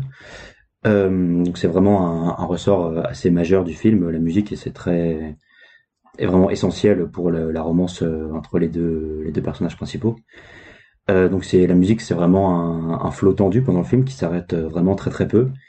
Euh, ça c'est dû au fait que c'est un film qui repose pas énormément sur le dialogue. Il y a beaucoup de scènes, ça joue beaucoup sur les regards. Il y a beaucoup de scènes donc de couture, d'essayage, de défilé. Donc la musique, la musique va accompagner euh, tous ces moments-là dans le dans le film. Donc dans un premier temps, la musique, ça peut, elle est utile dans le film, euh, elle est indispensable pour l'ambiance euh, générale, donc très élégante, très sophistiquée de la haute sphère londonienne des années 50. Euh, notamment, il y en a beaucoup. Le film commence vraiment, je pense, dès les dix premières dans les dix premières minutes, il y a vraiment beaucoup de musique. Donc ça, c'est notamment pour présenter le, personnage de, Reynolds Woodcock, donc interprété par euh, Daniel Day-Lewis. Euh, donc on peut le voir, il est très attaché euh, à ses habitudes, euh, à son quotidien, euh, qu'il faut vraiment qui qui est vraiment très ordonné et donc il faut très peu dévier, euh, sinon ça peut le, perturber. Et donc c'est très important pour euh, la musique, ça vient un petit peu euh, asseoir euh, la maîtrise et la domination qu'il peut avoir euh, sur son environnement. Euh, donc ensuite, euh, à partir du moment où il va rencontrer le, le personnage de Alma, euh, donc il va y avoir euh, des sonorités euh, notamment euh, assez mélancoliques, assez lugubres euh, pendant tout le film. Alors j'ai lu que les premiers morceaux de Johnny Greenwood euh, euh, étaient un petit peu trop euh, littéral sur cet, aspect-là et qu'il a ensuite un peu euh, un lâché le pied et donc euh, ça donne des des morceaux plus subtils mais qui soulignent quand même bien l'aspect euh, assez lugubre et assez euh, macabre euh, lugubre et macabre qui va qu'on va retrouver notamment dans dans la deuxième partie du film. Donc avec des une musique avec euh, des aspects assez cristallins euh, qui euh, qui euh, transmettent à la fois la, la force et la, la fragilité de, de Reynolds. Donc notamment si vous regardez dans dans la BO du film il y a quatre fois le titre euh, Phantom Fred mais avec des qui est joué euh, chaque fois avec des avec des instruments et des sonorités très différentes. Et donc le, le dernier morceau Phantom Fred 4 euh, c'est vraiment avec une sonorité extrêmement euh, mélancolique un son euh, vraiment euh, très dissonant euh, donc qui fait écho à l'état dans lequel se trouve euh, le personnage à la fin du film et à toute la mélancolie de, leur relation euh, plus généralement. Euh, donc euh, il y a une euh, très grande euh, partie de, comme j'ai dit, euh, du film qui euh, repose sur la musique, mais ça peut aussi être intéressant euh, de voir euh, à quel moment il n'y en a pas. Et par exemple, euh, dans une scène du milieu de film, où il y a euh, Alma qui fait une, une surprise à Woodcock, euh, Reynolds Woodcock, euh, qui est une très mauvaise idée, hein, évidemment, euh, quand on a vu le film et quand on connaît, euh, parce que du coup, au bout d'une heure, on sait bien, le personnage de Woodcock a clairement été présenté, donc ça peut jouer aussi avec euh, notre regard qu'on a, parce qu'on sait clairement du coup que ça va mal se passer euh, quand on quand on perturbe son, son, son, ses habitudes et son quotidien. Et donc dans le silence de cette scène, justement, il y a un côté, euh, on l'attend déjà, on le voit arriver, puis il y a un côté extrêmement crispant euh, de voir comme ça, c'est la rencontre entre les, deux personnages, vraiment, ils dînent ensemble, vraiment euh, dans le silence, et c'est vraiment, euh, on se concentre beaucoup plus euh, sur le conflit comme ça et le, le silence qu'il peut y avoir euh, dans cette scène. Euh, alors euh, cette scène, elle est notamment suivie ensuite, euh, vraiment, on va avec euh, tout, ce- tout ce qui tourne autour euh, du poison dans le film. Avec euh, là, pour le coup, ça va prendre des élans vraiment très très appuyés, très très lugubres euh, et dramatiques. Et après ça, il va y avoir un petit moment du film euh, sans sans trop de musique, euh, bah, qui est dû notamment en fait parce que du coup le, le personnage de Woodcock va être extrêmement affaibli.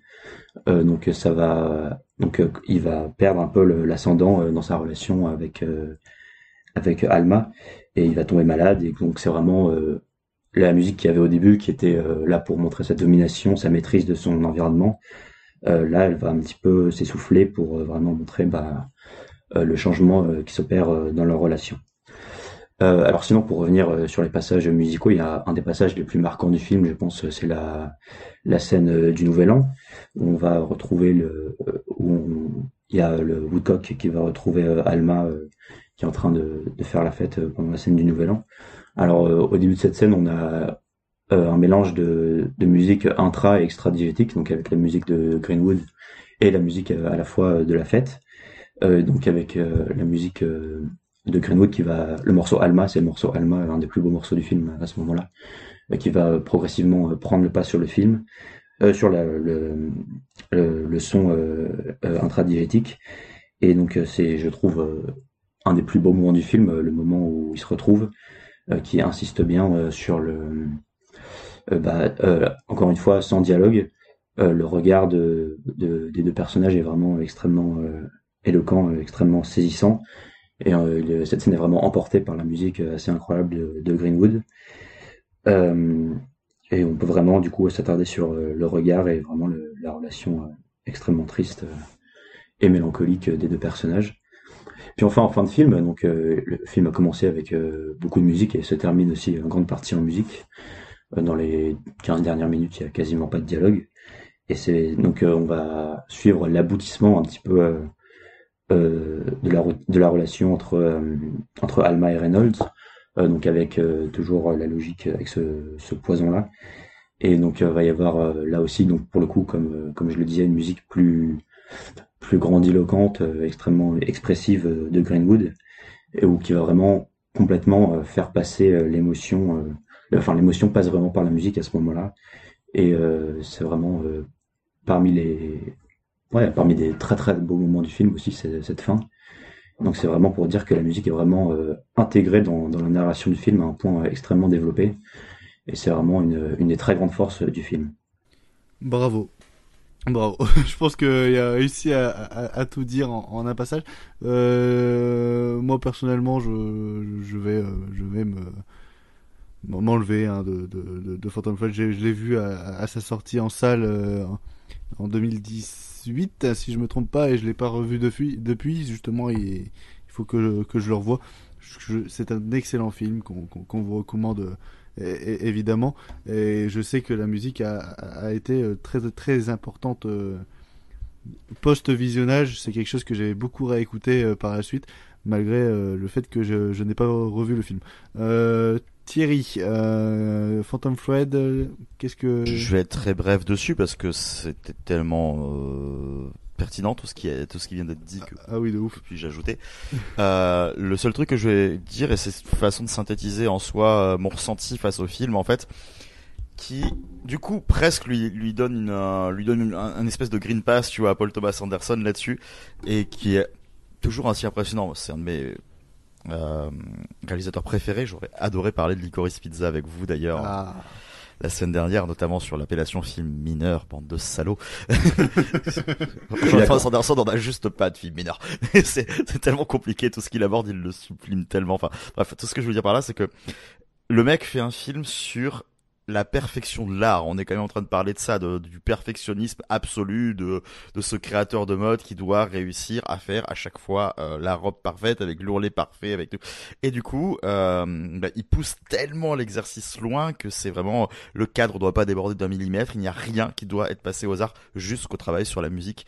Donc en fait, même si il faut le relever et c'est important, euh, je presque dire ça m'étonne pas parce que c'était le contrat de base et que s'il l'avait pas fait son film serait pas réussi en fait. Et tout tout est là pour euh, s'imbriquer euh, avec tout le temps le euh, ce qui peut presque limite agacer quoi. Parce que le, le, principal défaut du film c'est qu'il a pas de défaut quoi. Ça sent dans une espèce de matrice où tu fais qu'est-ce que tu peux lui reprocher? Ben rien. Du coup c'est un peu agaçant. Ouais c'est agaçant. Mais voilà. Enfin tout ça pour dire que bah du coup ouais de la part d'un mec qui a voulu faire de la perfection bah là on vient d'avoir une explication par que effectivement le film réussit parfaitement tout ce qu'il entreprend dont son travail sur la musique qui aurait pu être limite euh, pas bâclé, mais mis un peu plus de côté par rapport à tout ce qu'il avait raconté d'autre. Et même ça, c'est là quoi. Vince euh, Oui, bah écoutez, euh, je pense que j'avais mentionné déjà la dernière fois mon amour pour Phantom Fred.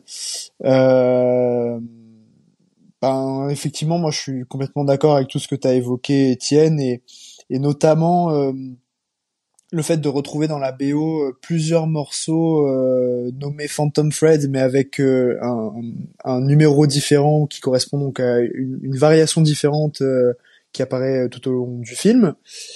Et, et ces variations-là sont toutes assez intéressantes. mais celle que j'aime le plus, je pense que c'est Phantom Thread 3, je crois. Ah ouais, moi aussi. Qui apparaît, je crois, pendant la fameuse scène euh, du, dans le climax, la Kiss Me My Girl Before I'm Sick, euh, où ça où ça explose littéralement en musique avec ce baiser euh, complètement dingue. Euh, et ouais, moi, je, suis complètement emporté par la partition musicale qui représente bien le le côté euh, contrôle freak du du personnage de Daniel Day-Lewis.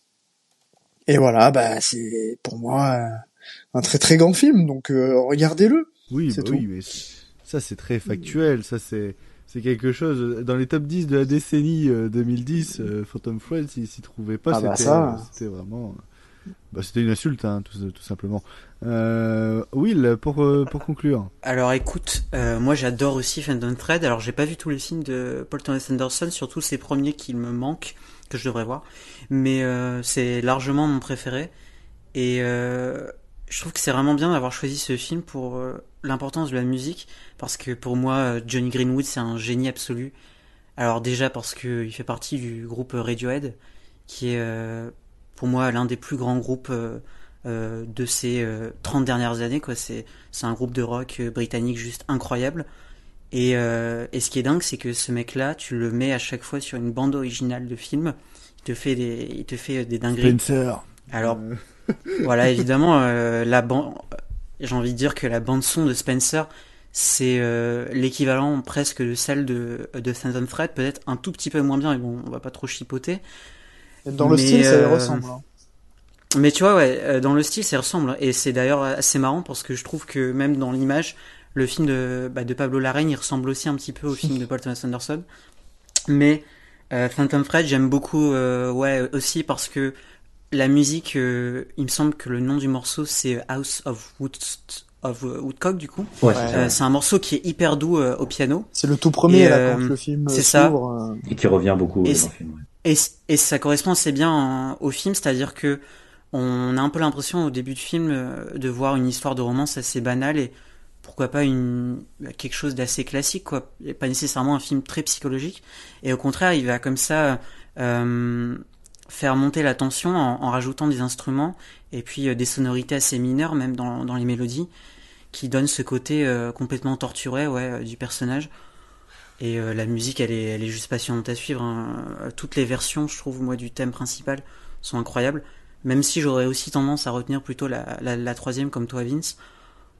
Mais voilà, je je saurais pas quoi trop, je saurais pas trop quoi d'autre rajouter parce que vous avez tout dit quoi. C'est c'est un magnifique film et puis euh, il, il me semble qu'il est sur Netflix. j'ai un doute ou alors il est- supprimé du catalogue. Il n'est plus. Euh, il- Ah, Ah, il est n'est plus. plus. Euh, là, le seul moyen de, de, de le voir légalement, c'est soit de le prendre en VOD ou soit de prendre le, le DVD Blu-ray chez Universal. Donc, euh, acheter directement le support physique pour encourager le support physique, hein, évidemment. Her arrival has cast a very long shadow. She's barely looked at you this evening, has she? May I warn you of something? My brother can feel cursed. That love is doomed for him. I don't like the fabric. Maybe one day you'll change your taste. Maybe I like my own taste. Just enough to get you into trouble. Perhaps I'm looking for trouble. Stop! There is an air of quiet death in this house. You're not cursed, you're loved by me. Stop playing this game. What game? What precisely is the nature of my game? All your rules and your clothes and all this money and everything is a game. This was an ambush. Stop. Are you sent here to ruin my evening? And possibly my entire life? Stop it! C'était Phantom Thread par, euh, par des gens qui l'ont tous encensé. Donc, euh, je pense que vous avez compris que euh, Phantom Thread, bah, c'est à voir obligatoirement. Euh, avant de passer à, à Thierry qui euh, prend le thème et le décortique dans tout ce qu'il y a de pire, euh, nous allons nous allons passer à ma petite blague, ma petite blagounette, notamment sais, c'est drôle. le- nous allons parler. Je ris. Ah bah oui. tu- Ça se voit pas, mais je ris. On va parler de Discopath, euh, un film de, de Renaud Gauthier. Un giallo avec des vinyles qui tuent des gens. Discopath de euh, Renaud Gauthier, euh, compositeur euh, Bruce Cameron, acteur euh, inconnu. L'histoire se déroule dans les années 70 où un jeune euh, New-Yorkais sans histoire se métamorphose en meurtrier dès qu'il est exposé aux sonorités particulières d'une toute nouvelle musique, le disco. Incapable de contenir ses pulsions meurtrières provenant d'un traumatisme d'enfance, Duane Lewis euh, deviendra malgré lui un dangereux tueur en série en exil à Montréal. Alors, Discopath, euh, je l'ai mis là. Pour la simple et bonne raison, c'est que euh, c'est l'importance de la musique dans le film de genre et plus précisément le film d'horreur slasher. Euh, parce que c'est un film en fait qui décide de vous de prendre euh, Saturday Night Fever, donc la fièvre du samedi soir, et de se dire écoutez, euh, John Travolta, il- dès qu'il entend le disco, il veut plus danser. Dès qu'il entend le disco, il veut tuer tous les gens dans la boîte. Et euh, et, je le trouve pertinent dans euh, le, côté musical. On va parler de la qualité du film juste après. hein. Je pense qu'il y a d'autres personnes qui vont savoir beau- beaucoup mieux en parler que moi parce que moi, je avouer, plaisir coupable. Euh, mais euh, je trouve que le, film est assez, est assez amusant musicalement parlant parce qu'en fait c'est, c'est un slasher où la tension va se transposer par la musique disco. Bon, la tension n'est pas souvent respectée, on va, on va se l'avouer. Hein, y a, ça marche deux fois dans, dans le film et euh, après euh, ça, ça, ça en devient presque pittoresque. Mais euh, je, les, les, premiers, euh, les, les premiers meurtres en tout cas, il y a une musique disco qui va augmenter, changer de rythme, changer de rythme jusqu'à arriver au meurtre en question. Et dans ce qu'a voulu faire Renaud Gauthier, c'était prendre un genre qui n'est pas propice à l'horreur et le tourner. je, je vois, ils sont tous morts de rire.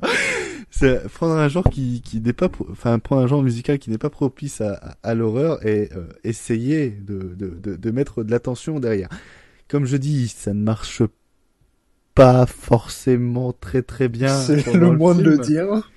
Mais je trouve que la, la- la musique est, est, est intéressante dans, dans, dans son traitement. C'est-à-dire- que l'idée de base est, est- est pertinente, intéressante.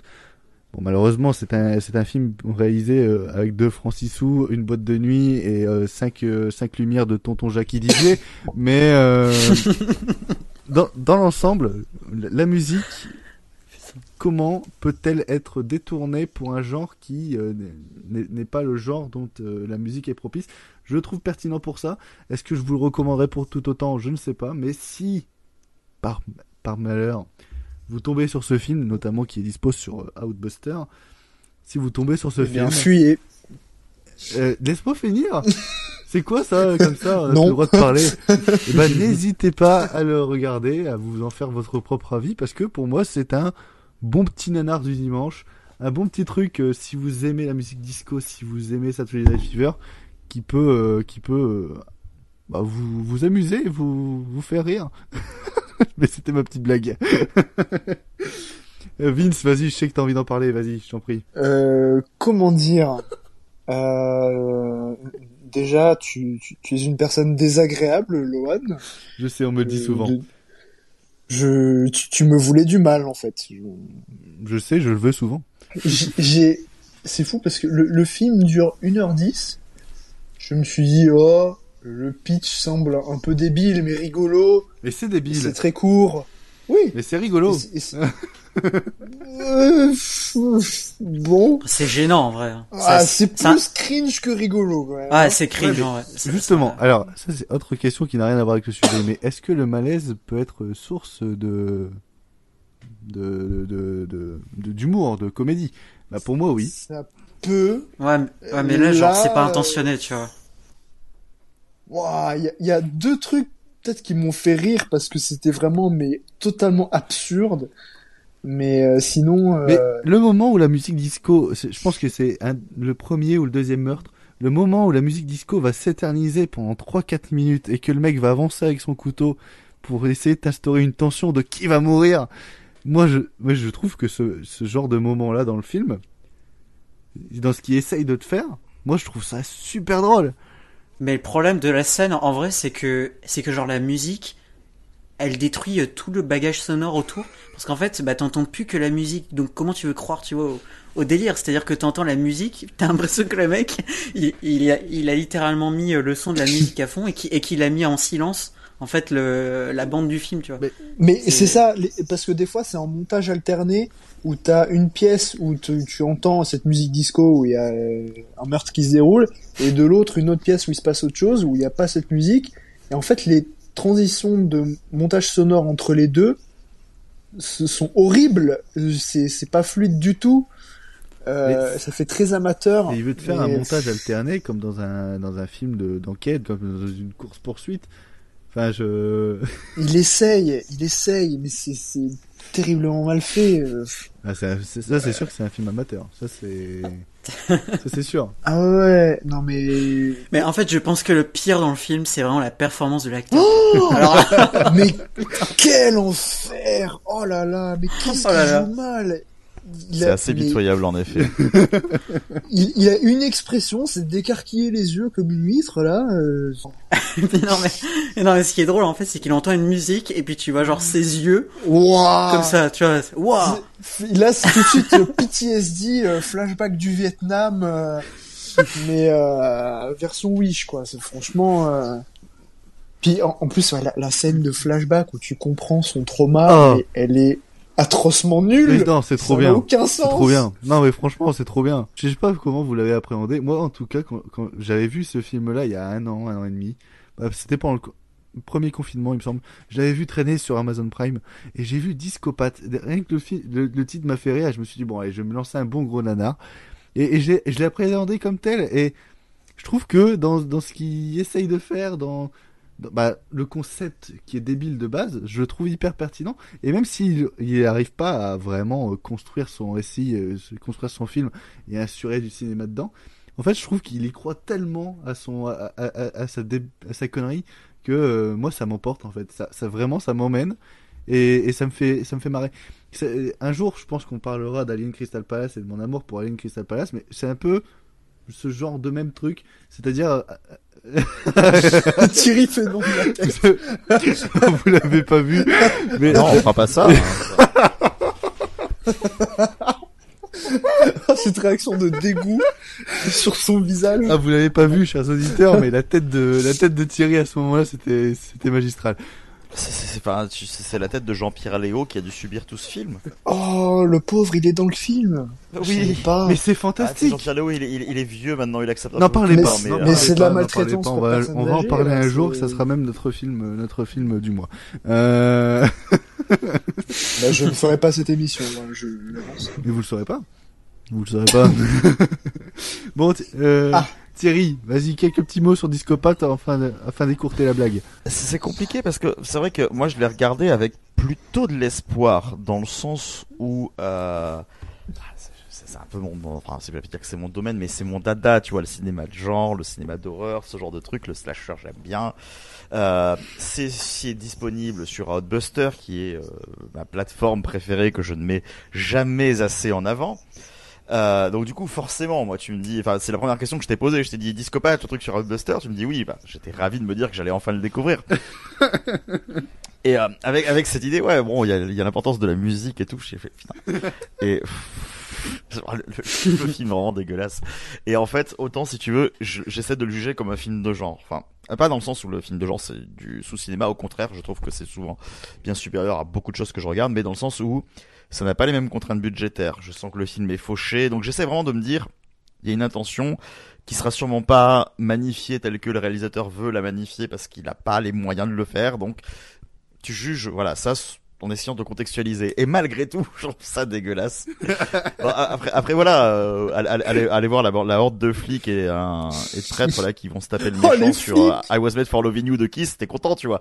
Mais Ah, c'est le seul point positif du film, c'est qu'on a entendu euh, la musique de Kiss. Voilà. Voilà. Et- Enfin, et, et- et- et encore, le problème, c'est que moi, qu'on réduise Kiss à ça, ça me saoule aussi, tu vois. C'est toujours le grand débat. C'est- C'est un putain de groupe de rock à la base. Ça me fait chier qu'on se dise, ah, c'est le groupe qui a fait un morceau disco, là. Non! Mais bon.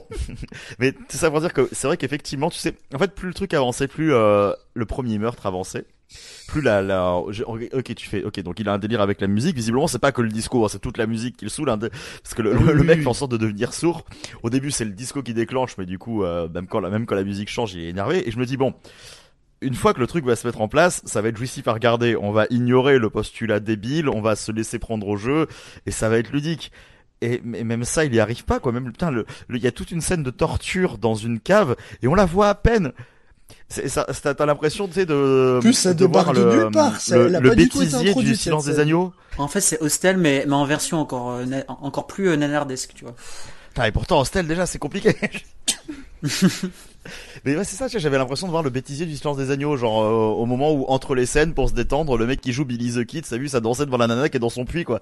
J'étais là, mais attends, il est pas sérieux là. je- Et, euh, et en plus, enfin, ce, ce caractère-là, euh, le psychopathe complètement fou qu'on nous montre en plein milieu du film, ça dénote totalement avec le mec qui essaie d'être dans le contrôle et qui, quand il se lâche, ne devient pas le gars qui, qui est dans la folie furieuse.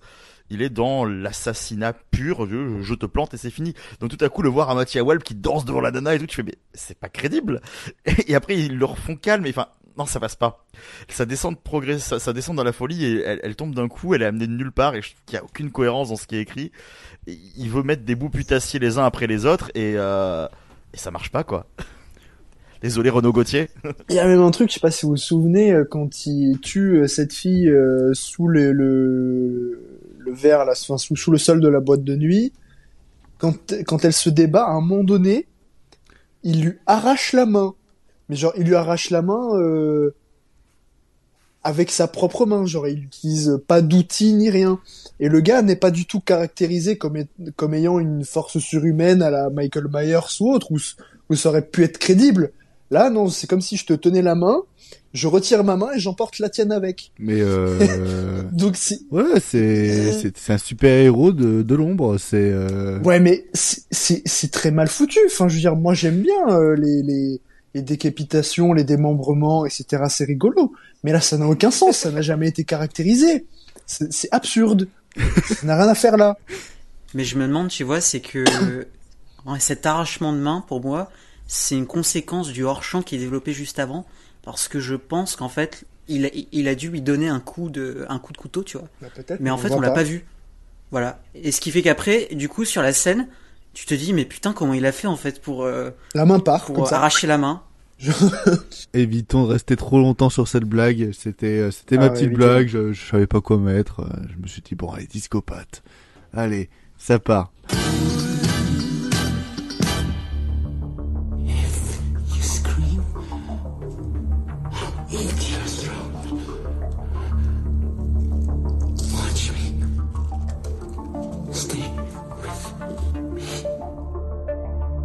Faut savoir que moi c'est quelque chose que j'aime beaucoup.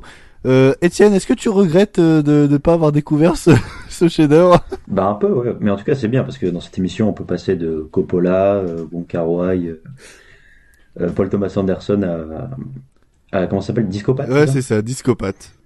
Ouais, écoute, on, Non, bah, on va passer, à- on va passer encore du coq à l'âne parce que euh, on va passer au dernier euh, film. Et là, ça va être un thème dans un thème. Alors là, ça, ça va être très compliqué, mais je vais laisser Thierry nous en parler un peu plus juste après, euh, juste après euh, le, le court effet sonore, euh, parce qu'on va parler de Suicide Squad et des films jukebox. Si c'est un petit peu comme ça qu'on peut les, les pas en parler. Ouais, si on veut, ouais. Ouais. Bon bah, les, les films jukebox, qu'est-ce que c'est Thierry? Vas-y, je t'en prie. Non, c'est vrai qu'en fait, ça, ça, ça débarque juste. Enfin, au début, tu vois, je t'ai bien demandé si t'étais d'accord pour que je parle de ça parce que je, je me sentais un peu arrogant de détourner un peu le sujet. Euh, j'étais en train de réfléchir à qu'est-ce que je vais bien pouvoir proposer comme film et sur le moment, j'étais pas à la maison. Je me suis dit, je vais rentrer et je vais fouiner euh, dans la collection ce que je vais bien pouvoir proposer. Mais en attendant de rentrer, j'ai pensé à, j'ai pensé à un sujet. Et j'ai pensé du coup à Suicide Squad pour euh, étayer le sujet, en fait parce que je me, je- il y a une critique très récurrente qui est faite à propos de ce film où tout le monde dit ouais mais au moins ce qu'on sauve c'est la BO. Ah mais non, mais non. Et moi il y a rien de plus qui m'énerve que la BO de Suicide Squad. Voilà, parce que justement, je trouve que c'est, euh, bah, tu vois, on disait tout à l'heure, on a utilisé le mot putassier et c'est parfait d'ailleurs pour euh, décrire ça. Euh, donc voilà, ouais, les euh, les films dans Jukebox, c'est les vidéos qui utilisent les banques de données de morceaux que l'on connaît tous par cœur, parce qu'on sait que ça va plaire aux gens, on sait qu'on est content de se dire ah c'est trop cool, il y a ça dedans, et que c'est utilisé sans la moindre intelligence et sans la moindre pertinence. Là, dans l'exemple de Suicide Squad, de Suicide Squad, pardon, aucun morceau euh, utilisé n'a un rapport avec ce qui se passe. On, on montre un méchant, on met du Black Sabbath, on met War Pigs. D'accord. Est-ce que les paroles de War Pigs de Black Sabbath représentent ce que le méchant est en train de vivre ou ce qu'il qu'il est? Non, c'est pas le cas. C'est juste qu'on sait que les gars qui kiffent un peu le métal, qui sont un peu dark, qui lisent des comics, ils vont voir ça, ils vont faire oui. Et moi, j'étais le premier à taper du pied hein, et, à, et à chanter aussi faux et nazir qu'Ozzy Osbourne, tu vois. Mais non, juste, c'est pas possible en fait. Et surtout, War Pigs. Là, je cite cet exemple-là parce que chaque fois qu'on va mettre du Black Sabbath dans un truc, et je dis chaque fois, dans les gros morceaux grand public, enfin dans, les films grand public qui utilisent ça, on mettra War Pigs ou on mettra Paranoid. On ne va pas respecter ce qu'est cet enfin ce qu'est ça, ce que vous disiez la, semaine dernière dans les Chorus Pizza. Moi, j'ai le gros défaut de chanter au cinéma quand je connais le morceau. Ce qui a d'ailleurs beaucoup agacé mes copains euh, pendant les Chorus Pizza quand je me suis mis à chanter sur du Paul McCartney. Et à la fin, justement, ils me disaient, mais attends, mais c'est qui ça? Et j'ai fait, bah, c'est Paul McCartney. Je fais, ah ouais, mais c'est parce que je connais lui. Je fais, ah non, mais c'est sur tel album et c'est pas connu. Mais bon, quand tu connais un peu l'artiste, t'es content de retrouver ça, tu vois. Et c'est pas un artiste obscur, mais il en fait une autre utilisation parce que le morceau lui parle pour d'autres raisons. Euh, si je voulais rester sur du cinéma contemporain, je voulais le comparer à, à ce que fait par exemple Edgar Wright sur Baby Driver. Mhm. où il utilise non seulement ça pour faire euh, un effet rythmique sur sa mise en scène, mais aussi parce que du coup, il ne s'encombre pas de scénarios écrits dans ses dialogues où euh, tout va passer par euh, ce que racontent les morceaux. Donc c'est pour ça qu'il y en a plein qui disent ça raconterait un pas de scénario, mais c'est parce qu'ils n'écoutent pas les paroles des morceaux en fait, puisque chaque morceau qui est passé à tel moment raconte en réalité ce que l'on voit à l'écran. Et donc là, ça sert à quelque chose, et c'est toujours pertinent.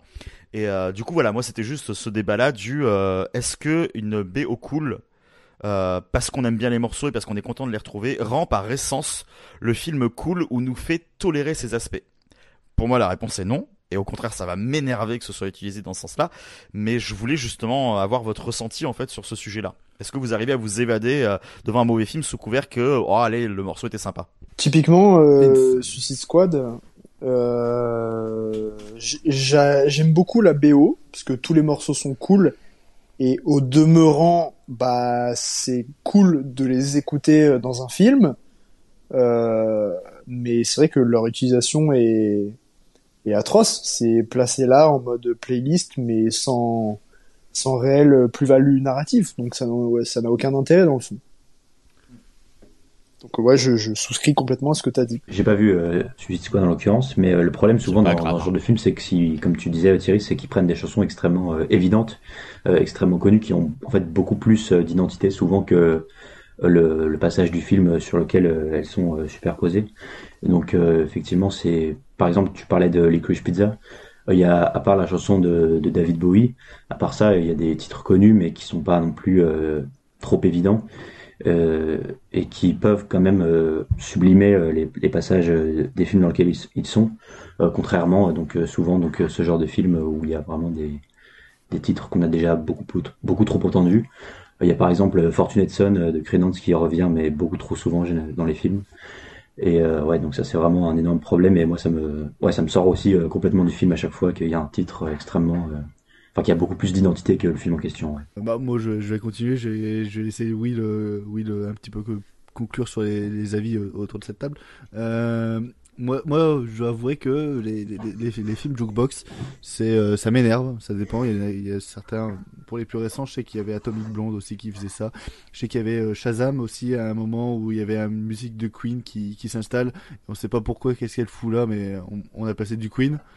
Euh, mais je dois avouer que voilà, moi c'est quelque chose qui peut aussi sauver la nullité d'un film. Je c'est me, faire passer un agréable moment en salle ou devant euh, devant mon écran.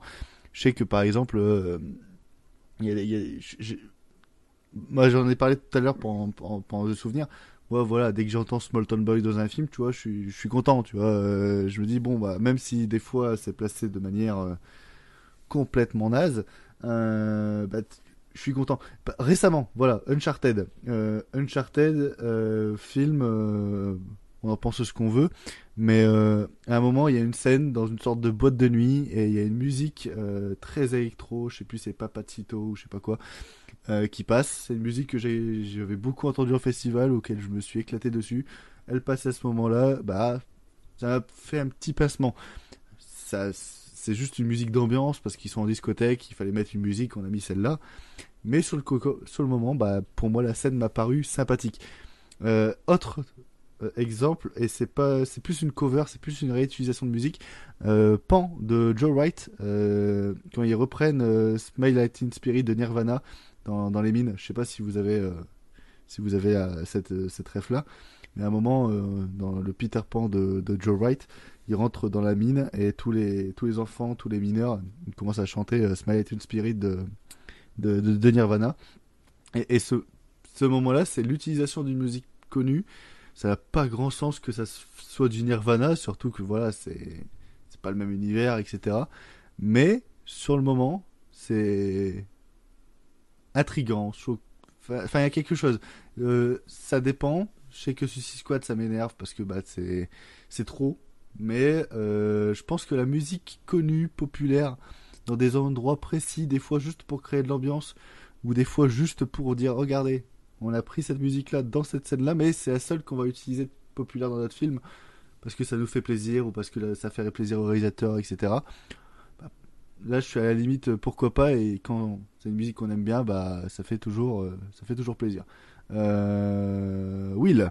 Moi, je suis pas trop gentil avec ce genre de film parce que il se trouve que l'un des films que j'aime le plus au monde, c'est Donnie Darko et que alors c'est pas un vrai film jukebox, mais en fait Richard Kelly, il avait pas l'argent nécessaire euh, quand il a réalisé son film pour avoir tous les droits euh, par rapport à, certaines musiques et euh, je pense notamment à une scène de danse dans le film où il a finalement utilisé une autre musique parce qu'il n'avait pas eu assez d'argent pour acheter les droits d'une autre musique.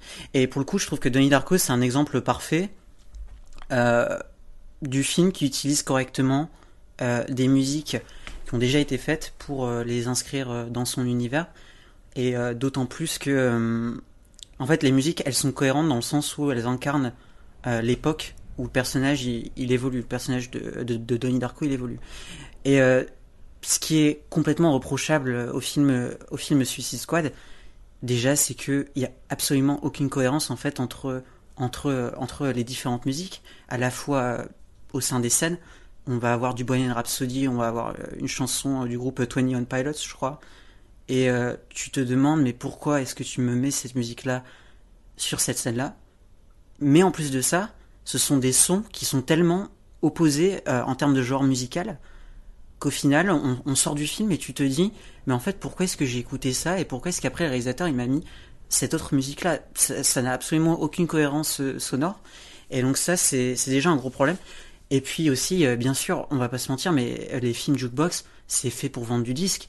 Donc c'est fait pour gagner euh, de l'argent et encore plus pour aller pour aller faire voir euh, les gens euh, tel film. Je pense aussi au film Marvel, euh, évidemment les Gardiens de la Galaxie. Et là, c'est c'est l'exemple parfait pour les films jukebox. Même si j'aurais tendance à défendre les Gardiens de, la Galaxie parce que Il y, a, le il coup, y a une initiation pertinente quand même via le ça, personnage voilà. de, de Chris Pratt. c'est ça. Mais tu vois, tu retrouves quand même le truc du euh, côté commercial, on vend du disque. Euh, à chaque fois, euh, voilà, c'est vendu par EMI et puis euh, ils se font ils se font max de thunes. Et c'était pareil pour euh, pour le film Suicide Squad. Après voilà, t'as toujours des, des gens comme Paul Thomas Anderson euh, dans ces dans ces films qui vont utiliser des sons un peu moins connus. Tarantino aussi, il est euh, très fort pour à ça. David Bowie et puis ouais Ta- Tarantino. Je pense que le le mec c'est le c'est le génie du film jukebox. Lui il a tout compris.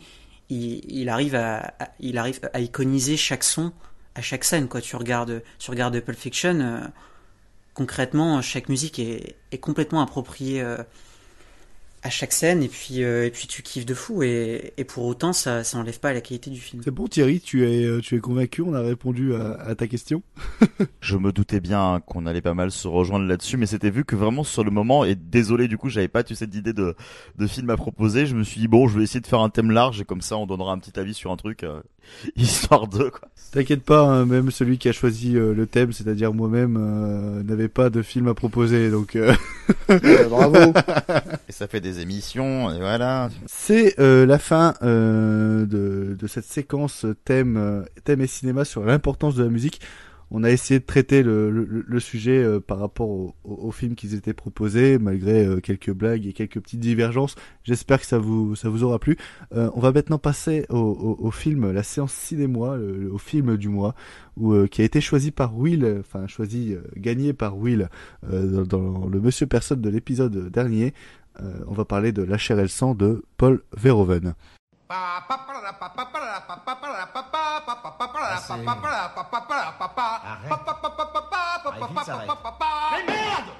Debout, vilain pionceur T'es en retard Voilà ce que c'est que d'être un esclave.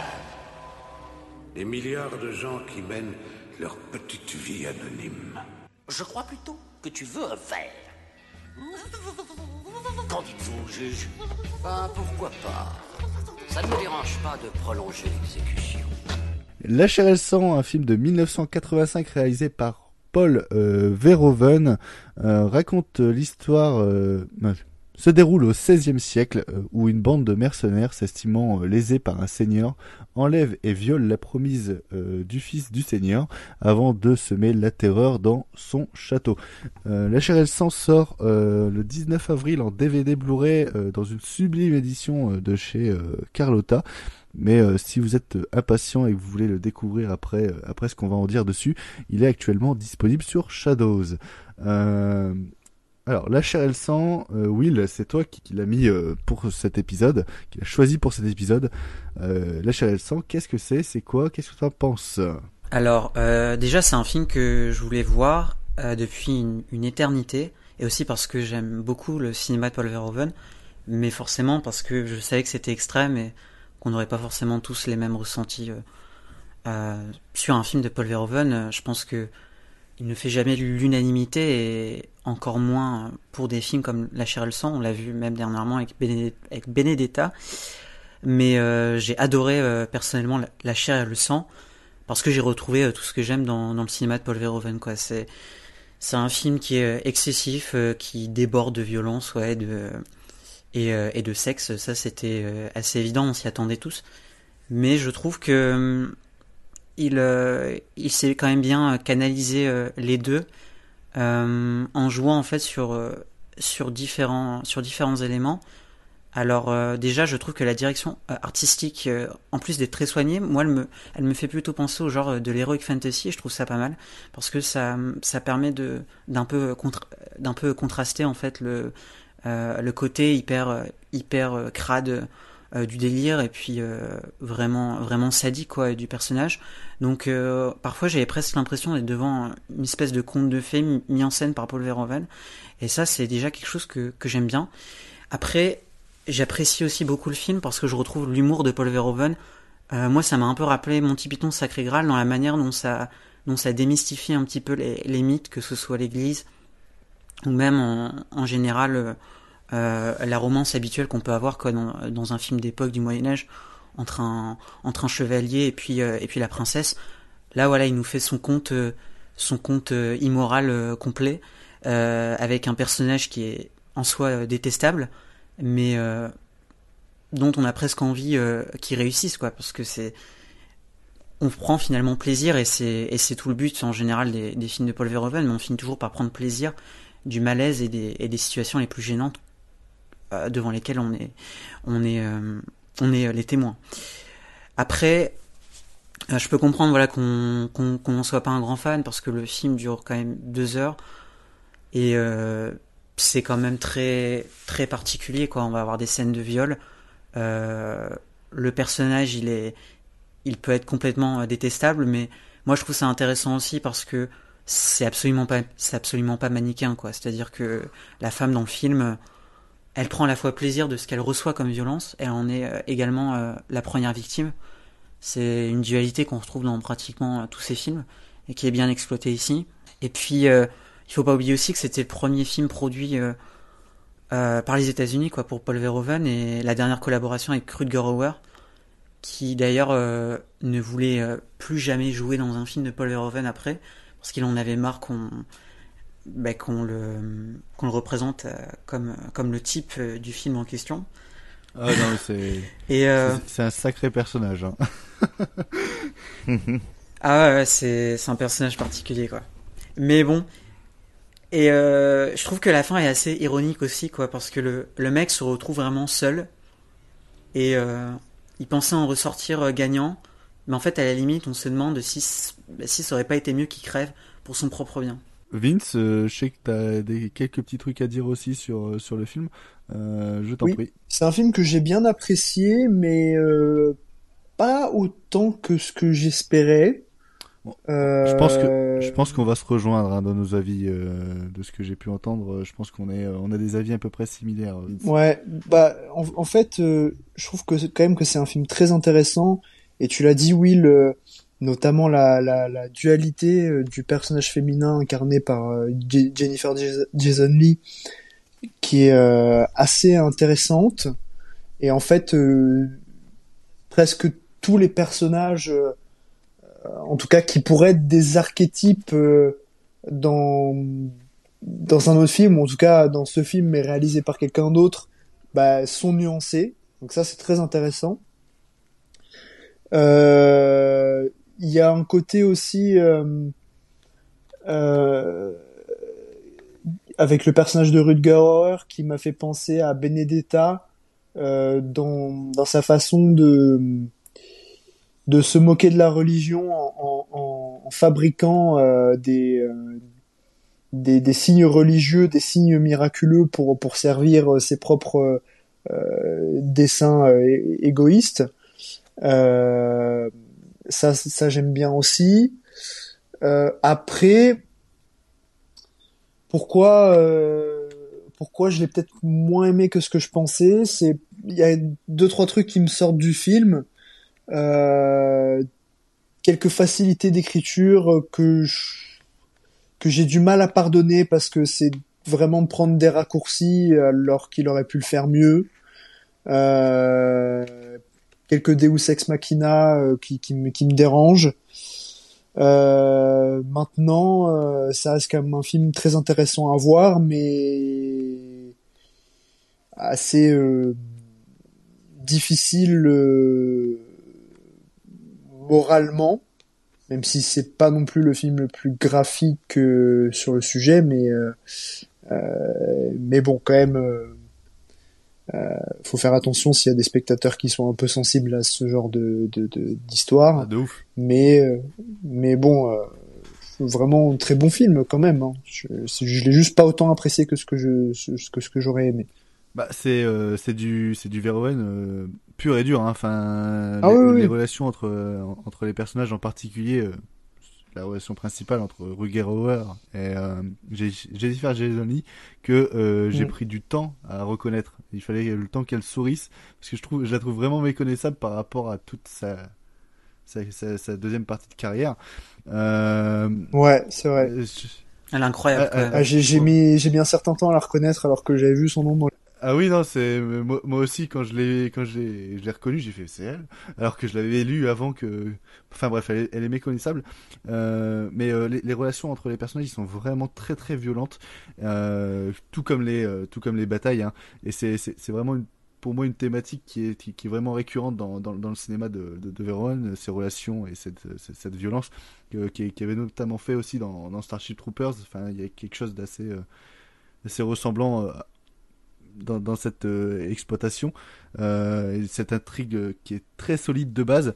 Euh, Il y, a, aussi, je trouve, la mise en scène des, des, batailles, notamment la scène du, la, scène du siège du château au tout début, tout comme la scène de fin avec la, bataille finale dans dans le château abandonné.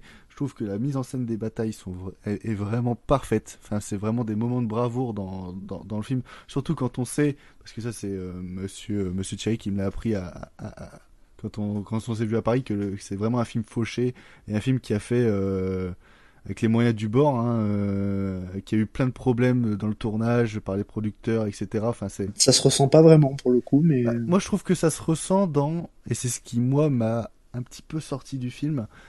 C'est, c'est-à-dire que on, on- on sent qu'il y a eu des problèmes techniques. On sent que euh, la pellicule n'est pas toujours, euh, n'est pas toujours fraîche.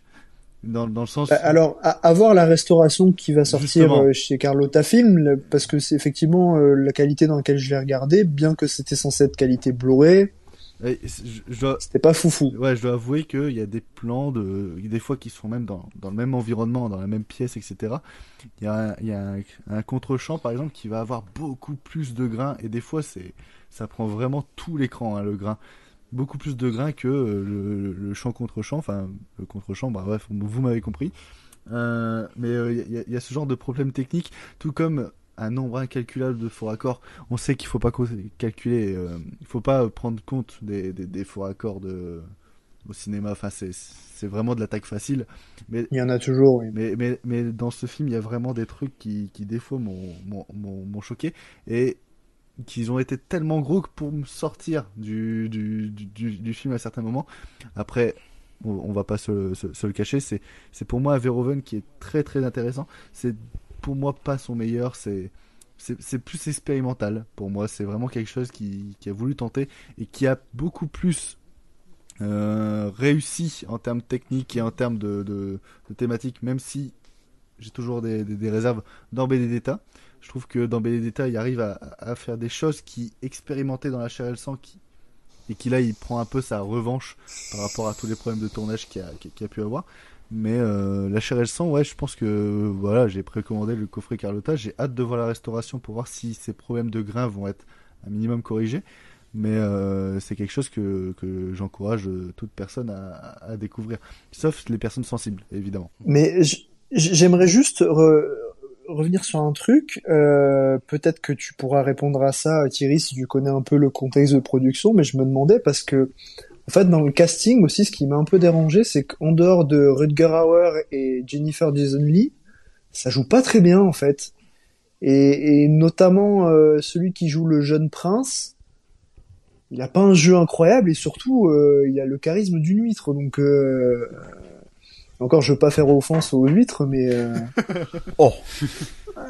Mais c'est- mais c'est pas fait exprès justement de bah, de le ridiculiser, tu vois. mais, pour le rendre. mais euh, par moment oui, mais je trouve quand même qu'il aurait pu être une euh, grande figure masculine, enfin l'idéal du prince, tu vois, et ça aurait été davantage intéressant de le ridiculiser de cette Mm. manière. Après, je sais pas, hein, peut-être qu'ils avaient pas les moyens de s'offrir des acteurs. Thierry, je, je t'en prie. Alors, sans m'affirmer non plus ultra connaisseur de Verhoeven, parce que ce qu'il faut savoir, surtout sur cette période-là, il y a énormément de choses euh, qui font partie aussi des zones d'ombre. D'ailleurs, le coffret Carlotta, j'espère, contiendra de nombreux bonus qui nous donneront des, euh, des, des- des nouvelles petites choses à mastiquer complémentaires. Là. Euh, en fait, pour le contexte du film, il y en a plusieurs parce que bon, du coup, euh, c'est pas c'est pas une production américaine déjà, c'est une coproduction. C'est une coproduction avec les Pays-Bas et l'Espagne. Et ça se ressent parce que du coup, il y a chaque producteur qui a amené un peu ses acteurs. Et Verhoeven se trouve au milieu de tout ça. C'est la première fois qu'il dirige des acteurs en anglais. Déjà, c'est galère. Il a des acteurs espagnols en plein milieu. Il a des acteurs de son pays. Il dirige tout le monde comme il peut. Et, euh, et C'est pour ça qu'il y a de la post-synchro. euh. voilà. Et t'as la scission avec Rutger Hauer qui commence à se faire. Dans le sens où Rutger Hauer, comme toujours, étant euh, un acteur monstrueux et très impliqué dans ce qu'il a à faire.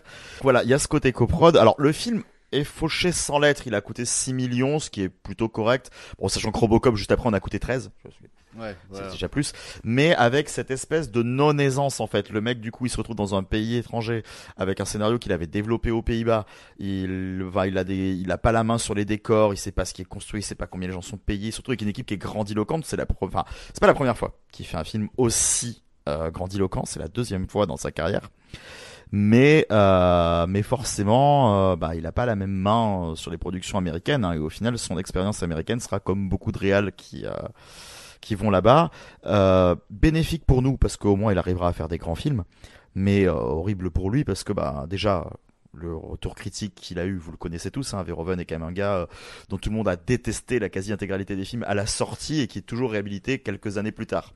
Mm. C'est très très rare qu'il soit apprécié euh, là maintenant. Et là, je suis quasiment sûr que beaucoup de gens, pas tous, hein, qui détestent Benedetta à l'heure actuelle parce que quand ils l'ont vu, ils l'ont rejeté en masse, y réfléchiront peut-être avec le temps. C'est pas garanti. Oh, je, c'est possible. Ouais, hein. c'est- Et c'est- on- on- Moi, moi, je sais qu'il On manque. a eu la preuve quand même. hein. Moi, je sais qu'il manque un visionnage pour vraiment adhérer euh, à Benedetta. Même si Ah, j'ai- moi, j'ai- j'ai j'ai j'ai- adoré, mais, Non, euh, non, j'ai j'ai Ah, j'ai- ah, j'ai adoré aussi, j'ai- hein. J'ai quelques réserves, mais globalement, j'aime beaucoup. J'ai bien aimé aussi et j'ai quelques réserves. C'est, je pense que ces revisionnages vont me vont m'enlever ces réserves. voilà. Et je pense que la chair et le sang, c'est pareil. Je pense qu'il faut que je le revoie. Mais donc, ce qu'il faut, en fait, vraiment comprendre aussi, et qui peut-être va expliquer euh, le ridicule des personnages, qui ça va expliquer pas mal de choses, c'est les euh, une grande partie du contexte aussi, c'est que bon, comme tout auteur à succès dans son pays, forcément. euh, Big Daddy euh, américain te dit euh, viens faire des films chez nous.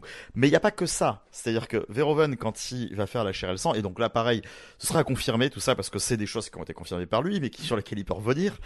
Euh, il était plus ou moins tricard dans son pays, Verhoeven. Et Il a été Ah finalement ouais. tricard aux États-Unis et quand il est revenu, il leur fait Black Book. Le coquin.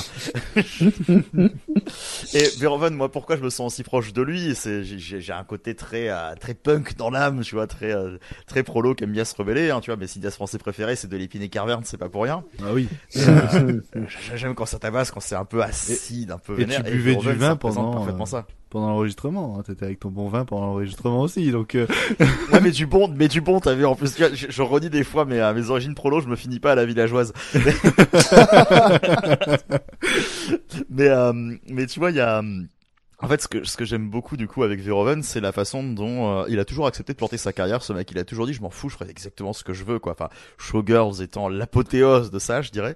Et là, dans La chair et le sang, euh, il se fait récupérer et il promet, lui, de son côté, un grand film à la Conan le Barbare. D'ailleurs, c'est pas pour rien qu'il y a Basile Polidoris qui est là pour la BO, hein, qui fait une BO très ah, intéressante, un petit peu un petit peu inférieur, je dirais, à Conan, dans le sens où des fois on lui demande de reproduire des gimmicks et ils se sont pas beaucoup parlé du coup, donc ils ont pas énormément travaillé ensemble. Mais pendant les, euh, pendant les scènes d'assaut de château, etc., je trouve que la ah musique elle brille vraiment, elle est vraiment magnifique. Hein.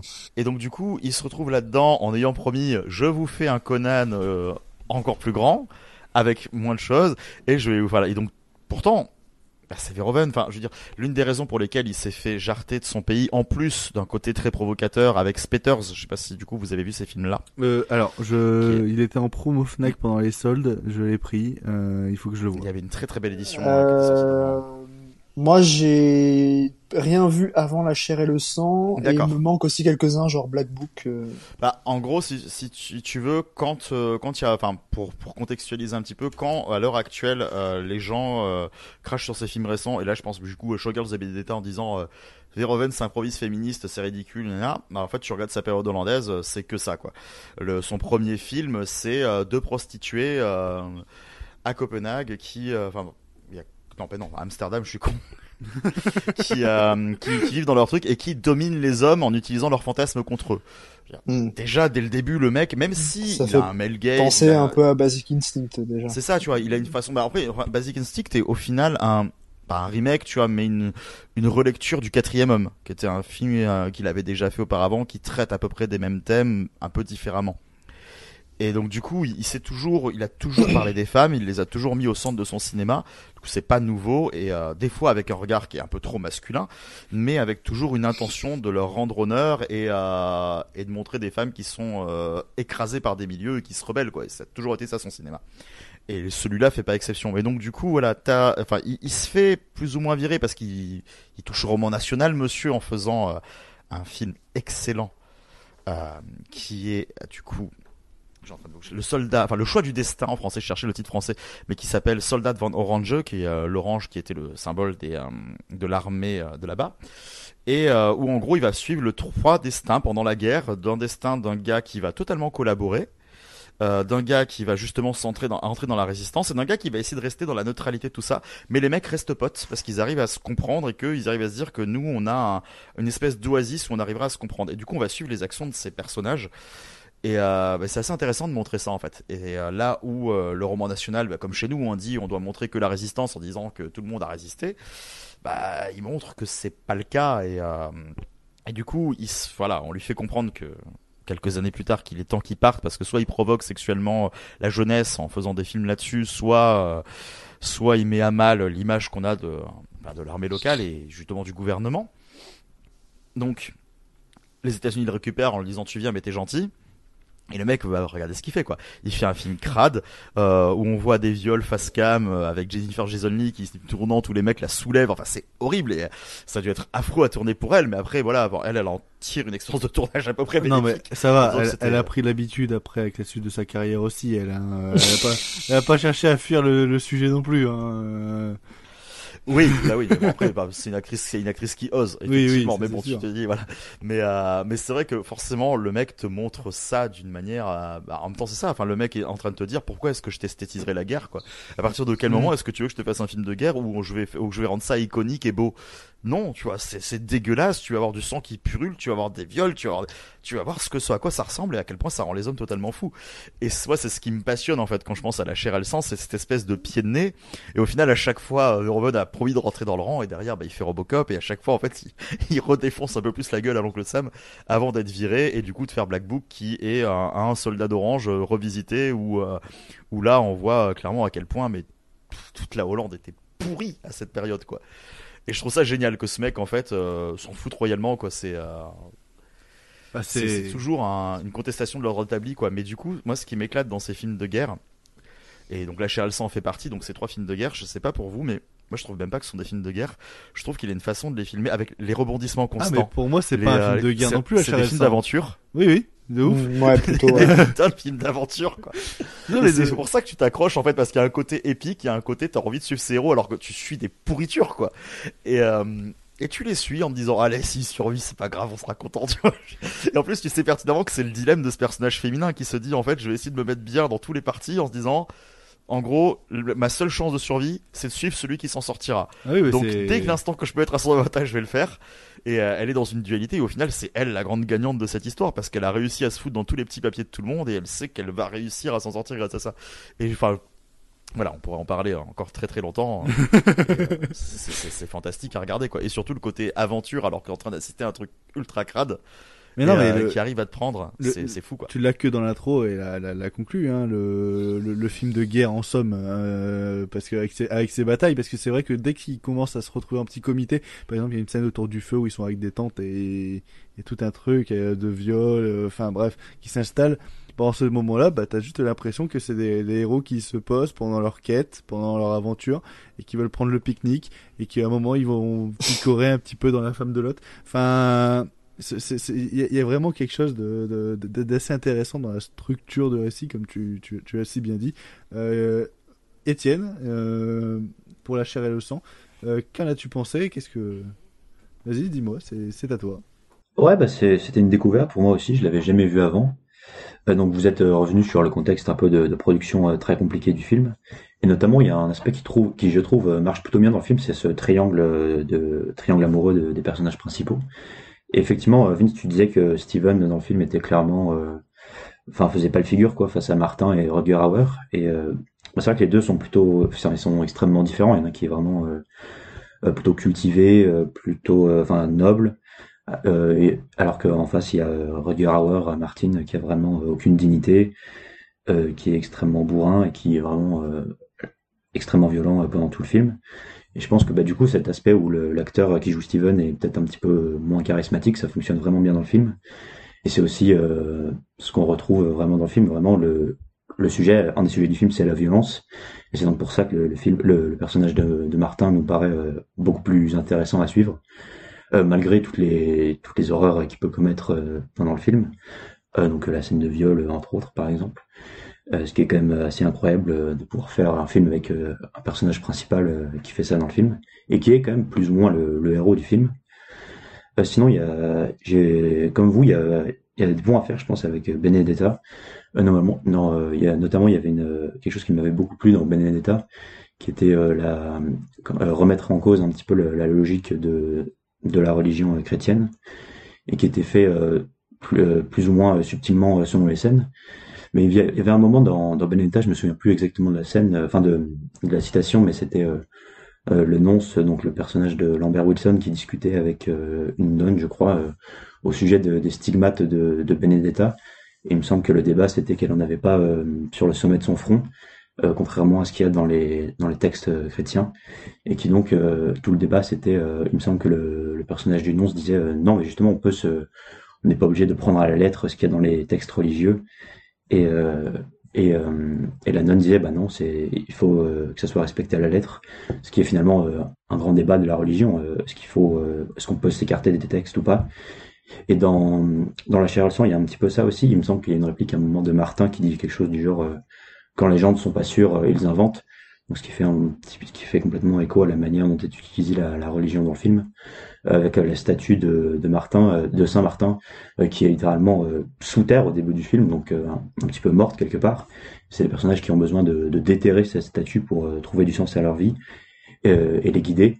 Et donc avec Martin qui va utiliser, Martine qui va utiliser ça assez à son avantage pendant le film, qui même chose euh, pour tout type de croyance, il va tourner ça à son, enfin comme il le souhaite en fait.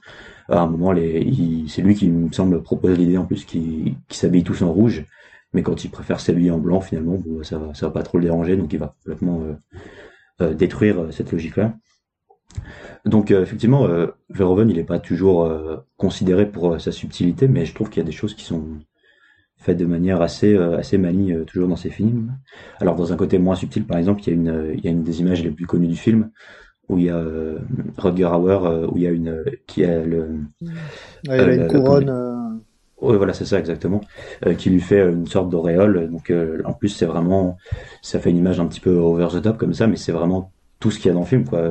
L'utilisation, euh, il va prendre complètement la religion à son avantage, et la, la, la roue en plus est en feu, donc c'est vraiment la violence euh, qu'il euh, propage et qui va le propulser, parce que effectivement dans le film, euh, tout, tout est question de violence, et c'est par la violence que, que, que tous les conflits sont résolus.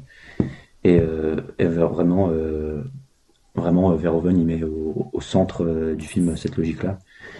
Et euh, même chose, encore une fois, pour la logique euh, des, des croyances. euh, Dans le film, il y a une scène euh, très assez drôle, je trouve, où il y a euh, Steven euh, qui rencontre euh, euh, Agnès, c'est ça le, le nom du personnage de Jennifer Ouais, Jason je crois. Mm. Euh, donc, euh, il, plus ou moins au moment de sceller leur amour, euh, il y a une espèce de, de légende un petit peu, euh, un petit peu improbable avec une plante de mandragore. Et, euh, et donc en fait cette scène-là, ça a lieu juste à côté. Il y a deux pendus euh, juste à côté euh, de moments où ils sont en train de, de sceller leur amour, ce qui donne une image vraiment euh, assez improbable et qui montre aussi euh, tout le grotesque qu'il peut y avoir euh, dans cette euh, dans le, le côté croyance euh, et la religion qui finit par toujours rattraper le, le récit.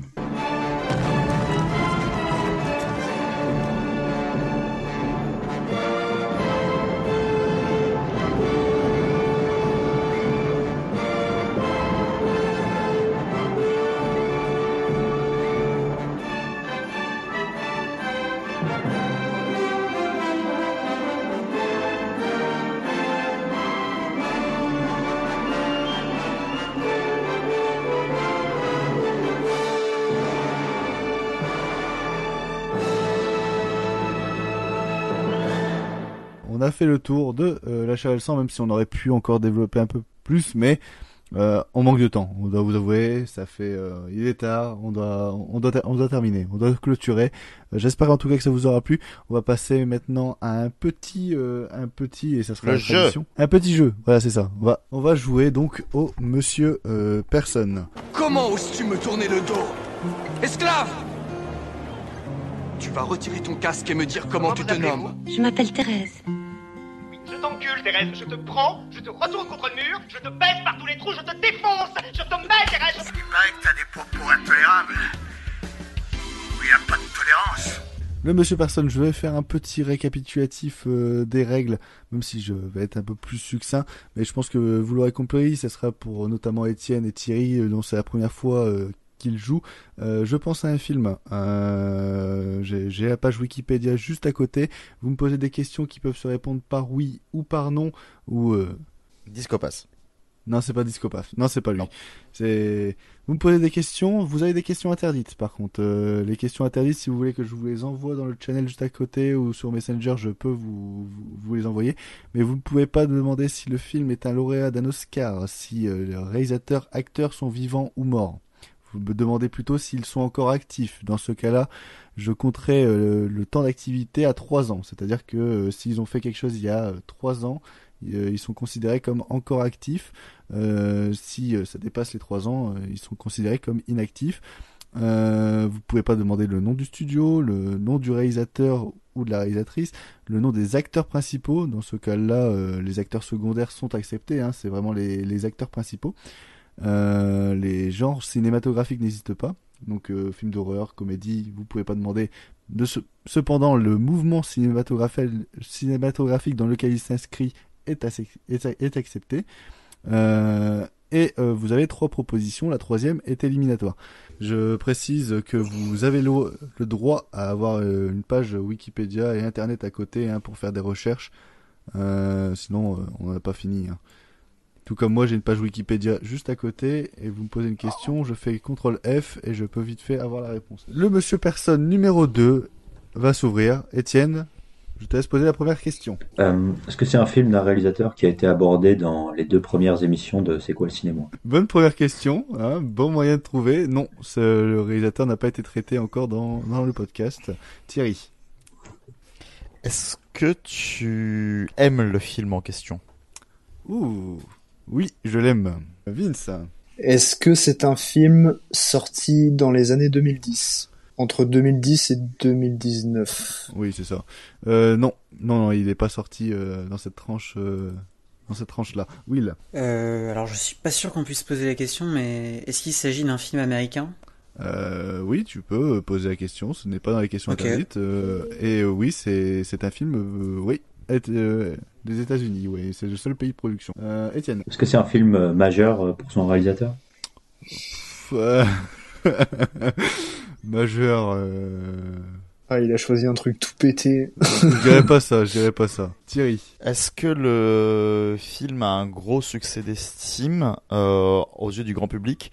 Ou est-ce que c'est plutôt un film qui sera connu par certaines niches de public? Ouh, question très très compliquée. Euh, je, je vais je vais regarder. En gros, est-ce que c'est populaire aux yeux du grand public ou non, quoi? Le film populaire, je dirais qu'il est quand même un petit peu populaire, mais c'est plus euh, c'est plus la licence, on va dire. C'est plus la licence qui est populaire plutôt que le, le film en question. Mais sinon, C'est une Il donne- licence. Il donne deux éléments dans la. La licence. oui, non, on essaie de faire rapide quand même. Euh, par contre, vous pouvez proposer à n'importe quel moment. hein. C'est entre chaque personne, vous pouvez dire j'ai une proposition et vous pouvez pro- proposer à n'importe quel moment. Pas besoin d'attendre votre retour. Vince. Est-ce que c'est sorti entre 2000 et 2009 Euh, oui, c'est sorti entre 2000 et 2009. Euh, Bon. Will. Alors moi je vais faire une Oh proposition. putain.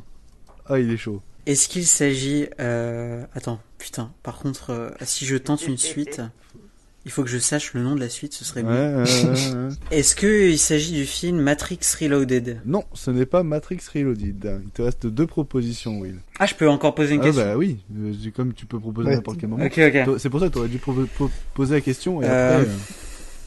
Est-ce qu'il y a Brad Pitt qui joue dans le film? Euh, sachant que je préfère préciser, même si euh, la réponse est, est- est non, mais que s'il y aurait été euh, acteurs principaux, j'aurais dit non. Ah ouais, je me rappelle. Euh, Donc non, bah, Brad Pitt n'est pas dans le film du tout. Euh, Étienne?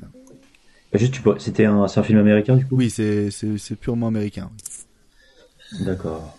Euh, que ça fait donc c'est ça fait partie d'une licence aussi? Oui, oui, ça fait partie- Est-ce que ça fait partie des meilleurs euh, opus de cette euh, saga ou pas forcément?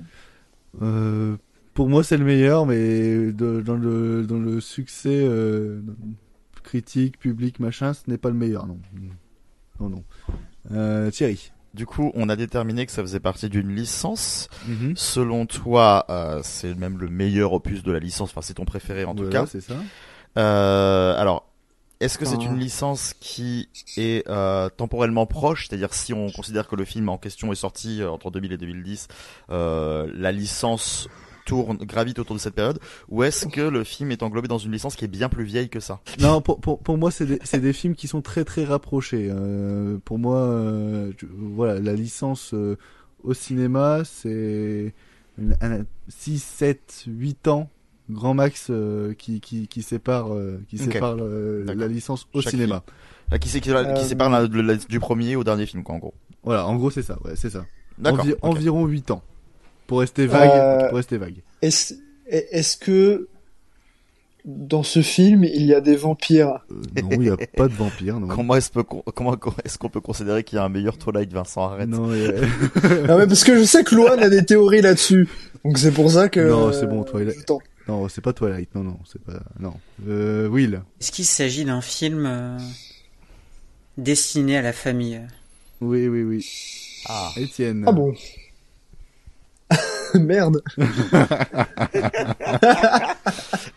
je, je- je peux tenter une proposition ou Oh, c'est ou c'est Thierry. quand ou- Thierry, vas-y, je t'en prie. je, je- je tente mais je suis pas fier hein, mais euh, c'est juste pour le côté famille tu vois mon beau-père mes parents et moi Non, c'est pas ça, non. Il te reste deux propositions, comme Will. Étienne. Est-ce qu'il y a eu des opus de cette saga dans la décennie précédente? Du coup, entre 2010 et 2019, c'est bien ça? Ouais.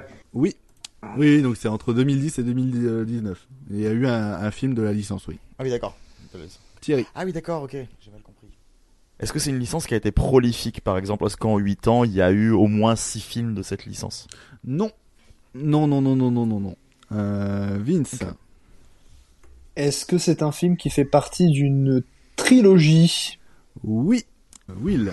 Est-ce que Hans Zimmer a fait la musique? Ah, bonne question, je ne pense pas. Non, non pas du tout, non. Non, non, non. Étienne. Est-ce que c'est une saga d'un réalisateur prestigieux ou pas? Non, non, non. D'ailleurs, je pense pas que c'est lui qui a réalisé, euh, qui a réalisé du coup euh, les trois films hein, pour, euh, parce que c'est une trilogie, c'est Vin qui a, qui a posé la question. Euh, je pense pas que c'est le même qui a réalisé les trois films, je vais vérifier. Euh, non, ce n'est pas le même.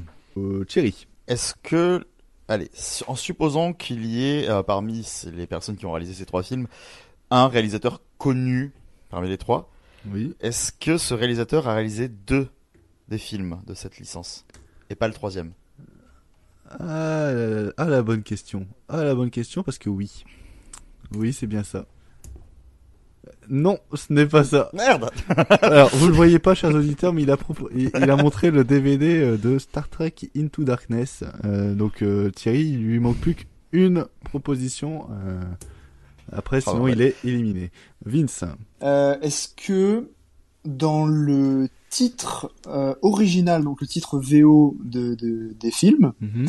il y a le nom de famille ou le nom tout court de du héros principal. Ah, la bonne question. Oui. Oui, oui, c'est... Alors je vais je vais faire une Oh. proposition. Oh mon dieu. Oh mon dieu. Je- je vais dire la mort dans la peau. Non. Ah non, Ah mais non Et Vincent, il y en a cinq. Euh, Non, mais... Euh, Et alors, alors, repose ta question. C'est pas une Il y trilogie a- du coup. Oui, mais il y a une trilogie au début. Oui, non, moi je parle vraiment d'une trilogie, euh, elle est close. Hmm. Et on parle bien que tu... Est-ce le- que je, ru- est-ce que je ruine mes Oh. chances? J'ai envie de, j'ai envie de ruiner totalement mes chances, mais euh, c'est pas bien. Après, faut être joueur. Bah ouais, mais tu, tu peux. Ouais. Les chroniques de Riddick? Non. Non, Ah non. bah voilà. Thierry est, est éliminé. Euh, il ne peut donc plus participer au Monsieur Personne. Euh, Will, à toi. Euh, Est-ce qu'il s'agit d'un d'un film d'animation? Euh, non, ce n'est pas un film d'animation. Par contre, pour revenir à ta question, euh... euh, Vince, tu me l'as formulé euh, dans le sens où euh, est-ce que dans le titre du film il y a le nom du du personnage euh, principal? On est d'accord? Oui. Oui. bon, ok, d'accord. Mais c'est pour. euh, Donc c'est la réponse est oui. Euh... Étienne. Est-ce que c'est un film qui a, ou la trilogie en général, qui a un peu marqué l'histoire du cinéma ou pas du tout? Non, pas du tout, non. non, non, non, non, euh, ouais, Enfin, elle a marqué, elle a marqué les esprits, mais pas l'histoire du cinéma. Euh... Bah Vince, du coup. Euh, Est-ce que c'est une saga de films qui est un peu euh, connotée euh, pop culture, culture geek? Un petit peu, un petit peu, un petit peu. Will. Est-ce que... euh, Ah ouais, non, je peux pas te demander le genre, ça rentre Non, pas dans... le genre, euh, non. J'ai pas d'idée là. Tu veux passer ton tour Ouais. Tu peux, hein. Moi non plus. Ouais, vas-y, je vais réfléchir. Est-ce que c'est, euh, comment dire, une, tril- une trilogie qui était prévue depuis le début, ou ils ont fait le 1 et après ils ont Oula, capitalisé dessus, ils ont fait bonne des suites question, bonne question. Euh, alors, je vais te le dire, mais c'est du, ce n'est pas de la précision parce que je peux pas, je peux pas voir ça comme ça. Je pense en fait que euh, quand ils ont fait le premier, ils pensaient vraiment à à faire tous les autres derrière. Et finalement, ça a foiré euh, après le 3. Donc du coup, ils l'ont pas fait. Euh, voilà, j'ai donné des gros indices là. Vince. Est-ce que c'est des films adaptés de d'œuvres littéraires Oui, c'est adapté euh, de livres. Will. Est-ce que dans le film, euh, le personnage principal reste vivant dans les deux autres? Euh, le personnage principal reste vivant dans les deux autres. Oui, oui, oui. Oui, bah pour moi, il meurt pas. Il me semble que t'as peut-être une proposition, Vince. Euh, vu ta réaction, ou tu tu préfères attendre ta question J'attends, Ok. j'attends, j'attends. Étienne. Et donc il y a le nom de famille euh, dans le dans la dans le titre. Oui, dans le titre de celui que je pense. Mince, du coup, ça, ça ruine mes idées là. Euh... Zut. Ouais, là je passe, j'ai rien. Non, Vince, vas-y. Est-ce que c'est un univers euh, avec des créatures magiques? Oui. Ah Tu veux proposer? Vas-y, hein. Tu peux, hein. Il te reste encore deux propositions. Je sais pas, le monde de Narnia? Hein, lequel Oh Ah le, le 2, le prince Caspian. Oui, c'est ça. C'est bon. Vince remporte Ah, cette joué. deuxième émission, édition de. C'est pas le meilleur. hein. Bah, c'est mon préféré. D'accord. J'ai dit c'est mon préféré. Les gens pensent que c'est le premier, le, le, le, le meilleur. Et la vraie question c'est, euh, y a-t-il un bon film Narnia Non, ça je t'emmerde. Euh, tout d'abord. Moi, j'aime bien le premier. Mais le 2, le 2 est trop bien. Petit tour de table. Qui aime bien Narnia Vas-y. Thierry, qu'est-ce que t'en penses? Ah, euh, on m'en fout. moi. Il s'en fout. le, seul, le seul truc que je peux dire sur Narnia, et c'est une vraie histoire, c'est que je suis allé voir le prince Caspian. Je me suis endormi en un quart d'heure. Je me suis réveillé à la fin et j'ai regardé juste dans les deux trois dernières minutes. Et quand on est sorti de la séance, j'ai raconté tout le film à mes potes. Mhm. Qui, euh, qui du coup n'ont jamais capté que je m'étais endormi parce que j'ai vraiment improvisé tout ce que j'ai pu. Et peut-être parce que j'ai entendu les dialogues inconsciemment, ou un truc comme ça, tu vois, dans un semi-sommeil, quoi, mais, euh, je me suis pas trompé. Alors, ma théorie, c'est que c'était trop simple. Bah oui, non, mais c'est- mais bon, en tout cas, personne n'y a vu que du feu, c'est tout ce que je me souviens. Mais non, pas, je, je, m'en fous de Narnia à un point, mais. Oh là là là là. c'est le genre de truc qu'on oublie, quoi, en fait, malheureusement, désolé, Ah hein. non, non, mais ça, du coup, j'ai pas de colère non plus contre, hein, tu vois, c'est, Moi, je, voilà, je dirais un truc. De toute façon, si les auditeurs ils ont été jusqu'ici, ils sont très courageux. Mais euh, pour moi, Narnia, euh, Nar- Na- Na- Na- j'ai grandi avec Narnia et le Seigneur des Anneaux, j'en ai rien à foutre. Voilà, c'est tout. Oh Euh, alors, Là, on vient de perdre 30, euh, 30 auditeurs. non, j'aime bien dire ça juste pour faire chier les gens. Sinon, c'est non, le Seigneur des Anneaux, c'est beaucoup mieux que Narnia. Mais c'est juste que moi, enfant de 8 ans, euh, voilà, j'ai- j'avais cette préférence. Euh, Will, qu'est-ce que t'en penses? Vite fait, vite fait, Narnia. euh. En vrai, euh, je m'en fous aussi un peu. C'est-à-dire que je les considère pas comme des mauvais films, tu vois. Après, j'ai pas vu le, j'ai pas vu le 3 en entier. Mais il me semble que je préfère le premier au deuxième. Après, euh, c'est du divertissement, euh, tout ce qu'il y a de plus classique, mais c'est pas bien méchant. Oh, bah, euh, En plus, le 3 il est pourri, donc euh, celui-là vraiment peut s'en passer. Encore pour moi, le 1 et le 2, euh, il mérite le visionnage, mais le 3, euh, il est insupportable. Etienne Moi, Narnia, je crois que j'ai vu euh, un bout de film une fois euh, sur une télé dans un bus euh, pour rentrer de colonie de vacances. Ah oui, je vois. Euh, donc, euh, Je vois. pas les meilleures conditions pour euh, regarder un film. Et je savais même pas que Narnia c'était le nom de famille du personnage, donc euh, Non, non, j'étais extrêmement loin de. Ah, c'est le prince C'est le Caspian. prince Caspian, c'est c'est pour ça que. euh, Ah, c'est son prénom? En fait, c'est le monde de Narnia, et après, il y a un sous-titre. Ah, il y a son. Ah oui, d'accord. Donc, du coup, euh, le prince Caspian, c'est pour ça que j'ai fait répéter la question à Vince. Parce que j'ai- après Riddick et Jason Bourne, je me suis Ouais, dit à j'ai mon avis. tilté, ouais. Et d'ailleurs, c'était quoi ton film euh, pour- qui va être du coup notre Ah. sujet pour la prochaine édition? Eh bien, c'est la 36e chambre de Shaolin de Liu Chialiang. Voilà, un bon gros film de kung-fu de l'époque euh, Shaw Brothers. Thierry, Vous allez vous régaler. je suis pas content. déçu d'avoir perdu. Vous l'aurez compris, la prochaine édition sera consacrée euh, sur euh, la 36e chambre de Shaolin, euh, proposée euh, du coup euh, par euh, Vince. On va terminer cette émission qui est déjà bien trop longue sur les petits conseils. Donc passons directement au conseil. Moi, mon petit conseil, c'est de, base, ça devait être Marimi, le film avec Jen- Jennifer Lopez et, Owen Wilson, réalisé par Kat euh, Poirot, c'est ça?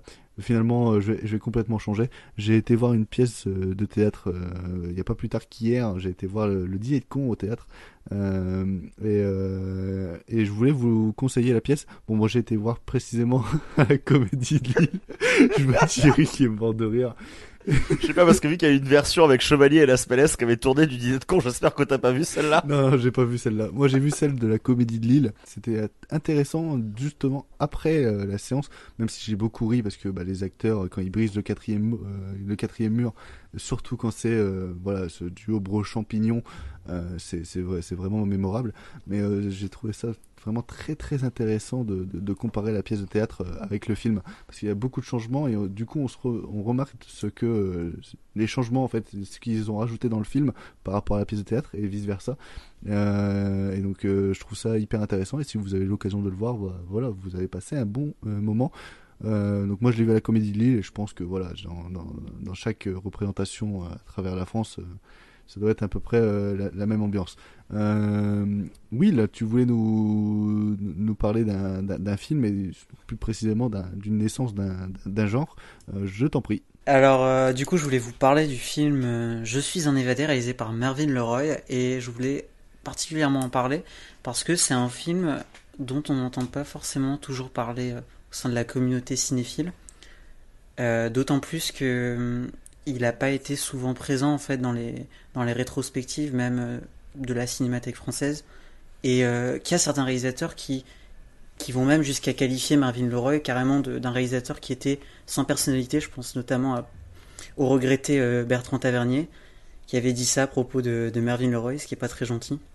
Alors que pourtant, même si le film a été un succès commercial énorme, Je suis un évadé, et qui était d'ailleurs lié en fait euh, à la situation euh, sociale, parce qu'en réalité, le, personnage euh, du prisonnier dans le film, en fait, ce n'était autre que, que, le, même homme, en fait, mais qui était prisonnier dans la vie réelle. C'est-à-dire qu'en fait, le film est sorti alors même que l'homme en question, dans la vie réelle, il était encore en prison.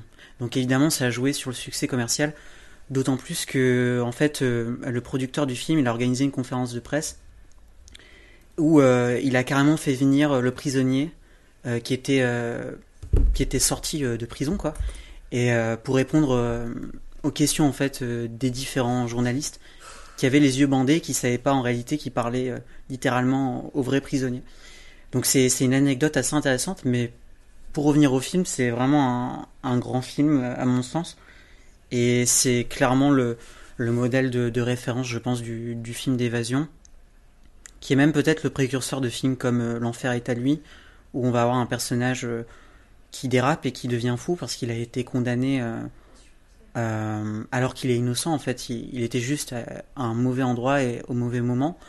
Il est condamné en fait dans le film à 10 ans de bagne pour avoir volé euh, pour avoir volé à l'étalage. Et le truc c'est qu'en fait il va finir par se dire euh, je vais quand même essayer de, de sortir de la prison même si c'est pas légal et je vais pas faire mes 10 ans de prison parce qu'il constate autour de lui la, la situation sociale et, les conditions de vie qui sont terribles des différents prisonniers. Et du coup, c'est intéressant parce que ce, ce gars-là, c'est c'est un personnage auquel on s'attache parce qu'il est innocent, mais c'est en plus de ça, genre le, le reflet de tous les autres qui sont au sein de la cellule et en fait qui sont forcés de travailler euh, parce que le film il évoque un peu le, système pénitentiaire quoi des États-Unis euh, et euh, qui imposait à l'époque les travaux forcés. Et à un certain moment du film, il va, réussir à s'évader, mais la vraie question c'est est-ce qu'il va pour autant échapper au système? Il va essayer de se reconvertir en fait sur les sur les 90 minutes de film, parce que c'est un film qui est très court, mais pour autant le système va la rattraper. Et ce qui est terrible, c'est que, comme le dit si bien le personnage à la fin du film, euh, en répondant en fait à la question de la femme qu'il aimait avant qu'il se fasse prisonnier, avant qu'il se fasse prisonnier, euh, il va répondre à la question qu'on lui pose euh, que fais-tu maintenant dans la vie? Et il va répondre je vole. Sauf que là, cette fois-ci, il vole pas par la contrainte, parce qu'en fait, il est obligé de voler. Enfin, c'est pas qu'il est obligé de voler, mais euh, il est euh, il est témoin d'un vol en début de film, ce qui l'amène à être prisonnier. Et à la fin du film, il, devient obligé de voler, tout simplement parce qu'il est en cavale et euh, il peut plus vivre correctement sa vie. Donc c'est vraiment un, super film. Et puis euh, voilà, je voulais en parler parce qu'on n'entend pas forcément plus parler que ça tous les jours et même chez les cinéphiles. Alors que pourtant c'est vraiment un magnifique film. D'autant plus que c'était adapté d'une histoire vraie. Et ça, avant de voir le film, je le savais, je le savais même pas. Euh, Étienne, tu voulais nous, toi, nous parler d'un d'un roman, plus précisément d'un roman de Romain Gary. Ouais, c'est ça, euh, Les cerfs-volants de Romain Gary. Euh, donc c'est euh, l'histoire d'une euh, d'une romance entre un entre en France entre un jeune homme euh, français en Normandie et une jeune fille polonaise. Euh, donc au début euh, ça, ça commence en France, euh, juste avant la guerre, et on va suivre euh, l'évolution de de leur histoire euh, pendant pendant tout le conflit. Alors là pour le coup c'est vraiment l'inverse du film de de parce qu'on suit vraiment euh, euh, l'impact que va avoir euh, la guerre euh, sur leur relation. Et euh, j'avais lu aussi euh, La vie devant soi euh, de, de Romain Gary avant. Et euh, on retrouve euh, quelque chose d'assez similaire. C'est euh, des enfants. Bon, il est un petit peu moins, un petit peu moins jeune dans, dans celui-là, mais c'est des enfants qui sont confrontés à des problèmes évidemment euh, qui les dépassent, euh, extrêmement durs, euh, extrêmement sérieux, dans des situations souvent extrêmement sombres et tristes. Et ce qu'on retrouve dans les dans les deux romans, c'est un langage extrêmement simple qui est propre à chaque fois aux, aux personnages et aux narrateurs. Et il y a souvent des, ce que j'aime beaucoup, des euh, un petit peu de personnages se mis un petit peu en retrait par rapport à la situation. Il va y avoir des des moments un petit peu plus euh, contemplatifs euh, et un regard un petit peu extérieur euh, sur la réalité, euh, avec souvent des, des images et des réflexions euh, très belles sur le monde, et notamment donc euh, le symbole des cerfs-volants euh, dans le livre que je préfère pas trop développer, mais c'est très beau. Euh, ensuite, Vince, tu voulais nous parler euh, encore dans cette soirée, dans ce podcast de Ozu? Exactement, oui. Je vais parler des carnets de Yasujiro Ozu. Euh, alors en fait, c'est une sorte d'autobiographie où euh, entre 1933 et 1963, l'année de sa mort, Ozu écrit presque chaque jour dans son carnet ce qu'il a fait dans sa journée. Il y décrit euh, ses, pensées, ses émotions à travers des, notes assez brèves, assez concises, parfois poétiques, parfois sarcastiques, euh, dans lesquelles on retrouve sa vie à travers des moments tout à fait anodins et d'autres plus intéressants, comme euh, ce, qui concerne son travail de cinéaste. Mais euh, c'est sa façon euh, d'écrire qui fait euh, le, charme de la lecture, euh, avec évidemment quelques annotations euh, de la traductrice afin de mieux comprendre parfois le contexte de, de ces notes. Mais vraiment, en tout cas, c'est des, petites notes brèves euh, chaque jour euh, pendant 30 ans euh, de sa vie ou euh, qui, qui permettent un peu plus de comprendre euh, l'homme qui il était. Et c'est vrai que ça fait pas mal écho euh, à la à, l'impression qu'on a de ces films. Et euh, moi, ça me passionne en tout cas, et j'ai- j'aime bien le reprendre de temps en temps comme ça pour pour lire euh, pour lire quelques notes euh, par-ci par-là. C'est c'est vraiment très très très chouette à lire. Ça a l'air en tout cas d'être très intéressant. Ça, ça a réussi à m'intriguer. Euh, et pour terminer, euh, Thierry, qui ne m'a... Je ne sais pas de quoi il va parler. Qu'est-ce que tu conseilles Thierry? Vas-y, dis-moi. Mais si, on a, on a déjà dit. On va juste parler d'un, enfin, truc récent qui est actuellement en salle, en fin d'exploitation, Ah oui. alors qu'il n'a que quelques semaines dans les dents, et c'est dommage.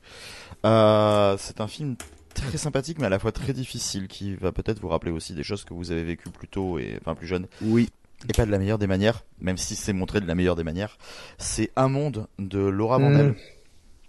Je ne sais pas qui l'a vu euh, parmi un la Ouais, team. mais ça, ça aurait pu figurer dans les dans la première section. ça. Oui, oui, ça. euh, Ouais, c'est vraiment un super J'ai film. failli, euh, j'ai failli choisir, mais bon, il y a The Souvenir qui est passé par là. Pour revenir euh, vite fait dessus, donc du coup, euh, c'est un film qui parle de harcèlement scolaire, donc c'est un film belge, Euh, un premier film d'ailleurs, et c'est assez impressionnant de maîtrise. Et donc, juste avant d'expliquer le concept, je vais juste aller sur le. Ça raconte voilà le harcèlement scolaire. Une gamine arrive à l'école, enfin, c'est son premier jour donc au collège, et elle va se rendre compte que son grand frère, en gros.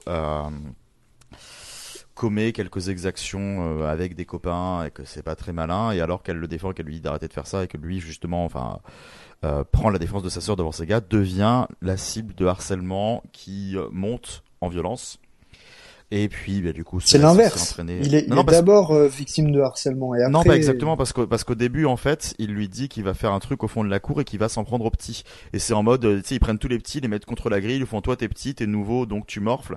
Et il lui dit de pas venir avec lui. Hmm. Et il participe au truc au début. Ah oui, et c'est quand ah elle oui. dit, je- et c'est quand ils veulent s'en prendre à elle et qu'il fait non non, vous touchez pas à ma sœur, c'est pas comme ça Ah que ça oui, se passe. Que là, tout à coup, à partir de là, euh, Ouais. ça devient très très très vraiment très violent. Il y a, enfin, ne serait-ce que par exemple au tout début, comme ça on spoil pas trop, il y a une scène où les mecs le noient dans les toilettes de l'école. Et c'est très difficile à regarder. Et, euh, et Surtout du quand on l'a vécu. Euh... Allez, j'en Et prie. voilà, c'est ça. Et, et donc du coup, euh, voilà, on, on va assister à tout ça avec le monde adulte qui est impuissant déjà par ignorance du truc parce que ces schémas se reproduisent et la gamine a beau essayer de le dénoncer à droite à gauche, soit on l'écoute pas, soit on n'a pas le temps et aussi il se passe 36 000 choses dans une cour de récré, les adultes peuvent pas être partout.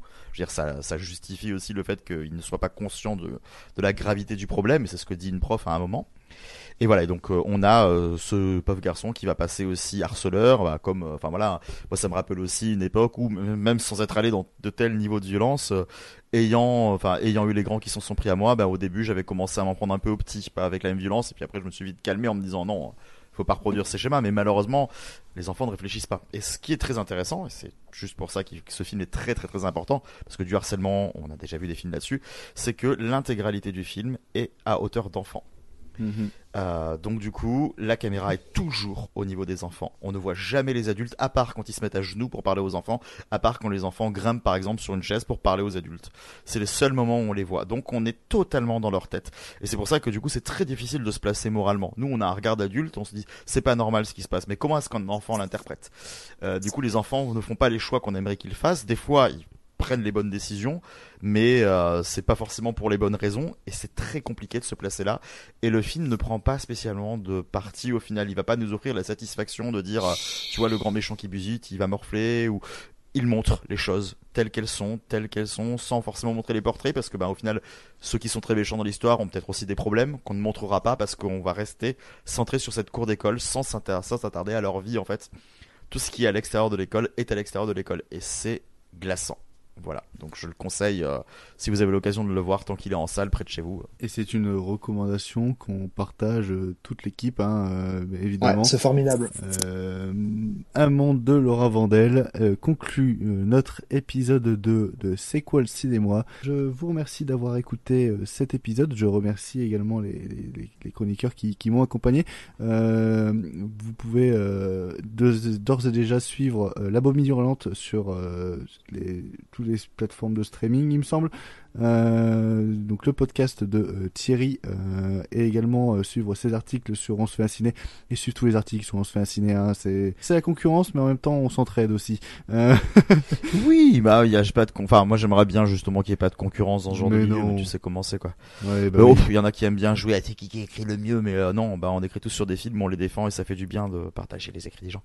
Et du coup, oui, euh, bah euh, voilà, hein, pas pas d'actu précise sur on se fait un ciné puisque bah c'est un magazine quotidien, Oui, on essaye d'être quotidien. Donc euh, bah voilà beaucoup de choses. Euh, moi quand si vous ne voyez pas mes écrits, c'est pas grave parce que euh, ce que vous lisez, je l'ai relu. voilà. Donc, du coup, je participe un peu activement à tout ce qui s'y passe. Et euh, pour la bobine hurlante, du coup, c'est ce que je disais en off tout à l'heure. euh, petite euh, petite anecdote sympathique, c'est que si cet épisode sort euh, dans le bon temps, tel que tu l'as dit, donc le 22 février, soit le mardi. Logiquement, c'est le jour où on sort le nouvel épisode de la Bobine Hurlante que nous avons enregistré ce matin même. Cet Euh, épisode je sais- sortira le 23, le 24, quelque chose comme ça. je sais pas si on aura le temps de le sortir dans les temps aussi. hein. On, a, on a- Pour mon anniversaire, le 24. Ah bah écoute, euh, avec grand plaisir, ce sera ton, ton bon cadeau. Et l'épisode s'appellera Vincent.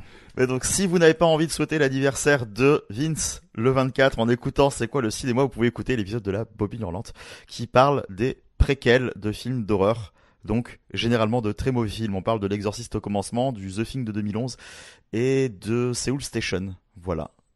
C'est le prochain programme. Bien euh, intéressant, euh, avec des nains, évidemment, et des intéressants. Euh, Will, euh, bah, c'était un grand plaisir de te recevoir pour euh, ce deuxième épisode. Bah écoute, plaisir partagé. On hein. te retrouve euh, sur, euh, sur le site. N'hésitez pas à aller suivre sa critique de Big Bucks, c'est un plaisir. Un, un- gros carnage, comme on appelle.